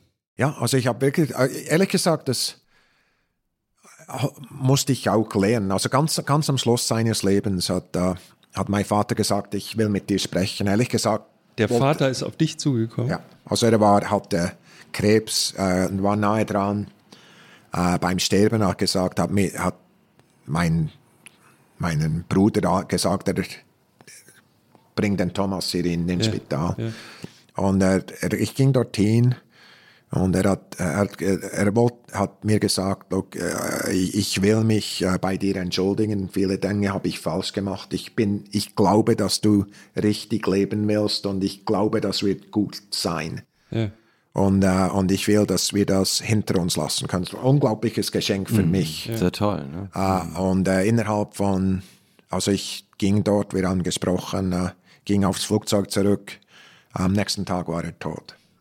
Also, also, die, die, äh, also das war so das Ende. Und, und für mich, das hat mir unglaublich geholfen, äh, weil, weil ich, es ist unglaublich einfach. Viele Kinder tun das. Kinder alles, alten, all, all, allen Alters tun das, äh, dass man so den, so sagt, die, die Eltern waren nicht gut. Die anderen waren, ich meine, Tatsache ist, natürlich macht er Fehler, ich mache auch Fehler, aber die Tatsache ist, er hat so gut gelebt, wie er konnte und er war so authentisch, wie er sein konnte. Und, und drum waren diese darum hat er so viel Wert in anderen Leben, weil, er, weil er so gut gelebt hat, wie er, wohl, wie er konnte. Als er älter geworden äh, war, hat er auch sich ein wenig aufgeweicht bezüglich seiner, seiner äh, starren äh, Denkweise von Anfang. Äh, meine, also seine Großkinder hatten ein einfaches Leben mit ihm als seine Kinder. Ja, das ist oft so, Das, ne? äh, ist, und das ist wirklich gut. Also, aber die Tatsache ist, äh, ja, er hat vielen Leuten geholfen. Weil wir jetzt schon so viel über deinen Vater geredet haben. Ähm, deine Mutter taucht ja in dem Dokumentarfilm, über den wir vor zwölf Minuten ungefähr schon mal kurz gesprochen haben, vom Schweizer Fernsehen auch auf. Und insofern interessant, weil du redest mit deiner Mutter und das Filmteam weiß aber zu dem Zeitpunkt, wenn ihr miteinander redet, noch nicht, dass sie zu dem Zeitpunkt schon schwer krebskrank äh, war. Wie erinnerst du dich an diese Szenen, an diese Gespräche mit deiner Mutter? Also ich war wirklich überrascht. Also der, der Mann, der den Film gemacht hat, ist ein äh, Journalist im Schweizer Fernsehen. Äh, übrigens, als ich aufgewachsen bin, war total verboten, Fernsehen zu sehen. Natürlich. Aber offenbar, was ich, was ich gelernt habe, die hatten irgendwie ein iPad gekauft und dann haben sie Fernsehen auf dem iPad Nein. gesehen. So, sie wusste, sie kannten den Journalist und ich, ich er wollte Filmaufnahmen machen im Dorf. Ich habe meiner Mutter gesagt, hey, ich bin mit dem Journalist dort, habe den Namen gesagt. Willst du ihn treffen? Und sie hat gesagt, ja, ich mache ihm Kaffee. Du warst überrascht. Ich war auch total überrascht. Und er ist ein guter Journalist. Er ist äh, mit seinem Kameramann die Treppe hoch. Äh, übrigens hat er einen Kuchen mitgebracht. Sehr weise. Äh, genau, also wie, wie man tut. Und, und äh, er hat gesagt, ist es okay, wenn wir die Kamera hier aufstellen und filmen? Und sie sagte ja. Sie sagte, äh, das einzige die einzige Bedingung ist, der Thomas muss sehen, was in den Film kommt über mich und sagen, es ist okay. Okay. Habe ich gesagt, ist, das ein, ist die Bedingung okay für dich? Habe den Journalist gefragt und er hat gesagt, ja. Und hier, hier ist das Tolle. Ich meine, ehrlich gesagt, es war, es gibt zwei Dokumentarfilme über mich. Einer ist der, der andere wird gerade gemacht mit dem James Webb für Netflix. Und Für nicht nur- Netflix. Für, für nicht nur das wussten wir nicht. Ja, ist nicht, nicht Ist noch nicht bekannt. öffentlich, oder? Nein, ist nicht Es gibt, öffentlich. es gibt einen Netflix-Film über ja, euch. Über, jetzt nicht nur über mich, sondern einfach so, was sind die Menschen, die Mhm. große Risiken machen? Was, sind, was sind die Geschichten? Aber äh, die Tatsache ist, es ist ziemlich ungemütlich, einen Dokumentarfilm zu machen. Wenn Mhm. man die Stadt runter wandert, hat irgend so jemand mit einem riesen Mikrofon über den Kopf und, und eine Kamera voraus und eine hinten Mhm. dran. Es sind, also, und das ging für Wochen sind die mit mir rumgegangen. Jeder, wo ich hinging, waren Kameras. Im, im Kongress waren Kameras. Also alles, was das. Aber als die die Mutter auf, also als sie diese, diesen Film hatte, ich habe ich hab 40 Minuten äh, Film von meiner Mutter, wo sie über sich gesprochen hat, über mich, mit höchster Qualität, äh, die mir das äh, Team ge gegeben hat. Und für mich, das war absolut schön. der Wert. Also der Dokumentarfilm, äh, offenbar hat, hat es äh, Leute inspiriert für mich. Was mir wichtig war, sind diese 40 Minuten. Was, was, äh, was hat sie da über dich erzählt? Ja, sie, ich glaube, das Lustigste war, dass sie gesagt hat, sie, als sie schwanger war mit äh, meinem Bruder, dass sie zu Gott gebetet hat und gesagt, gib mir nicht einen Thomas, das überlebe ich nicht, zwei von denen. Nicht noch einen. Nicht noch so ein. Du hast, du hast glaube ich, in dem Film sagst du auch, du bist, wenn man so die Tiere auf der Weide beobachtet, dann gibt es die, die so sich gemütlich um die Wasserstelle niederlassen, ja, ja. immer so. Und du wärst immer das Schaf, das in den Zaun reinrennt ja, und versucht, das Loch im Zaun zu finden und abzuhauen. ja, ja, genau so ist. Wäre man, manchmal einfacher, wenn ich einfach in der Mitte abliegen könnte.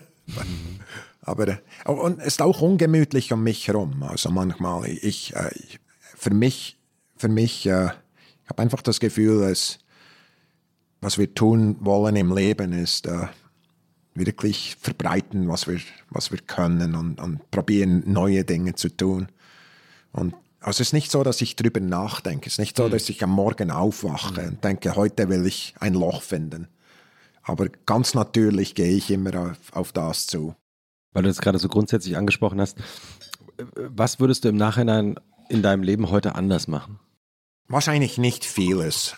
Ich glaube, das Einzige, was ich, also die Art und Weise, wie ich es interpretiere, wenn jemand in einer Situation ist, was, was, was ist der Ratschlag, den du ihm geben würdest? Mhm.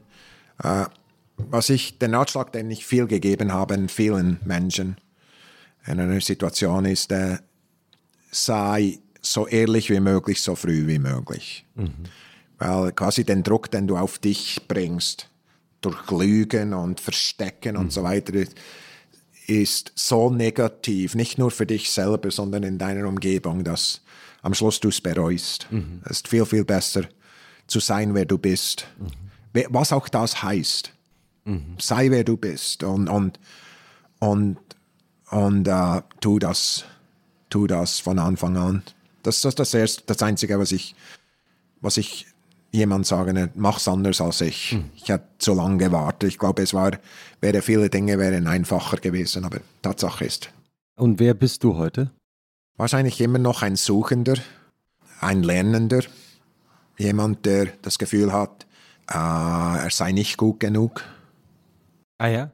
Ja, also ich glaube, glaube viele, viele Menschen verpassen das. Es gibt, ich sage, denken immer Leute, die erfolgreich sind, die sind so erfolgreich, weil sie das Selbstbewusstsein haben, erfolgreich zu sein. Ich glaube, die, die verpassen, dass für viele der erfolgreichsten Leute die, die Motivation zur Erfolg ist, die, äh, die Angst zu versagen, mhm. ist eine unglaubliche große Motivation. Und die, die kennst du auch? Oh, absolut. Absolut. Äh, immer noch heute, aber weniger so wie früher. Also ich, also ich, ich, ich für Jahrzehnte, also 10, 15 Jahren bin ich in der Mitternacht aufgewachsen, auf, aufgewachsen mit Träumen, dass ich zurück bin, wo ich bin, wo ich war. In der Schweiz? In der Schweiz in, in, zurück. Auf dem Dorf? Ja, ja, genau. Und das alles, was ich gemacht habe, nur ein Traum war. Mhm. Und, und, und mhm. ich, war irgendwie, das war so beengend, das war mir einfach nicht wohl dort. Es ist schwierig zu sagen, weil das sind so gute Menschen und, und mhm. das gefällt ihnen dort man könnte mich nicht genug Geld zahlen, um dort zu wohnen. Also ich, Im, ja. ich würde nie und, und rein. Ich, ich, ich habe ja so, so total banale Kindheitserinnerungen an das Berner Oberland, weil wir da oft Ski gefahren sind. Mhm. So in Grindelwald und ja, ja. Beatenberg und so weiter. Warst du auch mal auf dem James Bond äh, Restaurant da oben? Ja, ja. Das fand ich als Pizza Kind Gloria ja. bei Möhren. Ja. Hattest du Lieblingsskistrecken da? Die ja. gut zu Fuß gut zu erreichen? Ja, also wir hatten das, das, so wir, wir, sind Ski gefahren, wir hatten einfach nicht so viel Geld. Also wir sind mehr zu Fuß gegangen mhm. bei uns, wo wir ja. wohnten. Aber, aber ja, über, als, ich, als ich älter wurde und auch gespart habe, ja, ich habe ein paar Mal dort Ski gefahren und Benner Oberland ist unglaublich schön. Mhm. Uh, ich habe ein kleines Haus in Utah.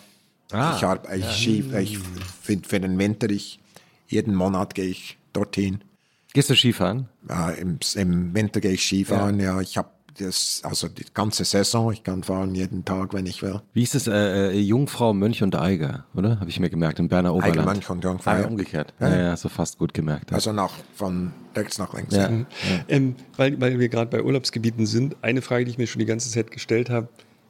Angenommen, äh, du könntest einen Urlaub buchen an irgendeinem Ort im Universum. Was wäre ein interessanter Ort? Ja, wir, wir vergessen mal die Wurmlöcher und so, das, das machen wir dann alles. Und was ist ein wirklich interessanter Ort, wo man mal hin will? Also ich, wür, ich würde gern auf Enceladus gehen oder Europa. Diese Und zwar in einem, in einem, äh, in einem U-Boot. Bitte erklären. Bitte also, erklären. Also, die, also wo sind wir genau? Ja. Okay, so die, äh, wir haben mit Mars gesprochen. Ja, ja. Die terrestrischen Planeten sind Merkur, Venus, äh, Erde und Mars. Die sind alle, haben Stein innen dran, einen, also ein Zentrum und ein Mantel und so weiter. Äh, wenn wir rausgehen, äh, die Theorie war, dass nichts Interessantes ist dort draußen. Äh, es gibt so diese Gasplaneten, die ja. heißen Jupiter und Saturn und dann Uranus und Neptun. Wem wurde nochmal das Recht, das Planetenrecht abgesprochen irgendwann? Pluto. Ja, der arme Kerl. Ja, ist einfach, weil wir so viele beobachtet ja. haben, die ja. gen genauso aussehen. Mhm. Aber, äh, aber was, was passiert ist, äh, auch in den 90er Jahren mhm. und, und dann später auch, wir haben gemerkt, dass viele dieser Körper, Enceladus ist bei äh, äh, Saturn, äh, äh, Europa ist bei Jupiter einer der Galiläen, äh, der galileischen Monde. Das sind Welten, die Ozeane haben mhm. auf der Innenseite. Mhm. Und bei Enceladus kommt diesen Ozean, das kommt Wasser und Alkohol und äh, kommen da raus, die, die, die sprühen ins Saal. Ah ja. Und, und wir haben das per Zufall entdeckt mit unserer Mission Cassini. Und, und ehrlich was, was, heißt, was heißt per Zufall entdeckt? Also wisst ihr, Cassini war auf einem, eben hat das ganze System beobachtet und ich, ich, ich war im Büro, als der Mann es entdeckt hat. der war nebendran, der war der Massenspektrometermann, der, der ja. auf mhm. diesem Dings, der kam er auf dem Büro raus, like, sieh dir das an. Er hat gesagt, da kommen wir sind gerade durch eine Wolke von Alkoholen geflogen. wow. War ja in ah, Fässern ah, neben, gelagert neben, worden. Und keiner wusste, wie man das ausspricht, Enceladus. Also wie, ich weiß nicht, Enceladus vielleicht auf Deutsch, ich weiß nicht. Uh, das ist ein kleiner Mond, uh, der im, äh, beim, uh, beim Saturn. Und warum ist das? Die Antwort ist, dass auf der Innenseite äh, dieses Mondes, das ist so eine Eisoberfläche, auf der mhm. Innenseite dieses Mondes ist ein Ozean. Und wir haben den gemessen, aber, aber das. Wie groß ist der? Ist mehr Wasser als alle Ozeane auf der Erde. Okay, mhm. wow. Also, mhm. und, und was interessant ist, ähm, es hat auch organische Moleküle drin und ganz zu unterst haben wir das Gefühl, es sei äh, Bedrock, also es ähnlich wie auf den unseren Ozeanen, ganz mhm. am Boden des Ozeans. Okay. Es gibt zwei Theorien für Leben auf der Erde. Wir haben über eine gesprochen auf dem Mars, wo man quasi so einen Tümpel auf der Oberfläche mit so diesen Bioschichten, die sich äh, formieren und so weiter. Das ist die Mars-Idee. Mhm. Die andere Theorie ist in diesen thermischen Vents, also ganz an dem, bei die, in der Tiefe der Ozeane, mhm. wo viel Auf Energie ist und, ja. viel, und viel organisches Material im Master dort äh, zuschwimmt. Wir denken, dass Enceladus und Europa auf der Innenseite so aussehen wie ganz am Anfang unsere Ozeane. Mhm. Mhm. Und äh, ehrlich gesagt, äh, um das zu erforschen, müssen wir ein U-Boot haben. Und ich keine Ahnung, wie man das baut.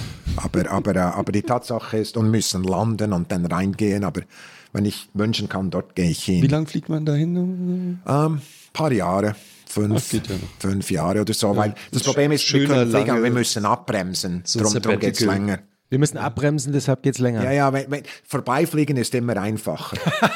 Aber abbremsen, da muss man auf, de, auf die Bremse stehen und dann, dann geht es länger, um dort äh, in, ins Orbit reinzugehen. Wie verbringt man eigentlich so eine jahrelange Reise? Ich meine, wir kennen das eigentlich nur aus Kinofilmen, aber ja. wie ist es in der Wirklichkeit? Ich habe mal ein Instrument gebaut für Merkur, das brauchte sieben Jahre, bis wir dort sind. Ja. Mhm. Äh, und die Art und Weise, wie man es tut, also das Erste, was das, das man tut, ist, also weniger wenig Leute arbeiten drauf. Also es ist nicht das ganze Team. Ja. Man stellt das Team erst an, das ganze Team, wenn es dort ist. Aber es gibt ein paar Leute und die stellen sicher, dass die Instrumente äh, gesund sind und, und so. Die, die Wissenschaftler, die machen so Modelle. Mhm. Äh, sobald man einmal vorbeifliegt, dann haben man die ersten Daten. Und, also, also probiert, äh, probiert sich Fortschritte zu machen, bevor die Daten sind, dass man wirklich bereit ist dafür. Mhm. Wir haben ja eigentlich noch keine Erfahrung, oder wie das ist, dass Menschen viele Jahre unterwegs sind im All.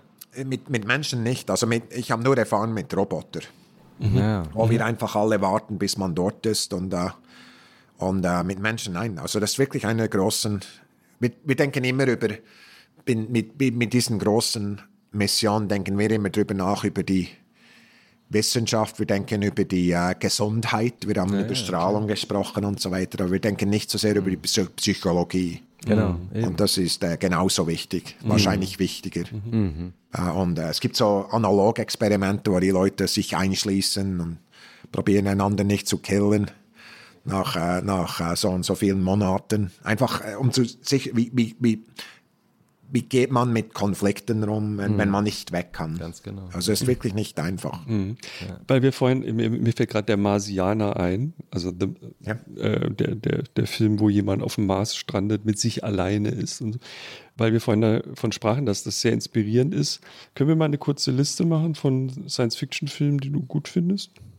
Interstellar, gut? Nein, nicht so Ah, gut. Interstellar, ja, Ganz absolut. Gut? Warum? Nur kurz, kurz, warum? Interstellar, also Theorie ist korrekt. Okay, Schwarzes Loch auch gut simuliert Ja. und so. Ist alles. Also ich meine, man kann sich Gedanken machen, aber die Tatsache ist, die, die, die Theorie ist korrekt.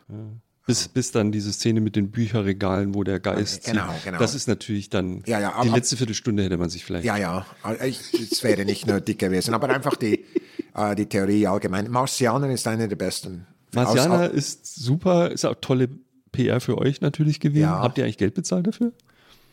Man fragt sich das gelegentlich in den USA. Äh, die Art und Weise, wie es funktioniert hat, wir, geb, wir gaben ihnen Un- Unterstützung. Wir kriegen nicht Geld dafür. Auch mit der Nein, Hidden- ihr kriegt keins, aber die auch nicht. Oder wie? Also gibt es einen Geldfluss oder gibt es von uns, von uns durch ihnen? Nein. Nein. Also die, in die, die ideelle Unterstützung? nein, ideelle Unterstützung. Also Wir, wir, wir, unsere Leute helfen oft mit Filmen. Ja. Und wie die NASA dort dargestellt wird in diesen fancy Büros und alle malen immer auf transparente Glaswände irgendwelche Formeln, ist Ja. es wirklich so? Nein. wir haben immer gesagt, unsere Büros, ich, ich, ich bin in dem Film, also ich bin ein anderer Mann. Was? Oder eine Frau. wer- Nein, ich meine, Tatsache ist, so, klar, meine der- der Funktion ist im. Film, Ja, ja, der, der, okay. der wissenschaftliche Direktor. Aber, äh, aber viel schöneres Büro als ich. Wirklich? Ja, Hab ich- absolut. Habe ich mir fast. JPL auch, der, Ja, wie die dort das da, weil ich weiß genau, Propulsion genau, Laboratory. das ist einer meiner äh, Labors. Also Ja. die, also ich arbeite viel mit denen und äh, ist viel, viel schöner im Film als im, im richtigen Wie, Leben. wie sieht dein echtes Büro aus? Kannst du das beschreiben? Ja, es ist so ein, äh, also einfach so ein staatliches Büro mit, äh, mein Büro ist ziemlich leer. Ich habe fast alles rausgeschmissen. Also ich habe einen großen Tisch und eine, so eine Couch, also eine, eine Gruppe von, von Sesseln mit einem Tisch, je nachdem welches Meeting wir haben, wenn es formell ist, äh, mit äh, Präsentationen und so, so, so weiter sind wir am Tisch. Und sonst da hinten. Sag mal noch zwei Filme. Well, Star Wars. Also, also jetzt für NASA-Mitarbeiter. Nein, nein, äh, ehrlich, ehrlich gesagt, es gibt, wir haben unglaublich viel Star Trek und Star Wars Fans. Star Trek glaube ich sofort, weil das hat ja noch Star- so eine Star Trek, ja. Pseudowissenschaft. die Genau, also wir haben unglaublich beides. okay. Und, und es gibt viele, viele Leute, die, die haben irgendwie Kämpfe miteinander, Star Trek und Star Wars. Star Trek wird viel gesehen. Äh, ich, ich, äh, Ich, ich frage mal was anderes, was, was gar nicht so ein klassischer Raumfahrer-Science-Fiction ist. Hast du Tenet gesehen zufällig? Diesen, wo es um die um Zeit geht und die Reversion von Entropie? nein, Kleiner Filmtipp. Also ein Film, der so gedreht ist, als könne man Entropie zurückdrehen. oh wow. Und der halbe Film läuft rückwärts, wenn man so will, während andere Teile vorwärts laufen. Also Oh, es wow. ist wirklich äh, Zeitreisen, indem man rückwärts in der Zeit entropisch geht. Völlig durchgeknallter Film für Physiker. Was denn noch? Ist das mit der, mit der Autobahn? Ja, genau das. Und dann, ja, genau, das, ich hab- äh, Autoüberschlag ja, Tenet heißt das, ja. Tenet, ja. Ganz toller Film. Aber halt, äh, Also ehrlich gesagt, ich, ich schaue mir sehr viele Filme an, die auch mit der Realität zu tun haben. wirklich, was zum Beispiel? Apollo 13. Ah, okay, so Doku-Dramen. Ja, ich, ich kenne natürlich viele der Menschen. Also ich kenne den Mann, der herausgefunden hat, wie man CO2 in Sauerstoff umwandelt. Ich weiß, wer das ist. Ich habe immer gesagt, die, die beste Einführung. Man kann vorne ist, ich habe den Film gesehen, ich bin der Mann. Ja. Das Ja. ist like, absolut. Ähm, Hidden Figures. Es geht um äh, schwarze Frauen im, äh, am Anfang dieser, in der Anfang der NASA, diese Computers, also Frauen, die dort, Die dann nicht in der Öffentlichkeit so stehen konnten, durften. Mhm. also es ist wirklich äh, Wer ist denn der, hast du einen Lieblingsastronauten? nicht wirklich. Also ich, es gibt Leute, die ich, äh, die ich äh, bewundere, was, was sie gemacht haben. Also der, aber, aber ich bin nicht so ein Hero Worship. Also ich, der, der Armstrong hätte ich, äh, der war so äh, offenbar alle, die ihn gekannt haben, haben gesagt, wie er nett war und demütig und so weiter. Äh, äh, ich habe ihn nie gekannt. Ach, mir fällt noch einer ein, der wichtig sein könnte. Gravity? Nicht gesehen. Nicht gesehen?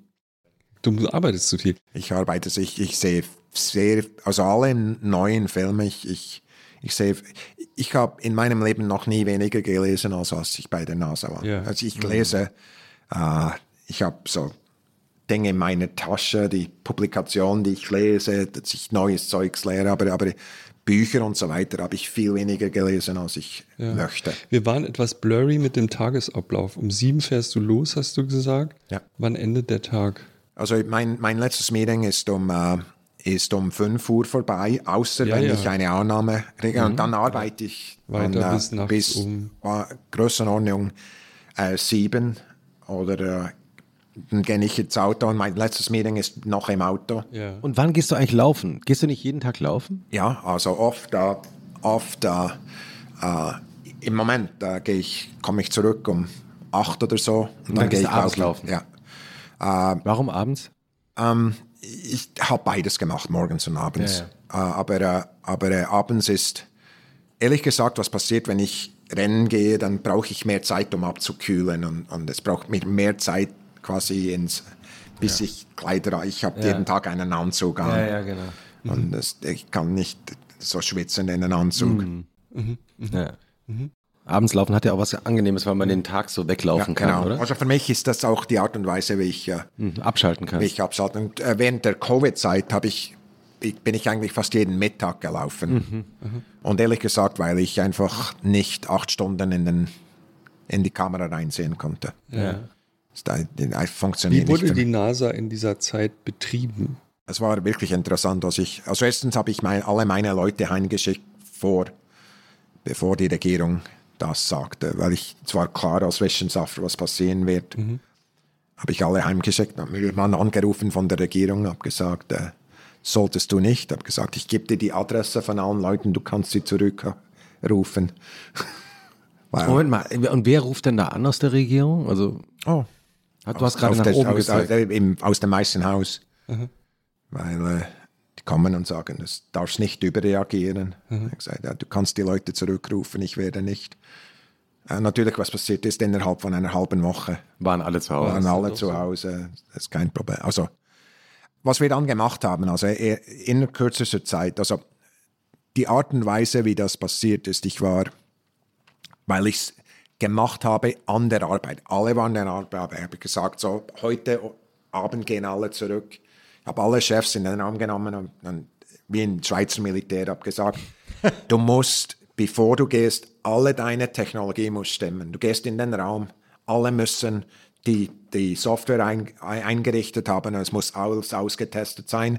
Du kommst zu mir, wenn dein Team eingerichtet ist, dann kannst du, dann kannst du gehen. Warum ist es wie Schweizer Militär? Genauso würde, es, würde man in eine Funkübung geben. Genau Du warst dasselbe. nämlich bei der Funkeinheit, ne? Ganz am Anfang. Genau so würde es machen. Das Team kann erst gehen, wenn der Wenn sie Leiter des alles, Teams alles Material getestet ist. Und, und ehrlich gesagt, wir waren das einzige Team, das hundertprozentig losfiel vor am nächsten Tag, also die nächsten. Weil jeder hatte alles eingerichtet und, und es ist viel einfacher zu helfen, wenn alle dort sind.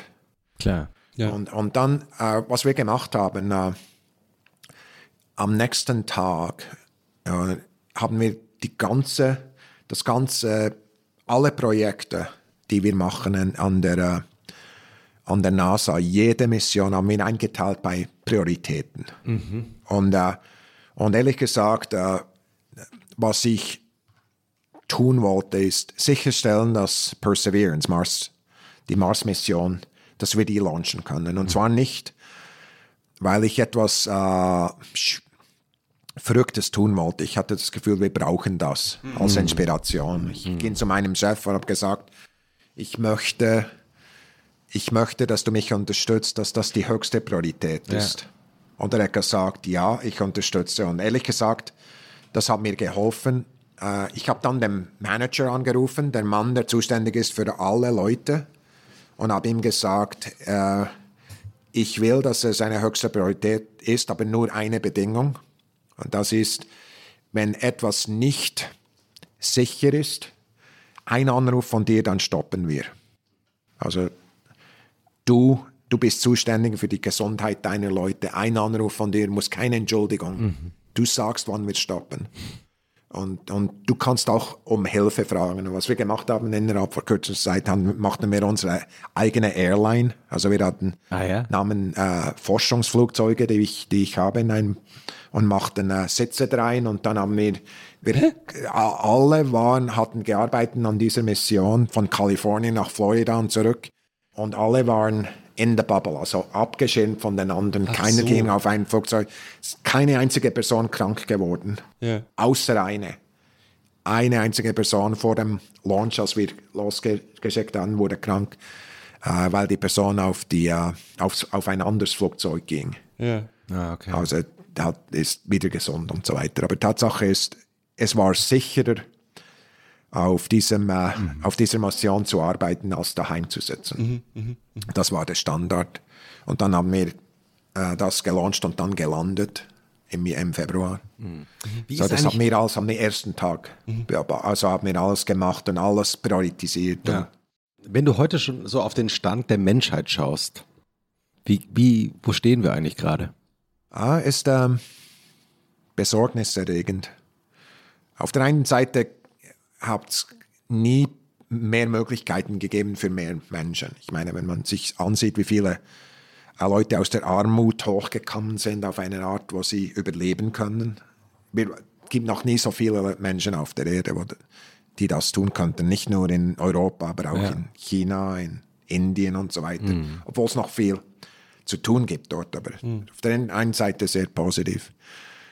Auf der anderen Seite, ich glaube, was, was mir Sorgen macht, äh, sind so, dass gewisse Werte, die Demokratien insbesondere geholfen haben, über viele, über viele Jahre und Jahrzehnte in Frage gestellt werden. Insbesondere auch, ähm, weil äh, Wissenschaft oder äh, Fakten äh, nicht gleich behandelt werden, wie sie früher waren. Also irgendwie alles ist relativ, alles spielt keine Rolle und das ist unglaublich gefährlich. Nicht nur für die Natur, nicht nur für den Menschen, aber auch für die, die gesellschaftliche Ordnung, für, für, äh, für Demokratien zum Beispiel. Ich meine, man hat es ja jetzt auch gerade wieder gesehen, als diese Telefonate von Trump veröffentlicht worden sind, wie er dann die Leute in verschiedenen Staaten nach der Wahl angerufen hat und gesagt hat, irgendwie, also ich brauche nur 11.700 Stimmen, gib mir die, weil wir haben doch gewonnen. Ja. Das ist sozusagen das extremste Beispiel natürlich, dass der amtierende amerikanische Präsident einfach keine Fakten hat, sondern einfach sich seiner Wirklichkeit zurechtbaut und die soll dann so irgendwie ausgeführt werden. Und, und für mich ist das nicht die große Geschichte. Ich meine, es gab immer auf der Welt, gab es immer Menschen, die äh, machtgierig waren und äh, nicht Fakten Aber schon ein extremer Fall. Wa- Was mir viel mehr Sorgen macht als dieser Anruf, ist, dass es viele Menschen gibt, äh, viele Leute in, in der Umgebung dort, die das Gefühl haben, das sei alles nur relativ auch. Also mit anderen Worten, Ja, ja, genau. dass, dass, dass Leute nicht sagen, hey, das genug Information, um zu, sicherzustellen, dass, dass wir wissen, dass etwas nicht richtig ging, sondern dass quasi sogar Aufnahmen angezweifelt werden und, und genau, ist das wirklich der Fall, ist das nicht der Fall? Für mich, also was, was, mich, was mir Sorge macht, ist nicht die Störung selber, ist, dass die Korrektur nicht funktioniert. Also für mich, für mich Stabilität in einem System ist nicht so sehr, ob es irgendein Problem gibt, sondern die Problem, kann das Problem gelöst werden? Also wird das, eine Kontrolle davon? also für mich, übrigens auch wenn wir Mission bauen, äh, wir haben immer Probleme. Auch wenn es einfach aussieht von draußen, wir haben immer Probleme. Gute Missionen, die flicken ihre Probleme. Es gibt das ganze System, findet diese Probleme und flickt sie. Äh, schlechte Teams, die flicken sie nicht. Weil irgendwie die Information nicht, nicht äh, akzeptiert wird, weil Leute sich nicht, nicht darauf reagieren. Also das macht mir Angst. Stabilität hat viel mehr zu tun mit der Reaktion der anderen als mit der Störung. Wie kriegst du das überhaupt raus als Chef von wie viele Mitarbeiter? Äh, 8.000, 10.000, je nachdem, wenn wir. 8.000, 10.000. Ja. Aber wie kriegst du überhaupt raus, wo irgendwas nicht gut läuft? Äh, die Art und Weise, wie ich, wie ich arbeite, also ich, ich habe mein Telefon dabei. Jeder Chef, also irgendein Senior Vice President, Entschuldige, was sehen wir da auf deinem Telefon? Ich habe nur Also- gerade, ich habe nur gerade den Bildschirmschoner oh ja, es äh, ist, ist die, ein Bild der Erde mit in, während der Nacht. Das ist dein Bildschirmschoner. Ja. Bild der Erde während der Nacht. Ähm, jeder dieser Firmen, also die Chefs, die haben meine Nummer, ich habe ihre Nummer. Und äh, wenn die ein Problem haben, rufen sie mir direkt an. Also ich will, dass wir ein offenes Verhältnis so haben, dass wenn sie ein Problem haben, dass sie nicht drauf sitzen, sondern dass sie sofort mit mir teilen. Also ich weiß, ich weiß, was passiert. Oft vor meinem Team. Und ehrlich gesagt, das brauche ich. Und ehrlich, ich mache nie was. Also wenn ich höre, sage ich vielen Dank. Gibt es etwas, was ich tun muss? Ich reagiere nicht drauf. Ich will es, mein Team muss reagieren. Aber ich weiß das Problem. Schon von Anfang an. Das brauche ich, um ruhig zu sein. Ähm, das Zweite ist, obwohl ich Leuten vertraue, gehe ich immer und checke ich. Also ich, äh, so eines der, der, einer der Tricks, den ich habe, ich habe hunderte von Menschen, die meine Studierenden waren früher, die vertrauen mir, die kenne ich, die arbeiten in allen Firmen, ich rufe die an. Ich weiß, wie es geht, ich, ich weiß, wenn irgendein, ich sage zum Beispiel etwas von oben, ganz zu oberst in der Organisation und frage ich, was ist unten angekommen? Was, was denkst du, was ist meine Priorität? Und ehrlich gesagt, ich, ich hatte massiv Probleme. Die Strukturen sind so groß. Also, March 2020 Perseverance, also diese, diese Mission.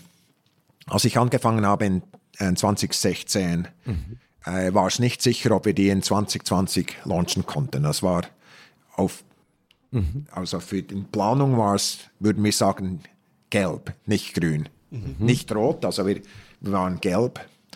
Und ich habe, äh, und, und ich meine, wir hatten wirklich Probleme, das zu tun. Wir hatten nur einen Monat, wo wir grün waren. Das war Februar 2020.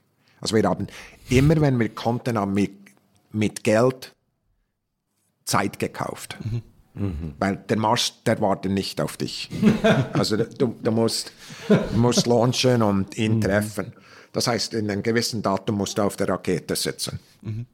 Und, und, und ehrlich gesagt, die haben mehr Geld gebraucht. Ich habe den Chefs denen gesagt, du brauchst zu viel Geld. Äh, was passiert ist, äh, ist, plötzlich haben Leute gesagt, wir müssen Geld sparen. Das war überhaupt nicht, was ich wollte. Und ehrlich gesagt, Das war nicht das Signal, du hast wollte, aussenden ich wollte wolltest. nicht das Signal setzen. Ich, Aber es ist so verstanden es worden. wurde, wurde so verstanden. Und ehrlich gesagt, es war so besorgniserregend, dass ich am Schluss einen Brief geschrieben habe für alle. habe gesagt, ich will, also erstens gesagt, wir sind äh, in dieser Mission in einer kritischen Phase. Hier sind die Prioritäten. Erstens, alles muss funktionieren. Wir werden keine Abkürzung nehmen.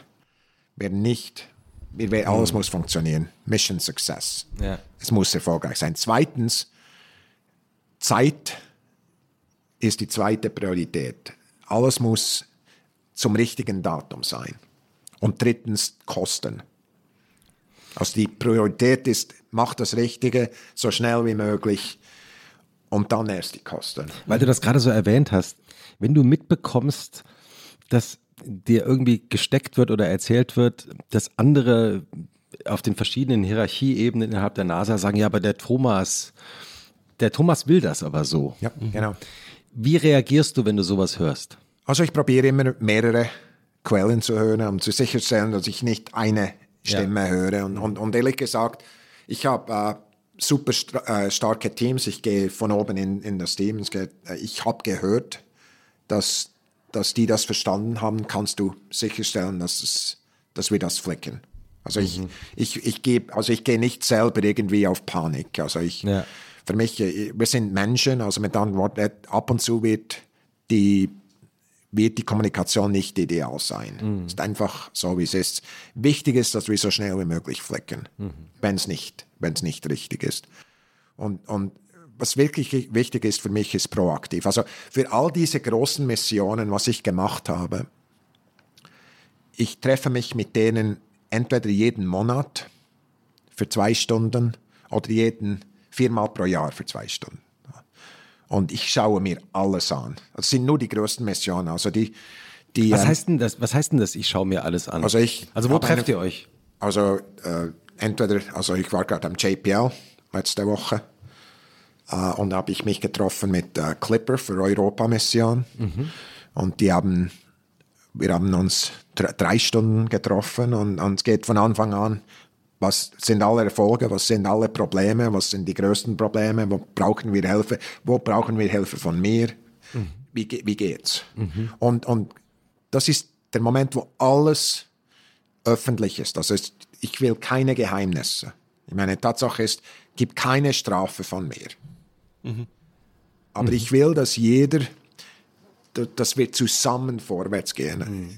Ehrlich gesagt, äh, am Anfang war das Hauptproblem, dass die Leute immer mich beschützen wollten von schlechten Neuigkeiten. Und, äh, und das ist das Dümmste, was man tun kann. Also, wir haben einen Helikopter auf dem Mars, okay? Das erste Mal kam der Helikopter, das Team kam zu mir und gesagt, wir wollen diesen Helikopter bauen. Und dann habe ich gesagt, wie, wie, wie risikohaft ist das? Die haben die gesagt, tiefes Risiko. Habe ich gesagt, absolut falsch.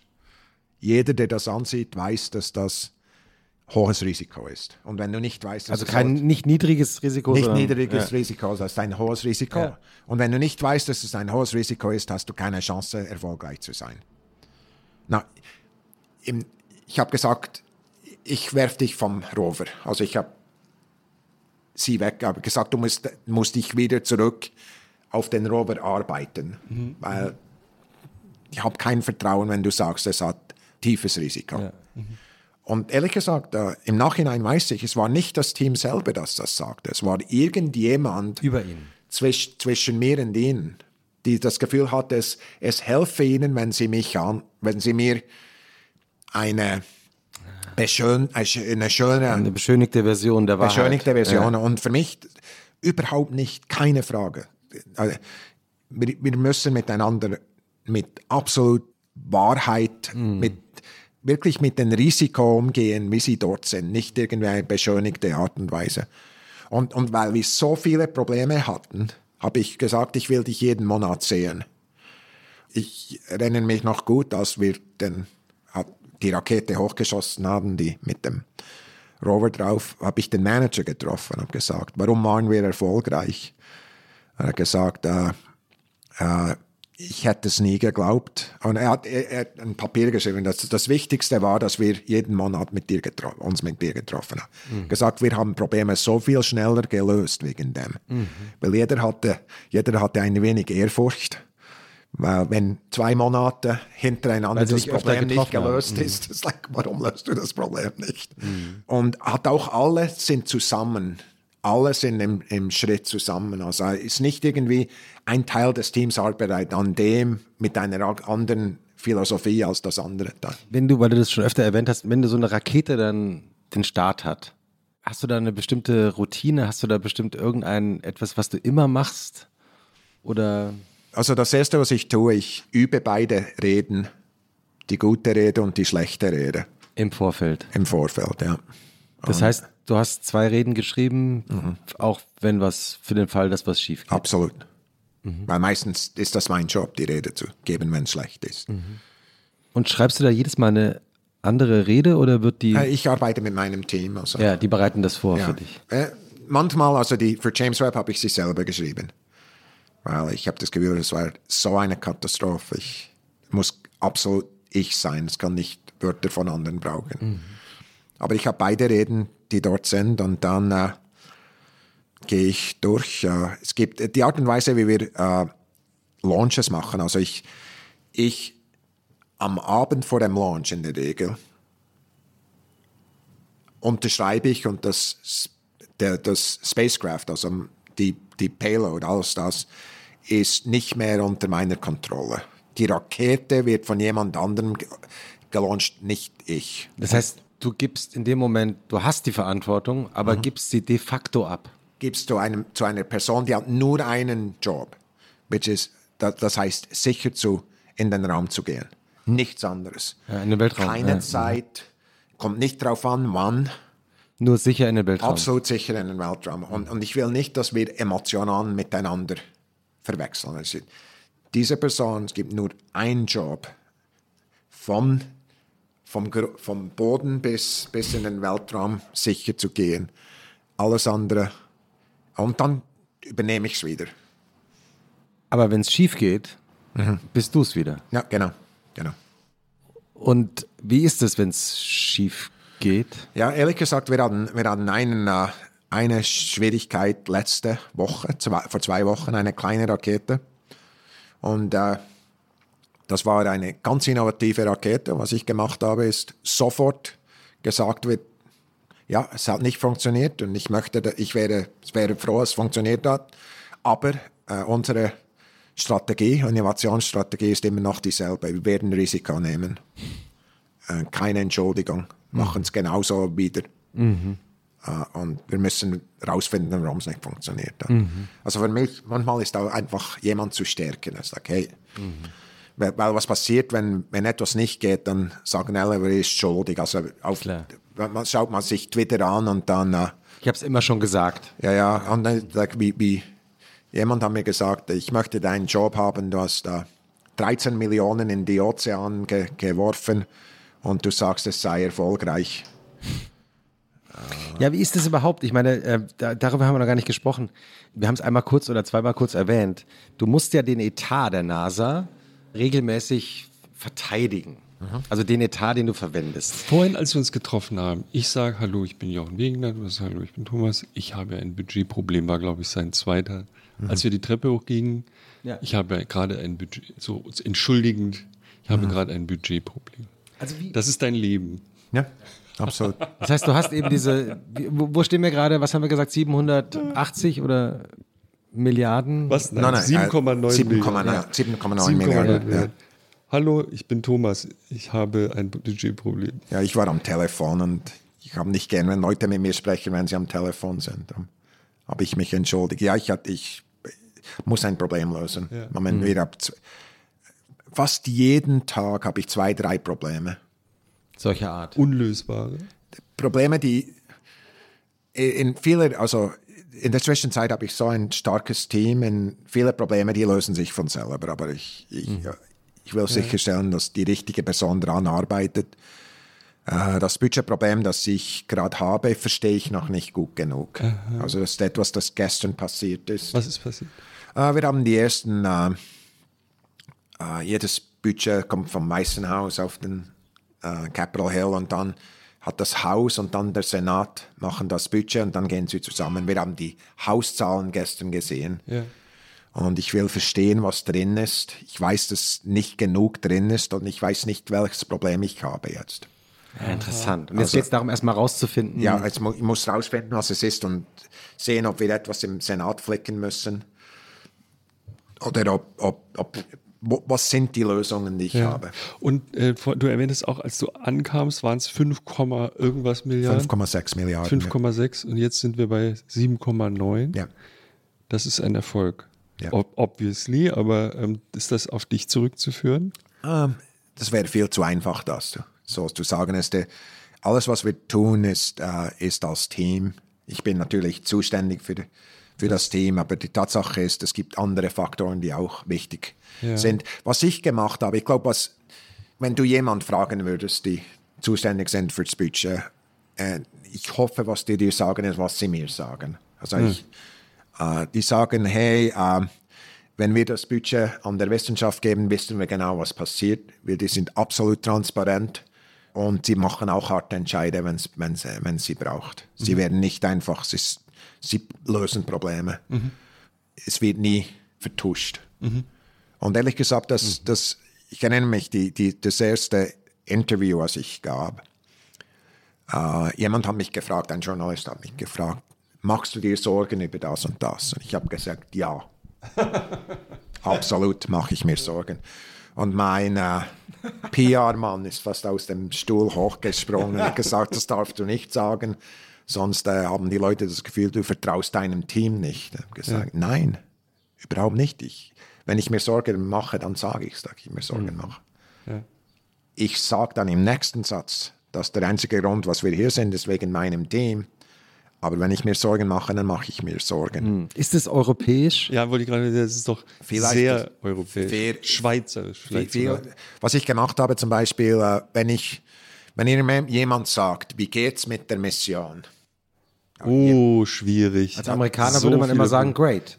Ja. Äh, viele sagen great. great. und ich sage, hey, es geht gut. Aber Hier sind die drei Probleme, also, an der wir arbeiten.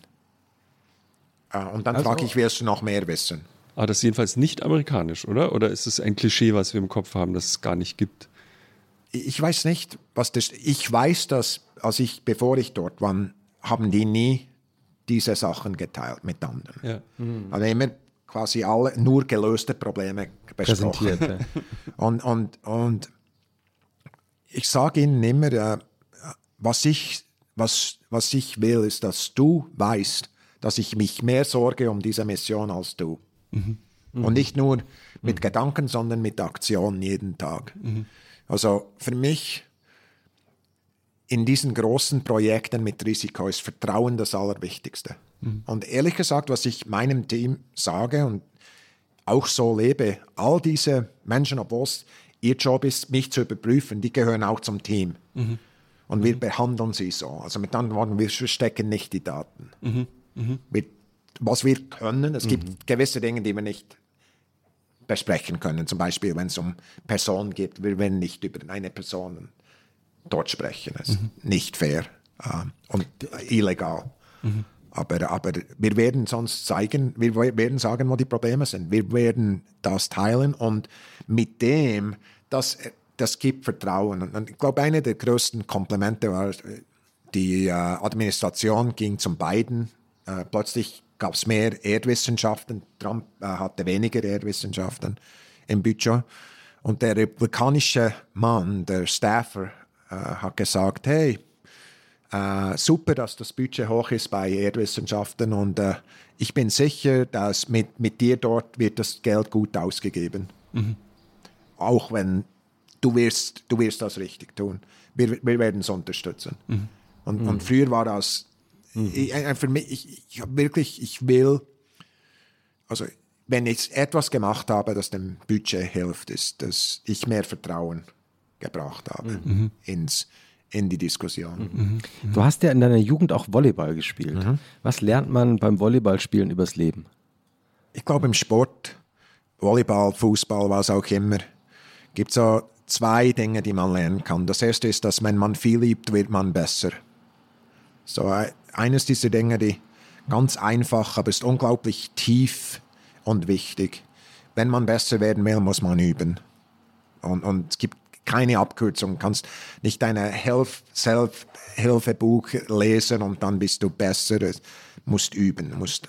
Das Zweite ist, dass ein Team, die Qualität der, eines Teams ist nicht die Summe der Qualität von allen anderen Menschen. Es ist die das Zusammenkommen von denen, ein wirklich gutes Team zu bilden. Das heißt, dass ich verstehen muss, was die Person neben mir tut. Äh, ich muss verstehen, äh, die müssen wissen, was ich tun werde nachher. Also mit anderen Worten, ich muss nicht nur über mich nachdenken, sondern auch über die anderen. Mhm. Und, und ich glaube, das sind wirklich gute Lektionen. Es gibt noch eine Lektion, die unglaublich wichtig ist, insbesondere für junge Menschen. Mindestens 50 Prozent im Sport verliert man und ehrlich gesagt, äh, äh, eine der Sorgen, die ich habe im amerikanischen System, äh, ich weiß, ich kenne das europäische nicht so gut, ist, dass alle Schüler überdurchschnittlich sind. Alle Schüler sind überdurchschnittlich. Hüstel, Hüstel. Und, und, und, und für mich, ich glaube, es ist viel besser, dass Menschen lernen, dass man verlieren kann und immer noch erfolgreich sein kann. Und, und weil sonst macht man so wie, Dinge, die nicht wichtig sind. Wie ist es, was glaubst du, wie ist es zu dieser Entwicklung gekommen? Es ist unglaublich viel einfacher als Lehrer oder als Professor allen ein, eine Eins äh, zu geben, als jemand eine 3 zu geben. Mhm. Weil äh, wenn jemand eine 1 hat, den sie nicht verdienen, mhm. kriegt man keine Anrufe zu Hause. Klar. Aber wenn jemand eine 3 hat, dann kriegt man Anrufe mhm. von den Eltern und von und, und, und es gibt viele Lehrer, die das wirklich richtig tun und so weiter. Mhm. Aber es ist viel, viel einfacher. So ist da so ein, mhm. ein Entropiesatz. Einfacher in eine Richtung zu gehen als die andere. Mhm. Es ist einfacher, alle mhm. zu über, überzubewerten als, als, als andere. Und, und, und ehrlich gesagt hilft das den Leuten nicht. Mhm. Ja. So große Probleme lassen sich durch solche Teams lösen, wie du sie gerade beschrieben hast. Ich denke, ich, ich hänge immer noch an diesem Klimawandel-Thema. Ne? Das ist ja offensichtlich ein Problem, das irgendein Team nicht gelöst kriegt. Und ich habe die ganze Zeit über dieses Team nachgedacht und das, was du sagst. Also erstens, offensichtlich haben wir da kein Team oder kein gutes Team und äh, offensichtlich macht man sich auch viel vor. Und die Frage, die wir in diesem Podcast schon öfter gestellt haben, sind eigentlich die Systeme, und ich meine jetzt die politischen Systeme, die wir gerade haben, überhaupt in der Lage, so ein Problem anzugehen? Nach allem, was du über Management von großen Problemen jetzt gesagt hast. Ich frage mich. Ich. Ich glaube, wirtschaftlich, aber auch politisch ist das Hauptproblem, das wir haben heute, ist, dass kleine Erfolge auf kurzer Timeskala viel wichtiger sind als große Erfolge auf langer Zeitskala. Mhm. Und das System eben häufig nicht, dass das System eben häufig nicht denen hilft, die große Erfolge hinkriegen. Mhm. Politisch gesehen ist es unglaublich schwierig, das zu überleben über mhm. lange Jahre, mhm. wenig Erfolg zu haben, obwohl mhm. man am Richtigen arbeitet. Also ich mache mir wirklich Sorgen. Ehrlich gesagt, wenn ich es verstehen würde, hätte ich es geändert. Also ich, äh, das ganze Klima, äh, ich, äh, ehrlich gesagt, ich habe viele Dinge anders gemacht. Ich, etwas, was ich gemerkt habe, macht mir wirklich Sorgen, dass die allermeisten jungen Menschen, die bei mir arbeiten, das Gefühl mhm. haben, wir haben keine Hoffnung. Mhm. Mhm. mhm. Und auch Kommunikationsmenschen, also die Leute, die, mhm. die unsere Presse Presse schreiben. Und, mhm. und ehrlich gesagt, wenn wir keine Hoffnung haben, ist irgendwie so die, mhm. der Zug, der auf den Abgrund rundfährt. Das ist irgendwie, die ganze Forschung ist dann nur Unterhaltung, mhm. bevor wir in den Abgrund ja. werfen. Und ehrlich gesagt, ich glaube das nicht. Mhm. Aber nicht alle meiner an, noch nicht alle meiner Leute glauben das, ja. dass es wirklich Hoffnung gibt. Also, so für mich hat es wirklich mehrere mehrere Elemente. Also wie, wie, was ist die Hoffnung? Wie, wie machen wir Fortschritte? Und dann, wie skalieren wir Fortschritte international, so dass, dass sie wirklich eine Rolle spielen? Ja, man wünscht sich ja so einen Projektmanager wie Integrate, das einfache Wort wie dich, so jemand, der so ein Team zusammenholt mhm. und sagt so, was ist jetzt hier eigentlich das Problem? Wie lösen wir das? Ach, hat nicht funktioniert, komm, wir machen es nochmal. Dieser Ansatz fehlt ja komplett. Ja. Hier ist, wir sind alle transparent. Das ist unser Best, Best Guess. Das alles passiert nicht wirklich. Ne? Würde dich das interessieren? Ja, absolut. Das ist eine der wichtigsten Fragen. Aber ich weiß nicht, wo so eine Person arbeitet. Wir haben in der NASA, wir haben die, wenn man einen Wissenschaftler fragt, wo sind die wichtigsten Daten vom, über die Erde, über Klima? Viele von denen sind von unseren Satelliten. Mhm. Die, mhm. die Meeres, also 4,2 Millimeter pro Jahr geht der Meeresspiegel hoch. Mhm. Im Moment. Mhm. Äh, über die, die ganze Erwärmung, wie sich Pflanzen, wie sich Wolkensysteme verändern auf, auf Funktion der Zeit. Mhm. All diese Dinge, die beobachten wir von dort. Also wir haben, was, was wir tun wollen von der NASA, wir wollen quasi die Fakten auf, hinbringen zum Tisch und sagen, mhm. so sieht's aus. Und, und ehrlich gesagt, ich, ich gebe Vorträge für verschiedene Leute von verschiedenen und, und wir haben eigentlich nicht Leute, die sagen, das ist falsch. Mhm. Mhm. Die Frage dann ist, was tun wir jetzt? Und, und ehrlich gesagt, sogar in Amerika, also wenn wir nur ein Land uns ansehen, ist mir nicht klar, wer zuständig ist. Also mhm. es gibt irgendwie Leute im Weißen Haus, die sagen, seien zuständig, aber mehr als eine Person. Äh, und uh, so ich, ehrlich gesagt, ich, ich verstehe das Problem nicht. Warum nichts passiert? Ja, äh, ich verstehe nicht, wer für den Fortschritt zuständig ist. Wer ist die Person, die die Macht hat, etwas zu tun? Warte mal, Präsident? Naja, Ja, eines Landes, eines einzelnen wenn wir jetzt Landes. über Amerika geredet haben. Ja, aber das, also sozusagen meine Frage war, oder ich glaube, das ist schon die falsche Frage, sondern das ist ja die Frage, gibt es überhaupt eine Welt, die ein Team bilden kann, wenn nicht mal ein Land in der Lage ist, sich selbst zu organisieren? Und das trifft ja auf fast jedes zu. Ne? ja. Ja, es- also es ist wirklich eine schwierige Diskussion. Also für mich die, die wichtigste Hoffnung ist die Jugend. Weil ich habe das Gefühl, äh, viele der Lösungen, die wir brauchen, sind eben sind neue Lösungen. Und, und für mich für mich die Frage ist, wie kann ich denen helfen? Was sagen deine Kinder? Ah, sehr ähnlich wie meine Angestellten. Also die haben das Gefühl, das ist ein wirkliches Problem und es ist nicht klar, ob wir das lösen können. Mhm. Was machen deine Kinder eigentlich jetzt? die sind noch in der Schule, ne? Beide sind an der Uni, also die, die, der, der Sohn ist äh, Musiker und äh, Computerwissenschaftler und, die, äh, und die, die Tochter ist Biologin. Also Ah. studieren beide. Würdest, Die Frau du ihnen ist raten, Musikerin. würdest du ihnen raten, zur NASA zu gehen? Ah, wenn sie wollen, absolut. Äh, und ich habe ehrlich viel Dinge geändert, die es auch für meine Tochter einfacher machen. und ehrlich gesagt, das war meine Motivation. Ja. Ja. Absolut, wir haben viel, viel strengere äh, Regeln, die Verhaltens, also wenn jemand äh, äh, das Gesetz bricht oder so äh, bezüglich äh, die Art und Weise, wie sie mit Frauen und anderen umgehen, dann kann ich das Geld zurückbringen. Das konnte ich nicht vorher. Also ich kann, kann die abschneiden. Also äh, ich kann, äh, wir können, wir haben verschiedene Sachen, die wir tun, auch neue.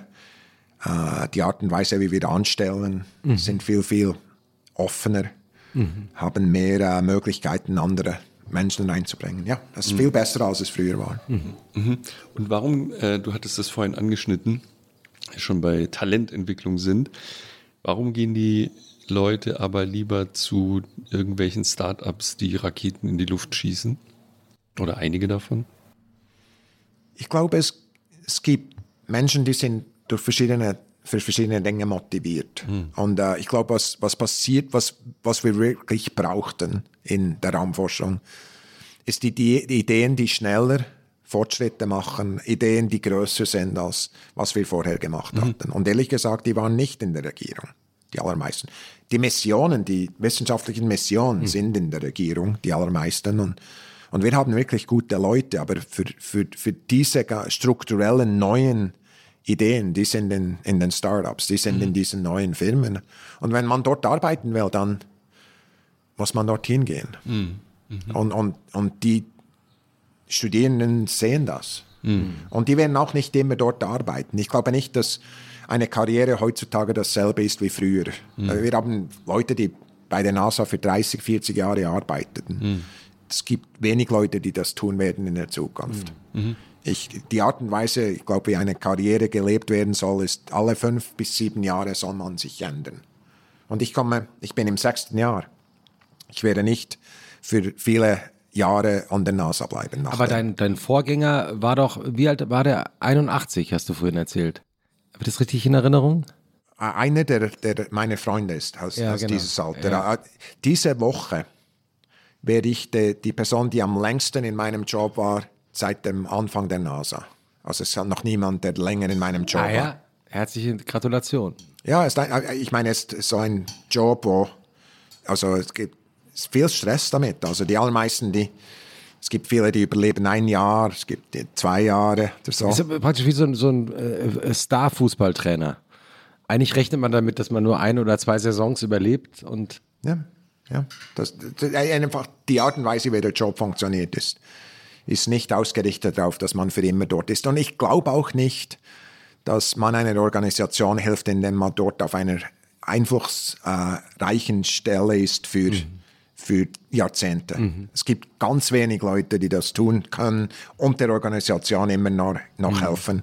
Was passiert, wenn man zu lange an einem Ort ist, dann beginnt man plötzlich zu denken, dass es alles um sich gel- selber geht und geht viel weniger um die anderen als um sich selber. Du triffst ja Entscheidungen, von denen du weißt, dass du sie selber gar nicht mehr im Amt erleben wirst. Mhm, absolut. Kannst du mal so ein Beispiel dafür geben, wo du weißt, das, was ich jetzt hier entscheide, das wird erst in zehn Jahren oder so Wirklichkeit werden? Letzte Woche gab ich einen Vortrag über die nächsten Teleskope, die wir bauen wollen im, mhm. In der Zukunft. Das wird 20 Jahre dauern, bis die alle dort sind. Mhm. Und ich habe den ersten Vortrag darüber gegeben, in, in dem ich gesagt habe, wo, wo die wichtigsten Dinge sind, die wir anders machen wollen. Und ich habe gesagt, wir wollen anfangen, ihr müsst darüber nachdenken, hier sind die Dinge, die wichtig sind in diesem, in diesem ersten Prozess. Was waren diese Dinge? Ähm, ich habe Ihnen gesagt, dass äh, es im Wesentlichen zwei oder drei Technologien gibt, die die, die ganzen Systeme einfacher machen. Das erste ist, dass die Raketen größer werden. Also mit anderen Worten, wir können mehr Masse, mehr schwerere Missionen äh, rausschicken. Also wie ein James Webb, wäre viel, viel einfacher, wenn es schwerer wäre. Das zweite ist, dass wir die flicken können, wenn sie droben sind, mit Robotern oder auch mit Menschen und dass wir sie zusammensetzen können. Also dass wir große Maschinen dorthin bauen können. Dann das dritte, was ich darüber gesprochen habe, ist neue Sensoren, die wir bauen können, die besser sind, dass wir einfachere Systeme bauen können mit, besser, mit mehr Technologie. Also mit anderen Worten, statt dass wir einen großen Spiegel bauen, mhm. die Milliarden kosten, um den zu, zu bauen, bauen wir kleine Spiegel und machen kleine Motoren dran und lösen das in Software. Mhm. Das haben wir jetzt gerade gemacht. Viel, mhm. viel einfacher. Mhm. Und wir Warum? haben das gezeigt, dass das möglich ist. Warum ist es immer noch so anstrengend, ins All zu kommen? Also das, da fehlt doch auch so eine Disruption, oder? Mhm. Ein Aufzug, ein was auch immer. Immer reitet man auf gefährlichen Sachen in den Himmel, mhm. die explodieren wollen. Ja. Gibt es da keine Ansätze? Es gibt da Ideen, aber äh, also ehrlich gesagt, es ist viel einfacher, es ist viel äh, verlässlicher, als es früher war. Mhm. Und mit diesen großen Raketen wird es noch verlässlicher mhm. und äh, billiger.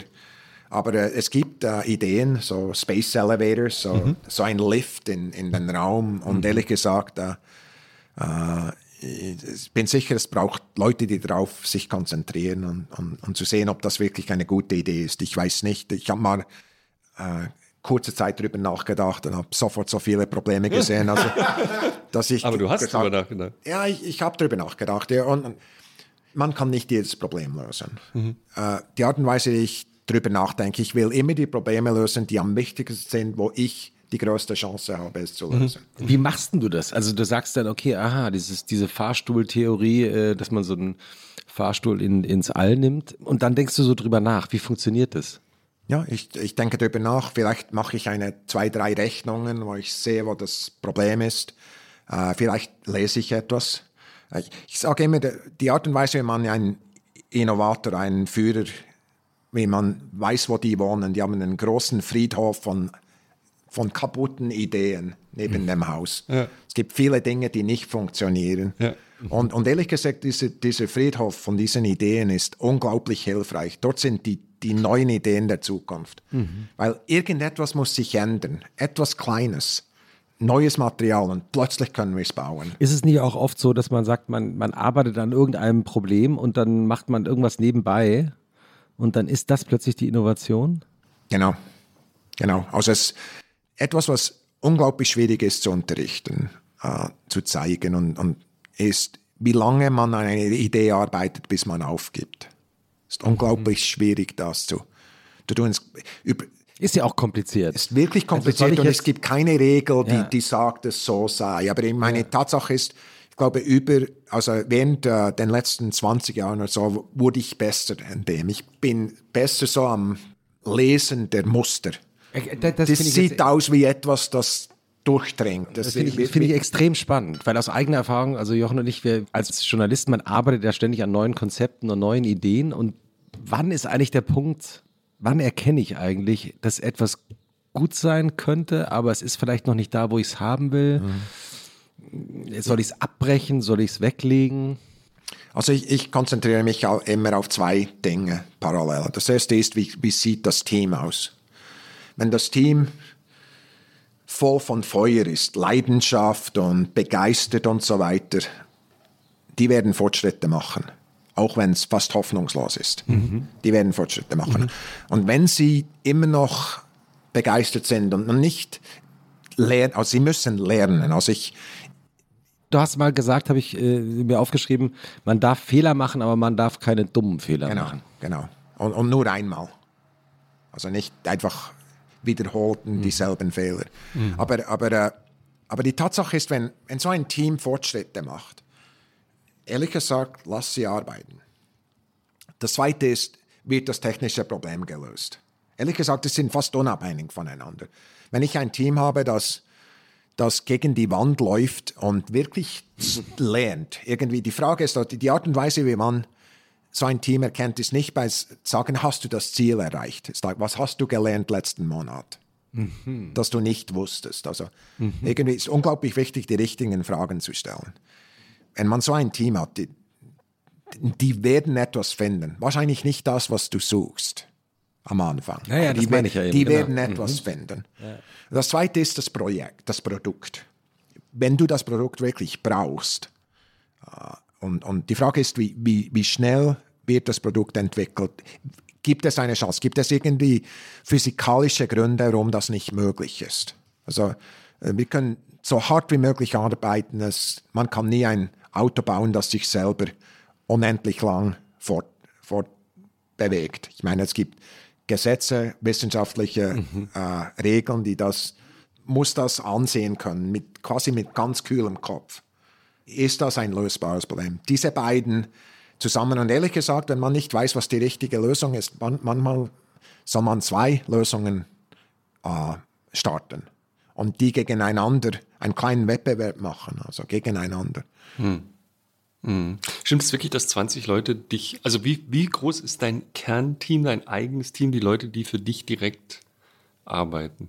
Also die, die mich unterstützen, genau. äh, also Größenordnung 20. 20, 20 Leute. Leute Kannst du mal sagen, was die für Aufgaben haben? Ja, also ich habe zwei, äh, zwei, ein Team von zwei äh, Leuten, die machen nichts anderes als meine Präsentation. Mhm. Die, die jederzeit arbeiten die an, an Vorträgen, an Vorträgen und, und, und, ehrlich gesagt, wir brauchen alles, was wir bauen, mehrmals. Also ja. ich gebe nicht nur einen Vortrag einmal, aber die sind wirklich gut. Ich habe eine Künstlerin, äh, viele der Dinge, die, die ihr seht, äh, gute Grafiken, die kommen ja. vor, ihr, vor ja. ihr und alles äh, mhm. Ankündigungen, auch was wir tun.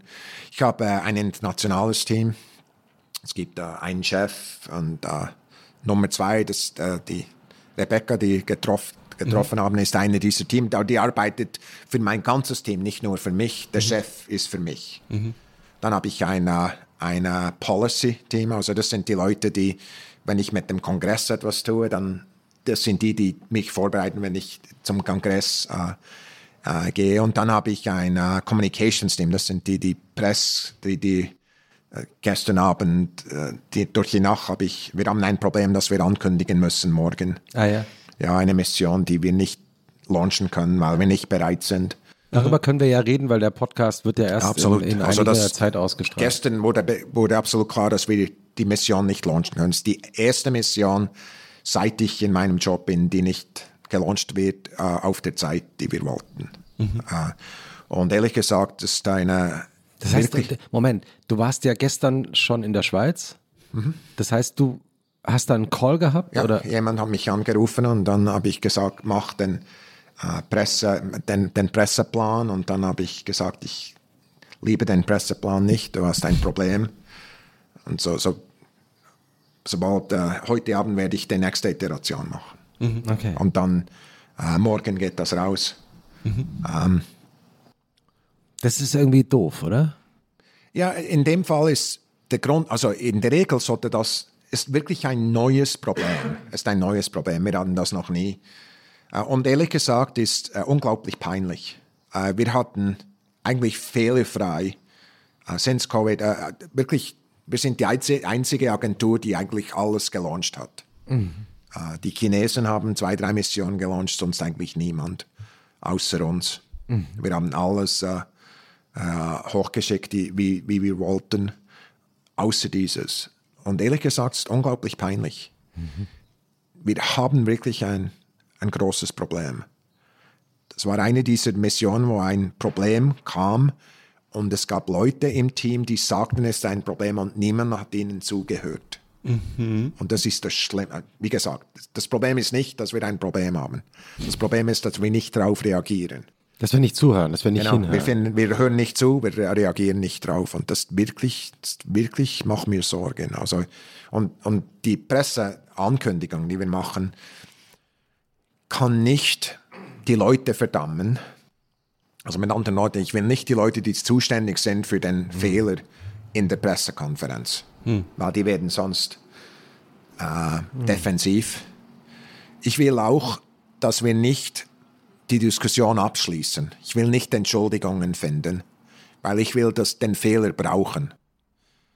So benutzen. ein, du willst den Fehler benutzen oder ich nutzen, will den, ja? den Fehler benutzen, dass wir besser werden. Für mich gibt es nur ein, also wir haben den Fehler gemacht, es gibt nur einen, wir wollen 100% des Fehlers benutzen, um besser zu werden. Und äh, Wie, wie macht man das jetzt? Also wie machst du das also man, man muss fast den Fehler größer machen, denn er ist, als er ist.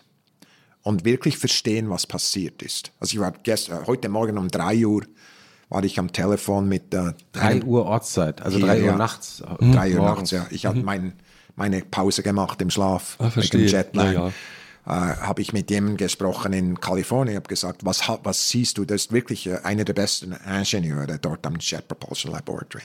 Gesagt, was, was siehst du? Was ist das Problem?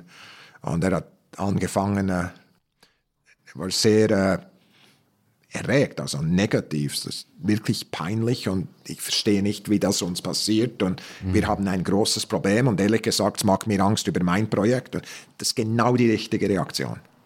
Also die, wir haben das, den Fehler gemacht, jetzt brauchen wir den, jetzt benutzen wir den Fehler, um besser zu werden. Darf ich fragen, was der Fehler ist? Also, oder was das Problem ist? Die Software, die wir, die wir brauchen, um den, den Satelliten zu fliegen, ist zu instabil, ist nach, nicht gut getestet. Also wir, wir können den Satelliten nur fliegen mit ziemlich großem Ris Risiko. Und das, der Satellit hat einen Wert von 800 Millionen. Ich kann, das Risiko ist zu hoch für diesen Ein Satelliten. Softwareproblem? Ein Softwareproblem. Sollte man nicht denken, oder? Äh, Es ist absolut, mir noch nie passiert. Absolut. Und, und die Tatsache ist, dass wir das nicht lösen können und dass das Problem nicht vor einem Jahr aufgetaucht ist. Absolut unverständlich für mich. Also ich werde etwas lernen davon. Ich weiß nicht was. Also Autokonzerne haben das auch. Ne? VW geht gerade auch daran, nicht nur an der Lieferkrise, sondern auch daran kaputt, dass sie offensichtlich ihre E-Cars-Plattform, Softwareplattform nicht in den Griff kriegen. Ja, kann ja sein, dass das ein Zeitphänomen ist. Das, ist das ist heute oft Ich eine. glaube auch ehrlich gesagt, dass Covid, die Isolation von Menschen, unglaublich viel damit zu tun hat. Das ist meine Aha, Hypothese. interessante These. die Isolation von Menschen hat die, die ganze Interaktion zwischen Teams, die sagen, hey, etwas bei dir stimmt Kannst nicht du genau. mal gucken, was hier los ist? Komm doch mal eben Genau. zu mir. Guck mal hier. Ich habe gehört, jemand hat gesagt, etwas geht nicht. Was denkst du? Und, und ehrlich gesagt, wir haben beide einen Kaffee in der Hand. Ja. Das, man Nicht, steht, auf, man steht auf Meeting dem Gang, hatten. man hat kein Meeting, sondern man steht auf dem Genau. Gang. Ja. Und, und, und im Moment machen wir mehr solche Fehler. Und, und, und eben, wie gesagt, das werden wir nicht, wir werden 100% des Wertes dieses Fehlers rauskriegen. Ist das, äh, weil wir am Anfang unserer Aufnahme ja über Elon Musk ein paar Mal geredet haben, der ist ja jetzt sehr, ich sag jetzt mal streng in der Ansage, er will, dass alle Leute wieder äh, zurück ins Office kommen und ansonsten, ich sag's jetzt mal in meinen Worten, schmeißt er die anderen Leute raus. Also zumindest hat man's, konnte man das so verstehen. Ja. Das, was du jetzt gerade beschreibst, ist ja schon auch das Problem, dass Leute sozusagen nicht mehr auf dem Gang stehen oder nicht mehr so regelmäßig äh, sich da austauschen können. Genau. Also ich, ich weiß nicht, ob der Elon Musk 100% recht hat, aber, äh, aber die Tatsache ist, äh, das Problem, von dem er spricht, ist absolut klar und reell. Also ich sehe es jeden Tag. Nur noch eine kurze Frage zu Orga. Stimmt es wirklich, dass du eine Uhr hast, die vorgestellt ist? Also zwei Minuten oder so Ja, falsch absolut. läuft? Ah, Ich weiß nicht genau, wie sehr. Weil ehrlich gesagt, so? wenn es genau ist, dann komme ich immer zu spät. Achso, wenn du wenn du es berechnen kannst, Dann- das heißt du, und wie, wie geht es? Also Also ich ungefähr in die richtige Richtung. man dreht so ein bisschen und dann. Ja. Ach Quatsch. ja.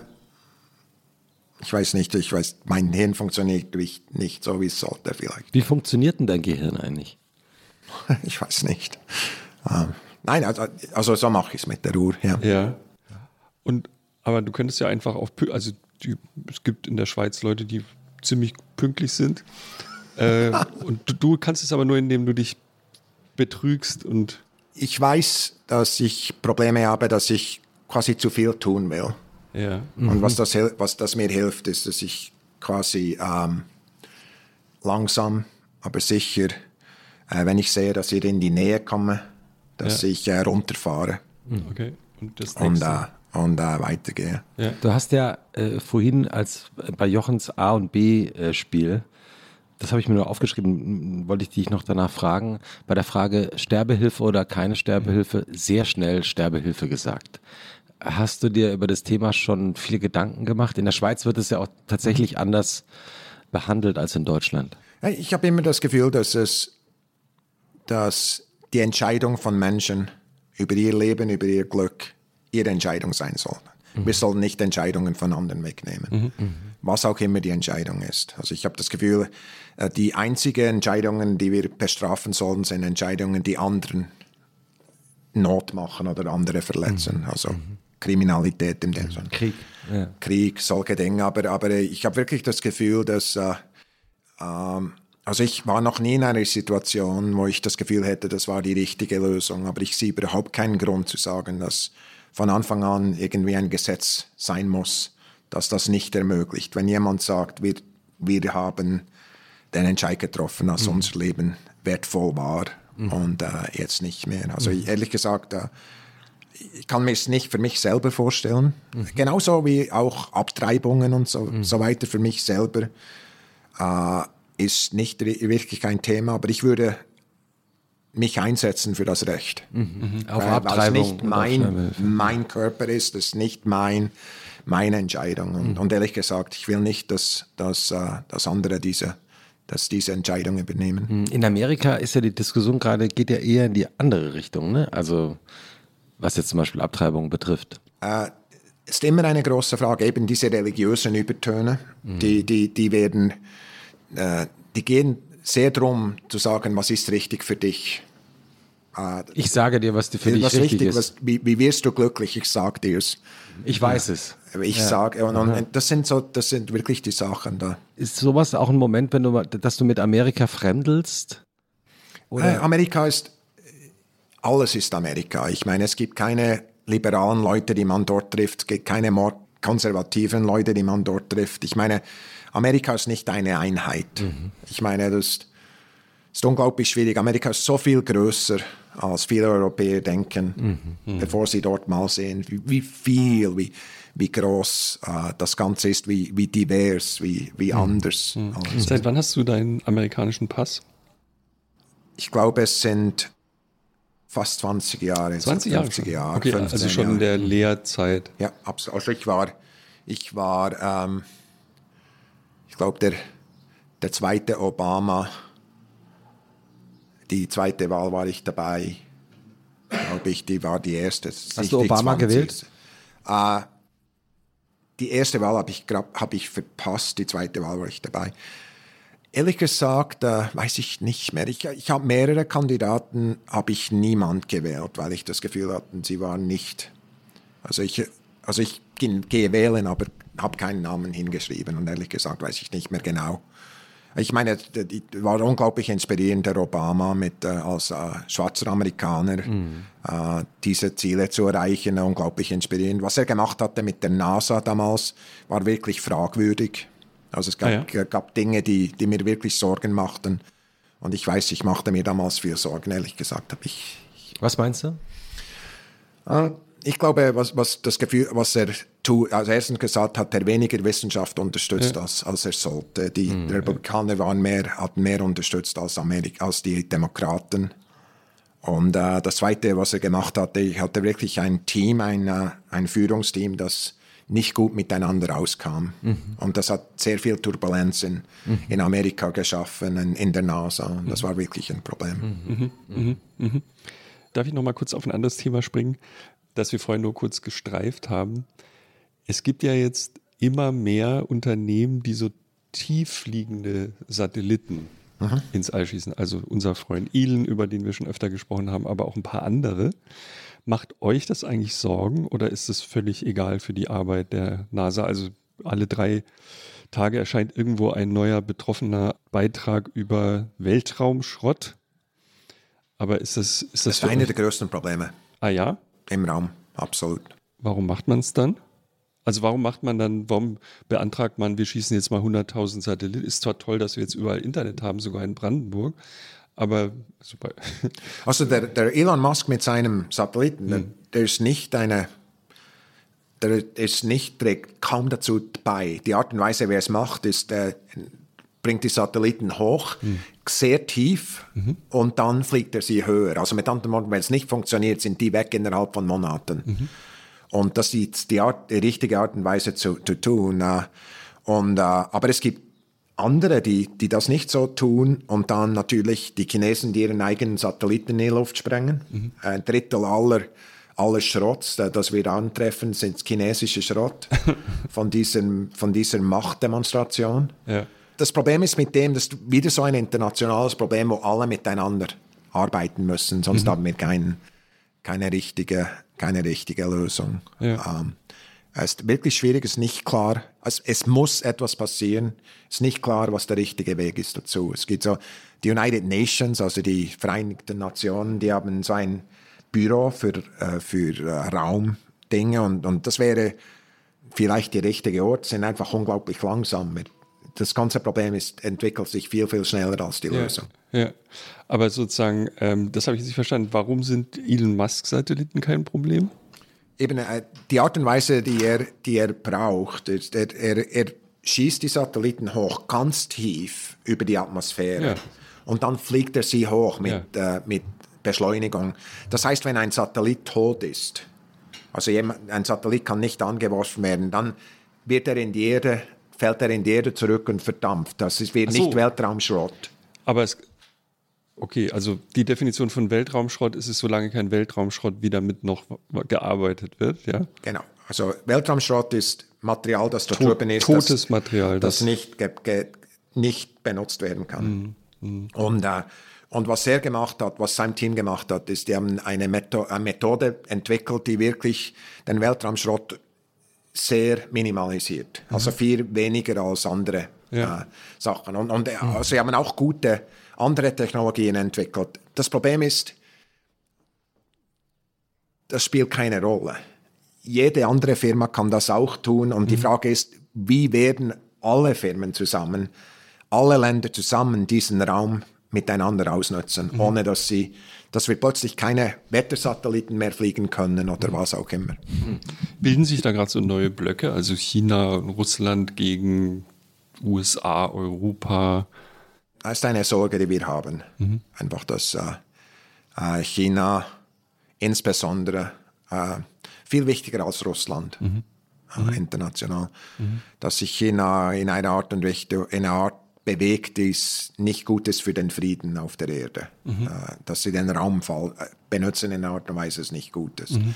Und ich, ich diskutiere das als Amerikaner und Europäer. Ähm, ich verstehe, wir haben Dominanz im Raum. Und die Frage ist, äh, wie sieht das aus, wenn man sich von außen ansieht? Mhm. Äh, es gibt gewisse Grundlagen, gewisse Gesetze, die wir brauchen, die wir äh, wirklich respektieren und die, die werden nicht respektiert von diesen Ländern. Mhm. Mit anderen Worten, wir, wir, wir haben keine Waffen gebaut, wo wir andere Systeme im Raum angreifen. Mhm. sie haben. Und so, so äh, in der Zwischenzeit natürlich müssen wir auch aufpassen, aber die Tatsache mhm. ist, das ist, äh, das ist wirklich ein Problem. Mhm. Mhm. Was ist eigentlich das Interessante an Failed Planets? Ähm, was interessant daran ist, ist, dass ähm, die ganze Planetengeschichte, also die Geschichte eines Planeten, fängt an mit Schrott, also mit, äh, mit Steinen, die zusammenkommen und dann auf der, in, auf der Innenseite so viel Energie brauchen, dass sich plötzlich ein, so ein, ein Zentrum bildet mhm. mit äh, Metalle. Und ein Failed Planet ist, ist jemand, ist ein Planeten, der nicht fertig gemacht wird, aber dieses Zentrum sich schon gebildet hat. Mhm. Also mit anderen Worten, wir können bei einem so einen Planeten hingehen und das Zentrum uns ansehen. Das Zentrum, das wir auch haben in, innerhalb der Erde, ohne dass wir ein ein Loch von Hunderten von Kilometern graben müssen. Mhm. Und was kann man dann aus diesem Failed Planet lernen für die Erde? Wirklich über die Geschichte der Erde und auch über das Material innen, die, die, die Zusammensetzung und so weiter. Mhm. Wir wissen viel drüber, aber nicht genug. Mhm. Das ist so verrückt, finde ich immer, dass man immer denkt, jetzt gibt es doch schon Jahrzehnte, Jahrhunderte äh, Wissenschaften und wir, was würdest du sagen, was wissen wir überhaupt? Also ich meine, an Prozent, in Prozent von dem, was du glaubst, was noch alles erforscht wird. Ich glaube. Wo stehen wir da? Ich glaube, es gibt in der Wissenschaft, äh, es gibt immer noch viel mehr, das wir nicht wissen, als was wir messen.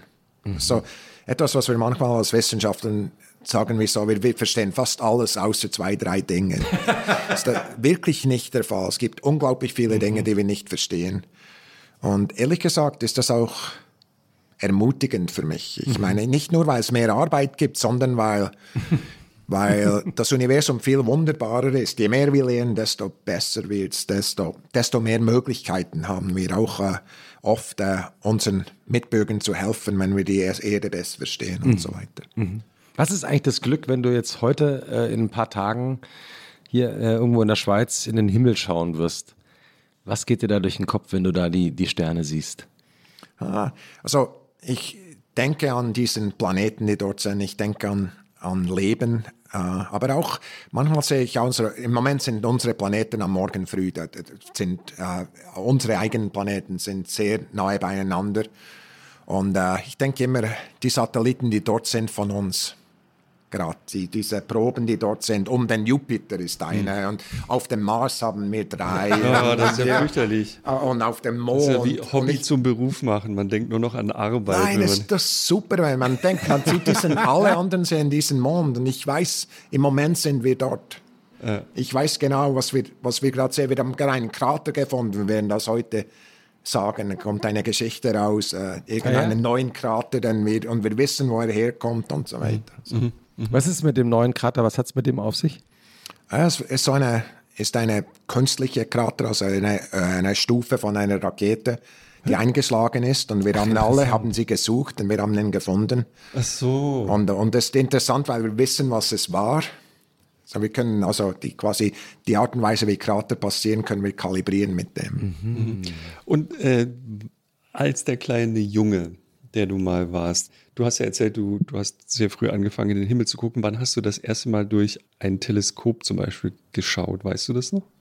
Ja, also äh, ein recht großes Teleskop war hier auf einem Berg. Der Astronome hier, Paul ja. Bild, mhm. der war so ein ja. altväterischer Astronom, also wirklich, der war schon alt, als ich mhm. in der Schule war, aber der hatte so ein Teleskop, wo er Asteroiden und Kometen ja. fand und so weiter. Und ich äh, habe Nächte mit ihm gearbeitet Ach. und habe das Teleskop nachgeführt, klein nachgeführt. Und der einzige Grund war, um ihn seine Geschichten zu hören. Die ganze ja. Nacht hat er mir Geschichten erzählt. Was für Geschichten hat er erzählt? Über seine Jugend, wie er äh, nach Caltech ging. Der Zwicky ist ein bekannter Astrophysiker, ein, hat in der Schweiz gewohnt und mhm. er war, das war ein unglaublicher Charakter und, und und wie sie Kissenschlachten machten mit all den miesen Nobelpreisträgern in Caltech. Ja, ja, und das haben wir, von dem haben wir gesprochen. Ja. Mhm. Mhm. Mhm. Machen Sterne glücklich?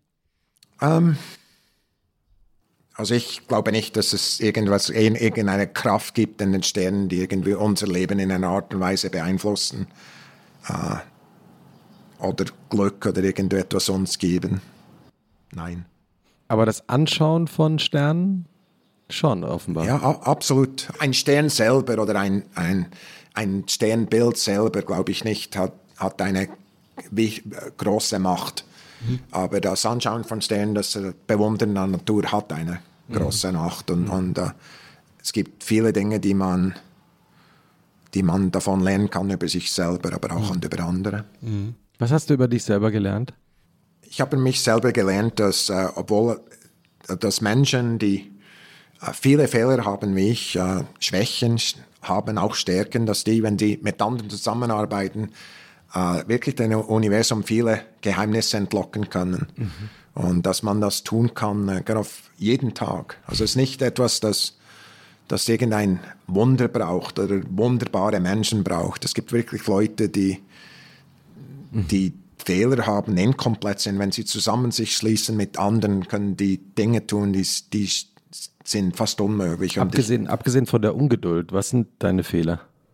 Fast jeder meine Stärke ist eine Schwäche, je nachdem, wo man sich hinsieht. Also zum Beispiel, ich, ich bin, äh, ich kann schnelle Entscheidungen treffen. Manchmal bin ich zu schnell mhm. äh, und mache die falschen Entscheidungen. Ich, ich äh, habe nicht die Geduld hinzusetzen und einfach Leute, die Zeit vergeuden. Mhm. Das ist eine Stärke, aber ungeduldig sein ist eine Schwäche. Ich äh, bin sehr extrovertiert. Manchmal spreche ich zu viel.